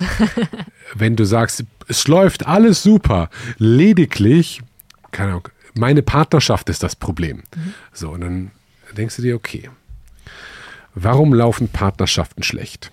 So, das, wir können uns super verstehen uns darüber, wer räumt die Spülmaschine aus, wer geht wann mhm. arbeiten. Ähm, das klappt alles super bei uns. Mhm. Auch wer das babysittet, das klappt super bei uns. Aber in der mhm. Partnerschaft läuft es nicht. Wir haben keinen Sex mehr. Ja. So. Und das ist okay. Das wäre ein einfach, keinen Sex mehr zu haben, ist ein einfach zu lösendes Problem. So, dann mach das doch, ne? So, aber warum passiert das nicht? Und ja. dann gehst du halt zurück. Ja, okay. Tiefer, ja. Keine Ahnung machst du das Baby wirklich, bist du die Mutter oder ist vielleicht der Vater noch mit die Mutter? Vielleicht stört ihn das, vielleicht mhm. so Männerrolle, Vater. Das wird dann ultra komplex. Maskuline, feminine Energie. So, ja, ja. so und dann bist du bei dem, Ah, okay, ich habe da übrigens, da passen dann wieder Standardmodule, wo du mhm. sagst, hey, was ist denn eigentlich deine keine Aufgabe als Partnerin, was ist die ja. Aufgabe deines Partners? Ja. Ähm, Letztendlich könntest du auch einfach so ein, so ein Persönlichkeitsentwicklungs für Anfänger Buch nehmen, das in ein Gruppencoaching umwandeln. Jeder lässt, durchläuft das einmal und jeder, der sich vorher noch nicht mit dem Thema auseinandergesetzt hat, wird danach auf jeden Fall sagen, boah, das war richtig krass. Genau. Ja, aber fühlt sich nicht richtig an. Interessant. Also ich glaube, dass wenn wir, ich denke jetzt so gerade. So, Hast du eine Geschäftsidee? Komm heraus. Ja, ich überlege halt, wir haben halt bei Rookie, ne? Ja. Ähm, ganz, ganz viele coole Kundinnen. Ja. Und, Mich zum Beispiel. Ja, zum Beispiel. und wir überlegen immer, so was könnten wir denn, wir machen so Mar-Meetups und so, mhm. und alle freuen sich immer, andere coole Mütter zu treffen, mhm. weil tatsächlich ist so das coole Mütter, also Mütter zu finden ist einfach, coole Mütter eher schwierig. So und wir, wer sich eine Rookie kauft, der ist gefühlt und das ist wirklich so. Wenn ich jemanden treffe mit einer Rookie auf der Straße, die sind immer cool. Ja. So, ja, das, ist, stimmt. das ist ein ganz schönes Selektionskriterium ja, sozusagen. Ja. Deswegen haben wir gesagt, pass auf, wir, wir laden mal Menschen, die bei uns einen Trage gekauft haben, einfach ins Café ein und machen WhatsApp-Gruppen mhm. für Köln, für Berlin, für hast du nicht mhm. gesehen. Mhm. So, das, das funktioniert fantastisch. Und wir mhm. überlegen halt, so das ist der ökonomische Gedanke, was, die sitzen da, sind, haben sich frei, nicht freigenommen, aber die haben meistens immer Elternzeit, ja. so, kommen irgendwie 50 Kilometer angefahren, ja. um halt andere Rookie-Mamas zu treffen. Ja. So, und die haben halt einmal eine Trage gekauft. Ja. Und die würden auch ganz viele andere Sachen von uns kaufen. Und ich überlege halt, was wir könnten halt sinnvolle Produkte sein. Und ich denke so, also so ein Mom-Coaching, das ist für mich so offensichtlich ein gutes Produkt, weil ich sehe es jetzt auch an, an, an meiner Freundin. Ja. So alles, was, was ich jetzt, mein Impuls ist, dich in Anführungsstrichen mit nach Hause zu nehmen und sagen, guck mal, Sarah, ich hab so dir was jetzt, mitgebracht. gesagt, guck mal, das ist spannend euch aus, das ist für euch beide irgendwie spannend. Ja, ja. So, und die, diese, diese Coaching, ja, was ist Coaching, ne? aber überhaupt Austausch mit Menschen in einer ähnlichen Situation, in einem ähnlichen Mindset, ist halt spannend. Und das haben wir versucht, über diese Meetups zu machen. Mhm. Ich glaube aber, dass man da ein richtig gutes Coaching-Produkt äh, rumbauen kann, was am Ende des Tages dann so erfolgreich ist, wie du sollen das beschrieben das zusammen hast. Machen? Dann machen wir, machen wir das Rookie. Sollen wir, sollen wir vielleicht so ein, so, ein, so ein Buch oder sowas machen? Ähm, wir können, du, kannst ja, du kannst ja ein Buch, so ein Workbook-mäßig, weißt du? Kannst ja Coaching auch immer als als Workbook. Die, äh, die Leute, die Bücher machen, sagen, die machen die Bücher nur, um Coaching-Plätze zu verkaufen. Ja, das sind ja hier wieder die Baulis. Das ja, sind wir wieder ja, bei den Baulis, die hier irgendwelche Freebies verschicken, damit sie dann. Aber ich, nein, ich meine wirklich ein Buch mit Mehrwert, nicht ein Buch von ich teaser an und guck mal, da kannst du mein nee, Coaching nee, sondern so ein Workbook, so ein richtiges, so ein. Das Problem mit den Büchern ist immer, die stellen die sich ins Regal, die Leute, und ich gehöre zu diesen Leuten. Und ich auch. es ist so viel Weisheit in Büchern. Man müsste ja. einfach nur die, die besten 100 Bücher der Welt lesen ja. und dann würdest du ja. alle irgendwie in Schatten stellen. Aber das machen die Leute nicht. Nee. So jetzt dementsprechend das drei Trillionste Buch zu schreiben, in der Hoffnung, jeder steht alles drin, die müsst zu lesen. Würde so. nicht funktionieren, meinst du? Und es ist ja ganz viel auch Umsetzung. Ja, so ein Workshop-mäßig was draus machst? Ja, Work, also ich finde mittlerweile, ich war früher ganz großer Gegner von Coaching. Also Brainstorming live, ja. live im Podcast. ja, also so passt so. Ich hätte gerne, ich kann es euch mal erzählen, ich hatte meine Podcast-Idee und wie, die klaut mir jetzt jemand, ne? Ich, ich, ich sehe euch, Leute. Du hattest meine Podcast-Idee zu? Ähm, ich, ich hatte mal überlegt, ob ich, ähm, ob ich ähm, einen Podcast äh, entwickle, der eigentlich das ist, was du tust, aber anonymisiert ohne Kamera mit Mamas, die ihre Geschichten erzählen. Weil ich habe so ein bisschen das Gefühl, dass es einfach für viele ähm, Geschichten und für viele Erfahrungsberichte keine Plattform gibt, wo sie offen darüber sprechen können. Mhm. Anonymisiert, sodass sie auch wirklich offen darüber sprechen. Wo es einfach, wo Leute, wo Mamas sich beim, keine Ahnung, Wäsche zusammenfalten, Baby stillen, wie auch immer, Podcast auf die Ohren und sich anhören können. Annemarie, hast du nicht gesehen, erzählt von ihrer Geschichte und sie denken sich, Gott sei Dank, so geht's mir auch. Ich fand das auch. Und die erzählt einfach gerade heraus, ungefiltert, was sie am stillen Scheiß fand, warum sie sich dafür entschieden hat, warum, wie sie das wahrgenommen hat, warum das so schwer für sie war, wie es in ihrer Partnerschaft läuft. Ganz ungefiltert, weil anonym, mhm. dass Leute sich einfach Geschichten von anderen Leuten anhören können, weil es einfach, weil es einfach so das Gefühl gibt von, ich bin nicht alleine. Da sind noch andere. Melike, wie du so vor mir sitzt mit den Kopfhörern und dem, äh, dem Studio Siehst du das? Ich sehe dich, du bist halt der Mama-Domian, ne? so, dann machst du halt, ja, halt wir haben auch schon cool. mal, ich habe mit. Äh, Kann mit, ich dein Studio mieten? Können wir das ungeskriptet einfach in. Ja, lustigerweise haben wir so Backdrops, also das wäre alles, wär alles möglich. Ähm, halt aber das, die vier Stunden Fahrt ist ja gar kein Problem. Ich würde halt, ich bin ja auch ein impulsiver Mensch, ich würde halt nicht jede Woche drei machen, sondern ich würde halt ein Wochenende alle einladen und würde die hintereinander wegballern, wenn ich einen Impuls habe, um mhm. dann wieder zwei Wochen frei zu haben. Ah, wir müssen da was machen. Ich würde das halt in meine Impulse integrieren, damit ich halt ähm, meinem Energiefluss gerecht werde und nichts machen muss, was außerhalb meines Energieflusses liegt. Ja, das, das klingt ja schon wieder so abgespaced. Aber das klingt überhaupt nicht abgespaced. Ähm, das klingt überhaupt nicht abgespaced und ich bin voll bei dir und ich habe das, äh, ich bin ja ähnlich, ne? Also ich habe das ganz oft, dass ich habe letzte Woche dachte ich so, AI ist das große Ding. Ich habe zwei Tage nichts anderes außer AI gemacht, ja. so für unseren Customer Support. Ja, so, weil mich das äh, dann fand ich geil. Ja. Jetzt ist mir nicht egal, aber ist halt ja, die, die, die, die Power ist Wir sind uns sehr ehrlich. Ja, total, total. Ich, ich arbeite da halt stark gegen an. Aber so. warum? Wieso lässt du dich nicht drauf ein? Meinst du nicht, dass du auch ähm, also meinst du nicht, dass es dir vielleicht leichter fällt sogar, wenn du nicht dagegen anarbeitest, sondern es annimmst und lieber damit arbeitest als dagegen? Ich arbeite und dich so ein bisschen davon löst, dass man, dass man Disziplin erlernen muss und dass man Dinge machen muss, auch wenn sie eigentlich einem gerade widerstreben, weil keine Ahnung, bei mir kommt da noch der Zyklus hinzu. Ich habe ja auch noch, ne, hier, so, ich muss ja auch noch so, wenn so ein Impuls ja. kommt, wenn ich meine Periode habe, ist auch nicht geil. Aber ähm, also es muss schon auch irgendwie passen, aber du als Mann, du wachst ja jeden Morgen mit denselben hormonellen Voraussetzungen Genau, ist ja einfach. Würde ich als Mann ist ja einfach. Du bist ja so, also, als ja weißer Cis-Mann total privilegiert, ne? ich meine, du, du wachst auf, deine Hormone sind so wie gestern auch und wie morgen auch und äh, letztendlich, also du, du müsstest, also, weißt du, du kannst doch deinen Impulsen ruhig folgen. Ja, also ich weiß, gewisse Sachen funktionieren halt nicht. Also zum Beispiel Mitarbeiterführung. Ich kann nicht sagen, wir machen dann Meetings, wenn ich mich danach fühle, weil die stellen sich ja darauf ja, ein. Ja, ich meine letztendlich. Äh, du bist Vater, ich bin Mutter, ich kann meinen Kindern auch nicht sagen, du, sorry, heute ne? ich bin gerade inspiriert. Kein, ich habe gar keinen Bock auf ja. euch. Geht so. bitte in eure Zimmer, macht euer Ding. Ich melde mich, wenn der nächste Impuls kommt. Funktioniert bei mir ja auch nicht. Aber ähm, also es gibt klar gibt es Dinge, Buchhaltung, Gedöns, ähm, die man machen muss, aber es gibt ja auch viele Dinge, die man nicht machen muss, von denen man denkt, man müsste sie machen, weil Leute einem sagen, dass es notwendig ist, um zu Ziel X zu kommen, was aber ja vielleicht auch etwas ist, was man durchaus mal hinterfragen darf. Ja, also ich bin mit dir dabei im Hinterfragen, aber ich würde eher, also ich habe einen Weg gefunden, eher zu sagen, pass auf, jetzt ist hier mein Arbeitsslot mhm. und ich könnte hundert verschiedene Sachen gerade arbeiten mhm. und ich arbeite aber die Dinge, wo ich mich gerade nach fühle, wo halt sie AI. diese Podcast-Folge. Und deswegen heißt es auch ungeskriptet, ja. weil ich könnte gar nicht in einer fertigen Struktur. Das so, würde nicht funktionieren. Das würde überhaupt, also, will, also es funktioniert schon, aber ja. das braucht halt einen ganz erheblichen mentalen Aufwand für mich, um zu sagen, okay, wir wollten erstes über das Thema sprechen, ja. dann über das Thema. Kann ich nicht. Ich so. habe mal einen Workshop gegeben, so ein Online-Seminar, ähm, so zum Thema Achtsamkeit im Mama-Alltag, bla bla bla. Es war gut, es war alles drin, was ich sagen wollte, aber es war nicht strukturiert. es war so, ach, und dann ist mir das noch eingefallen, und dann das noch, und dann das noch. Und ich habe da Aufzeichnungen von. Und ähm, es ist alles drin.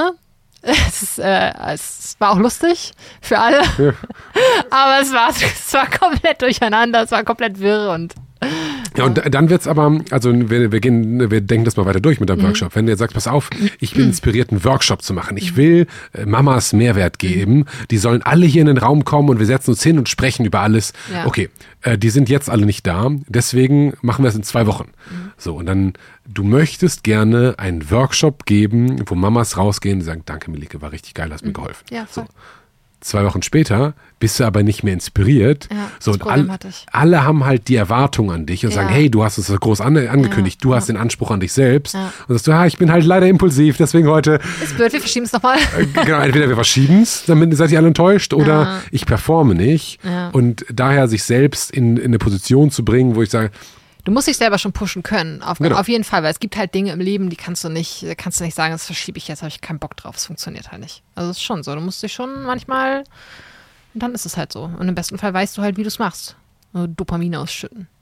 Siehe Tony Robbins, der hier vor der, hinter der Bühne einmal kurz aufs Trampolin geht und sagt, hier, jetzt, Also, ne? Es hilft auch, wenn du dir einfach Kopfhörer auf die Ohren setzt und richtig geile Ja. Musik anmachst, die du voll fühlst, wo du einfach, keine Ahnung, eine halbe Stunde wild durchs Wohnzimmer tanzt und dann bist du auch gepusht. Also letztendlich hat ja jeder seinen eigenen Weg, aber ähm, gibt halt viele. lustigerweise habe ich heute Morgen.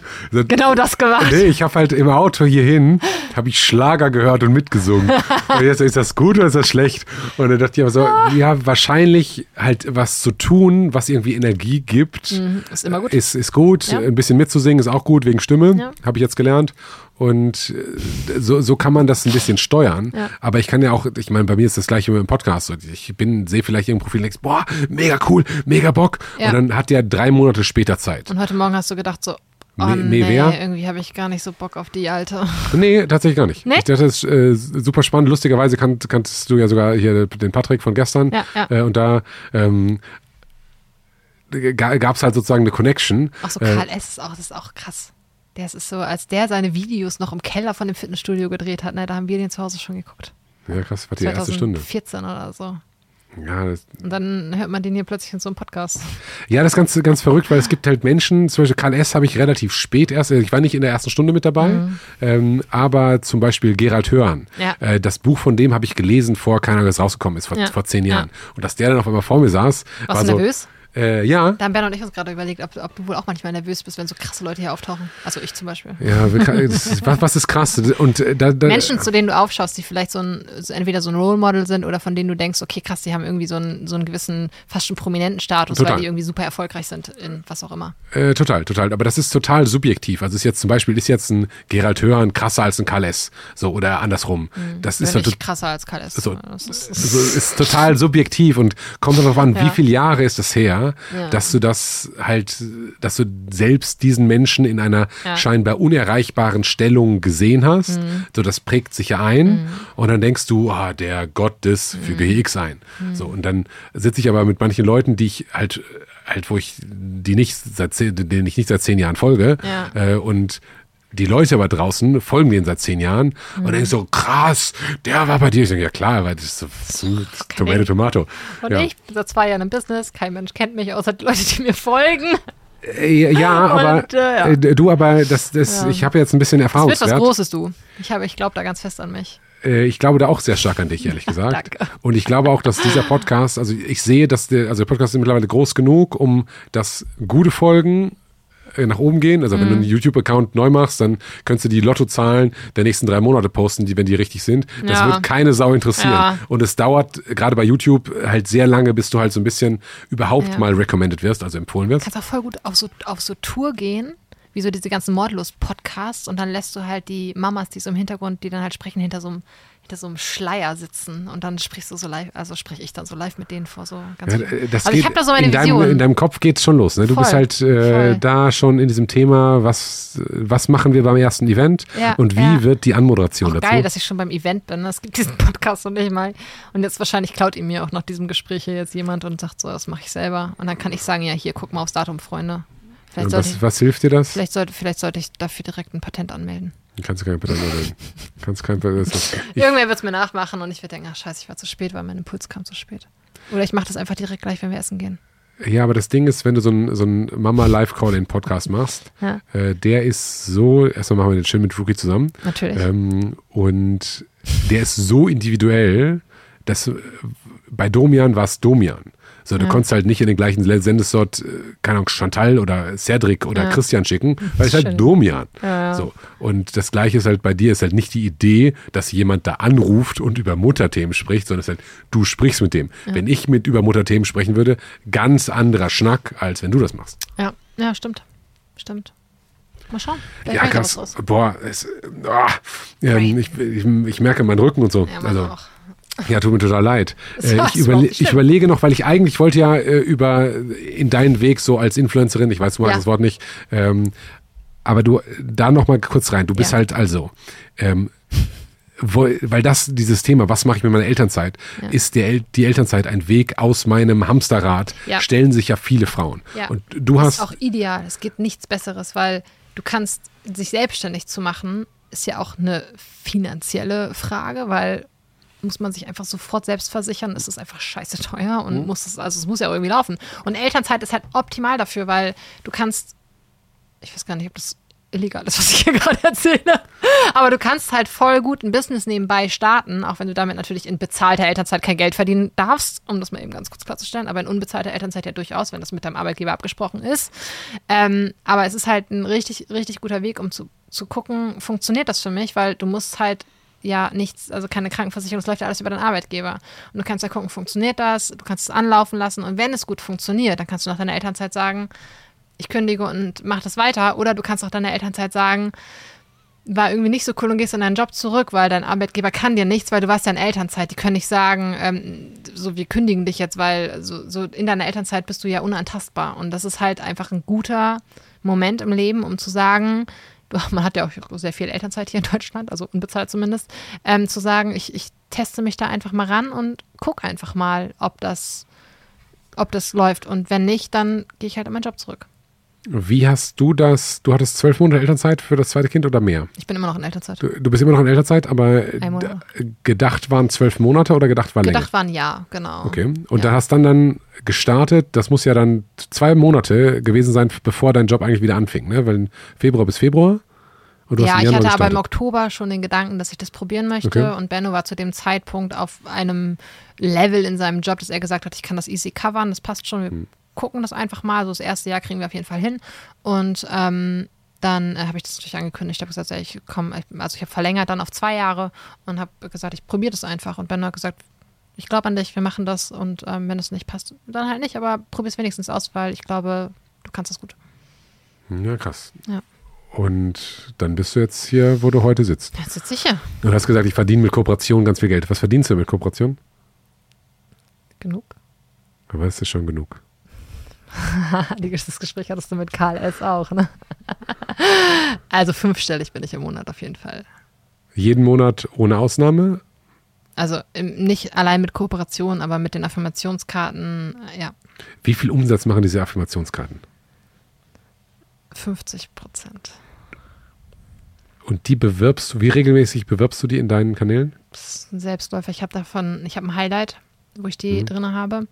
Ähm, und Affirmationskarten ist auch gefühlt auch so ein, ich will nicht sagen Trend, aber mhm. auf jeden Fall etwas, wo ähm, die Leute, ähm, ich habe das Gefühl, alle Leute, die sich mit Persönlichkeitsentwicklung beschäftigen, kommen dann irgendwann auch zum Thema Affirmationen. Mhm. Affirmationskarten, Kinder, wie mache ich das mit meinen Kindern?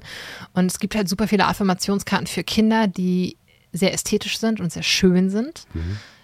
die gut so ins Instagram Moodboard passen, mhm.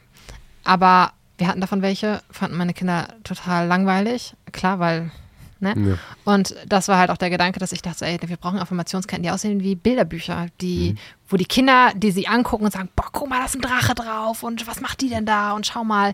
Und ähm, so sehen die, ich weiß nicht, ob du weißt, wie die aussehen, aber. Nee, weiß ich nicht, aber kannst du welche schicken? Ich schick dir welche. Geil. So sehen sie auf jeden Fall, sie sind halt bunt und äh, mit kräftigen Farben und ähm, das war halt so der Gedanke dahinter. Und dann habe ich die, ja, äh, ge gedroppt und es gibt immer mal wieder so ein Erweiterungsset, weil ähm, wie das so ist mit meinen Impulsen, natürlich ja, war das nicht voll, war natürlich natürlich nicht vollständig. Ja.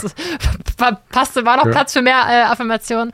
Und wir haben jetzt Affirmationskarten für ähm, zum Thema Gefühle zum Beispiel. Es gibt sieben Karten, ähm, wo halt eine kleine Szenerie drauf ist und darüber steht ja das Gefühl dazu, damit man so eine ja, so eine, einfach so eine Grundlage hat, um mit seinen Kindern über Gefühle zu sprechen und oder aber gelegentlich mal so ein Check-in zu machen. So mhm. nach Akita zum Beispiel so, keine Ahnung, jeder zieht eine Karte. Wie fühlst du dich heute? So, dass man so ein bisschen das, dieses Gefühlsthema, cool. Gefühle erlernen in Autonomiephase. Mhm. Unsere Kleine hat da gerade ganz große Probleme mit so dieses Gefühle einordnen. Was fühle ich mhm. eigentlich gerade? Ähm, und dann gibt es Karten, ähm, ein Kartenset, das habe ich im Januar rausgebracht. Das sind so bestärkende Karten.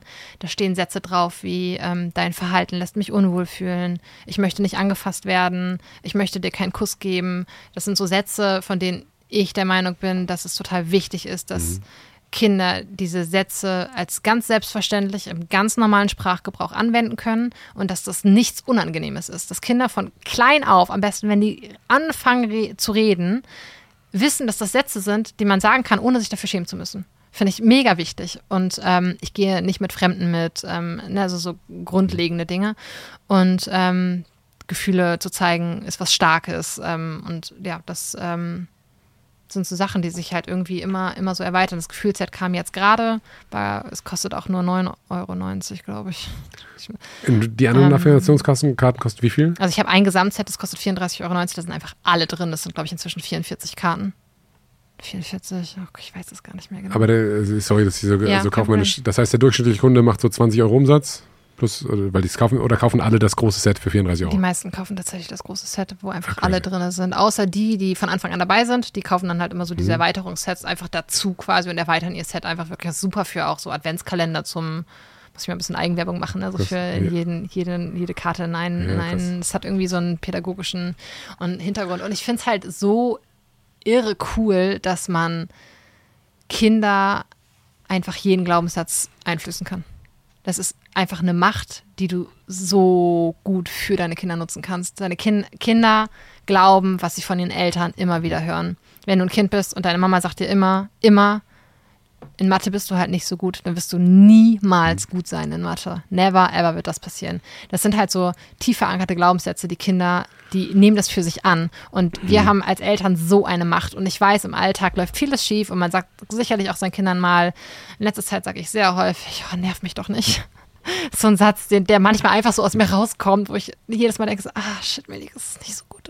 Ähm, aber man kann dem halt zum einen sehr gut entgegenwirken und zum anderen hören meine Kinder jeden Abend und manchmal auch jeden Morgen, wenn sie es einfordern, ich bin stark, ich bin klug, ich kann alles schaffen, ich darf Fehler machen. Und diese Worte, meine Kinder glauben das. Es ist wirklich es ist so krass. Manchmal, wenn, wenn, wenn unsere Große irgendwo langläuft und ihr fällt irgendwas runter, dann schaut sie mich an und sagt, Mama, mir ist das runtergefallen, aber, aber ich darf Fehler machen. Und ähm, wenn sie, die Kleine, wenn die irgendwie ähm, eine Leiter hochklettert auf dem Klettergerüst, dann sagt die, ich kann alles schaffen. Das murmeln die da manchmal einfach so vor sich hin, cool. aber was mir dann aber zeigt, krass, es kommt halt an. Die hören das jeden Tag und Melike, ich brauche dieses Set. Ich, ich brauche dir, dieses Set. Ich schick's dir. Ähm, und es ist verinnerlicht. Also es ist so richtig, die, die, Kinder verinnerlichen das. Wir haben so eine Macht, wir Eltern, über unsere Kinder, über das, was kind, unsere Kinder von sich selbst glauben. Und ich weiß im Alltag, man kann sich das vornehmen, das, denen das immer zu sagen, aber so Karten vereinfachen das einfach enorm. Und Kinder brauchen ja auch gar nicht lange, um sowas zu verinnerlichen. Wir Erwachsenen brauchen ja ewig, um so Glaubenssätze zu lösen und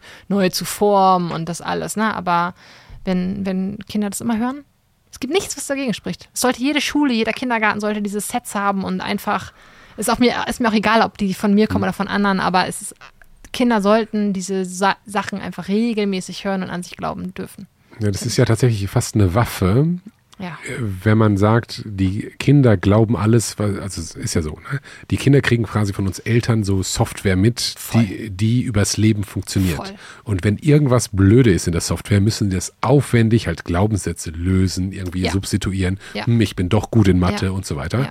So, und wenn man die richtigen, und da ist die große Frage, was die richtigen sind, Glaubenssätze dann anerzieht, mhm. dann hilft das. Mhm. So die große Gefahr ist natürlich, dass man mit irgendeinem oder mehreren Glaubenssätzen ein bisschen daneben liegt. Ähm, und dann, weil, weil wir haben ja dann was, die, das, was du für die Wahrheit hältst, mhm. nämlich meine, es ist gut für meine Kinder, wenn sie sagen, ich bin stark oder von sich glauben, ich mhm. bin stark, ich kann alles schaffen. Mhm. Es ist okay, Gefühle mhm. zu zeigen. Wird für die zu ihrer Wahrheit. Mhm. So und das ist super, wenn sie das glauben. Genau. Und dann ist es vielleicht auch nicht so schlimm, wenn irgendwann mal jemand kommt, der irgendein Ereignis, was ihnen eigentlich das Gegenteil zeigt, mhm. weil sie es trotzdem irgendwie tief in sich und in der Regel erinnern die sich da ja später nicht mehr. Also je, je kleiner du damit anfängst, das ist ja etwas, das. Genau, die erinnern sich nicht dran, aber sagen, das ist gut und das ist schlecht, genau. basierend auf dieser Den, ganz, ganz Basissoftware, die ganz unten drunter. Das ist richtig krass, was wir für eine Macht haben. Du formst dein Kind und du kannst es richtig verkacken, wenn du es falsch machst. Aber du Sehr. kannst auch richtig gut das gegenwirken. Potenzial ist gigantisch, ne? Ja, ja, und es ist richtig gruselig eigentlich, wenn man sich das mal so überlegt. Aber man kann ja ganz ja, man kann es ja selbst in die Hand nehmen. Und ich glaube, so im Alltag ist, es, ist das schwer und es, uns allen schlechten Fehler ein. Wir machen alle mal Scheiße und unsere Kinder haben sicherlich auch so, so ein paar Dinge, die die über uns als Eltern denken, wo du denkst, oh Himmel, der arbeitet nur oder die hat nie Zeit oder die bastelt nie oder wie auch immer oder die sagt ständig, dass ich nerve oder schickt mich immer in mein Zimmer. Das sind so Sachen, die ja jetzt nicht dramatisch sind, aber die, glaube ich, schon viel vorkommen in allen möglichen Haushalten, bei uns auch und ähm, die natürlich die Kinder auch irgendwie prägen. Und es ist halt wichtig für mich, also wir haben zum Beispiel eine Karte, ähm, ich werde geliebt.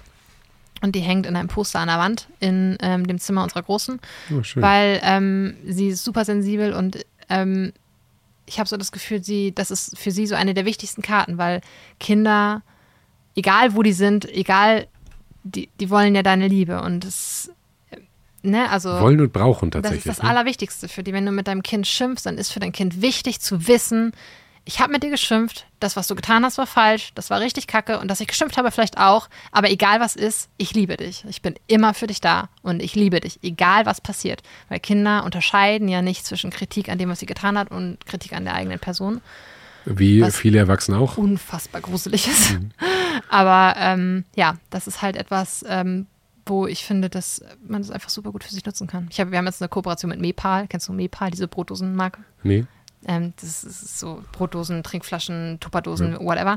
Und ähm, die haben ähm, jetzt ähm, Brotdosen mit diesen, mit meinen Affirmationskarten oben drauf. Ach, cool. Ja, weil es gibt halt voll viele, also die Idee kam, weil voll viele Mamas mir geschrieben haben, ähm, wir haben jetzt Kita-Eingewöhnung und ähm, ich gebe dem kind, meinem Kind immer die Ich bin mutig oder ich kann alles schaffen oder ich werde geliebt, ich bin nie alleine, whatever Karte mit oder ich bin beschützt und ähm, Wie können die dir, sorry, dass ich da unterbreche, aber die lesen, weil die Kinder in der Kita können ja in einem Regelfall noch nicht lesen. die Kinder wissen das. Wenn du das zu Hause, also meine Kinder konnten nach zwei Tagen alle Karten auswendig.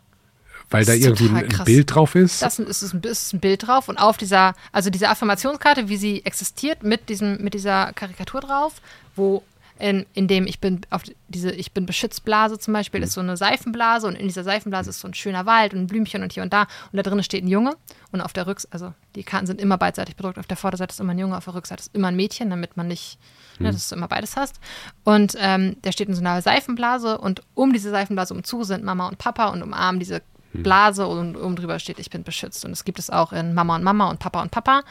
Und ähm, das, die Kinder wissen dann, das ist die Ich bin Beschützkarte. Und wenn die das und die haben das dann, haben dann diese Karten teilweise echt mit im Kindergarten. Oder jetzt, weil die Karten halt ganz schön leiden, in so einem Kita-Rucksack, halt äh, auf der Brotdose. Und es gibt echt Mamas, die dann irgendwie so drei, vier, fünf Brotdosen bestellen, damit sie mehrere Affirmationen zu Hause haben, damit sie je nach Tages, Bedarf. je nachdem, was halt gerade wichtig ist für das Kind, aus welchen Gründen auch immer, halt den Deckel entsprechend wählen können. Ist so cool. Finde ich richtig cool. Muss ich mir auch selbst auf die. F- Finde ich wirklich richtig cool. Ja, ich auch. Es ist so schön, das so, ähm, auch so das Feedback dazu zu bekommen, wenn mir so Leute schreiben, so, ey, es ist so krass und mein, mein, meine Tochter und dann ist sie vom Sofa gesprungen und hat gerufen, ich bin stolz auf mich und Mhm. äh, das ist so cool, wie, wie viel Feedback ich bekomme, was für ein Impact Mhm. diese Sätze auf die Kinder haben. Das ist Traum. Ja, das ist wirklich Impact, ne? Wenn, Ja. wenn du da schaffst, ich meine, das ist ja irgendwie ökonomisch ganz cool, du verkaufst ein paar hundert Stück von denen, du verdienst ein bisschen Geld oder viel Geld, ja. aber was das mit den Kindern macht in Ja. 30 Jahren, weil die diese Karten oder die Brotdose hatten, ist ja wirklich unglaublich. ja, ist total toll. Es Ja, krass. Also ich meine, wenn man so Selbstwirksamkeit ist ja was, äh, was glücklich machen könnte oder was zum Glück beiträgt. Und wenn man merkt, hey, ich habe es geschafft, so viele Kinder zu erreichen, Ja. positiv zu erreichen und auch Eltern zu erreichen. was, ich tue was Gutes. Es fühlt sich so richtig, also mein Instagram-Account ist toll und ich weiß, viele Leute ähm, ziehen, sich, ziehen da sehr viel für sich raus und ich glaube wirklich, dass ich da was Gutes mache, aber diese Affirmationskarten Nice. ist einfach toll. ist einfach so, so schön einfach. Sehr cool, Melike. Das äh, äh, hat mir sehr viel Spaß gemacht, macht mir viel Spaß. Äh, wir sind so bei drei Stunden 20 ähm, und Benno sitzt draußen ja, der Arme, ne? Ähm, hast du noch was, womit du schließen möchtest? An klugen Gedanken oder klugen Worten?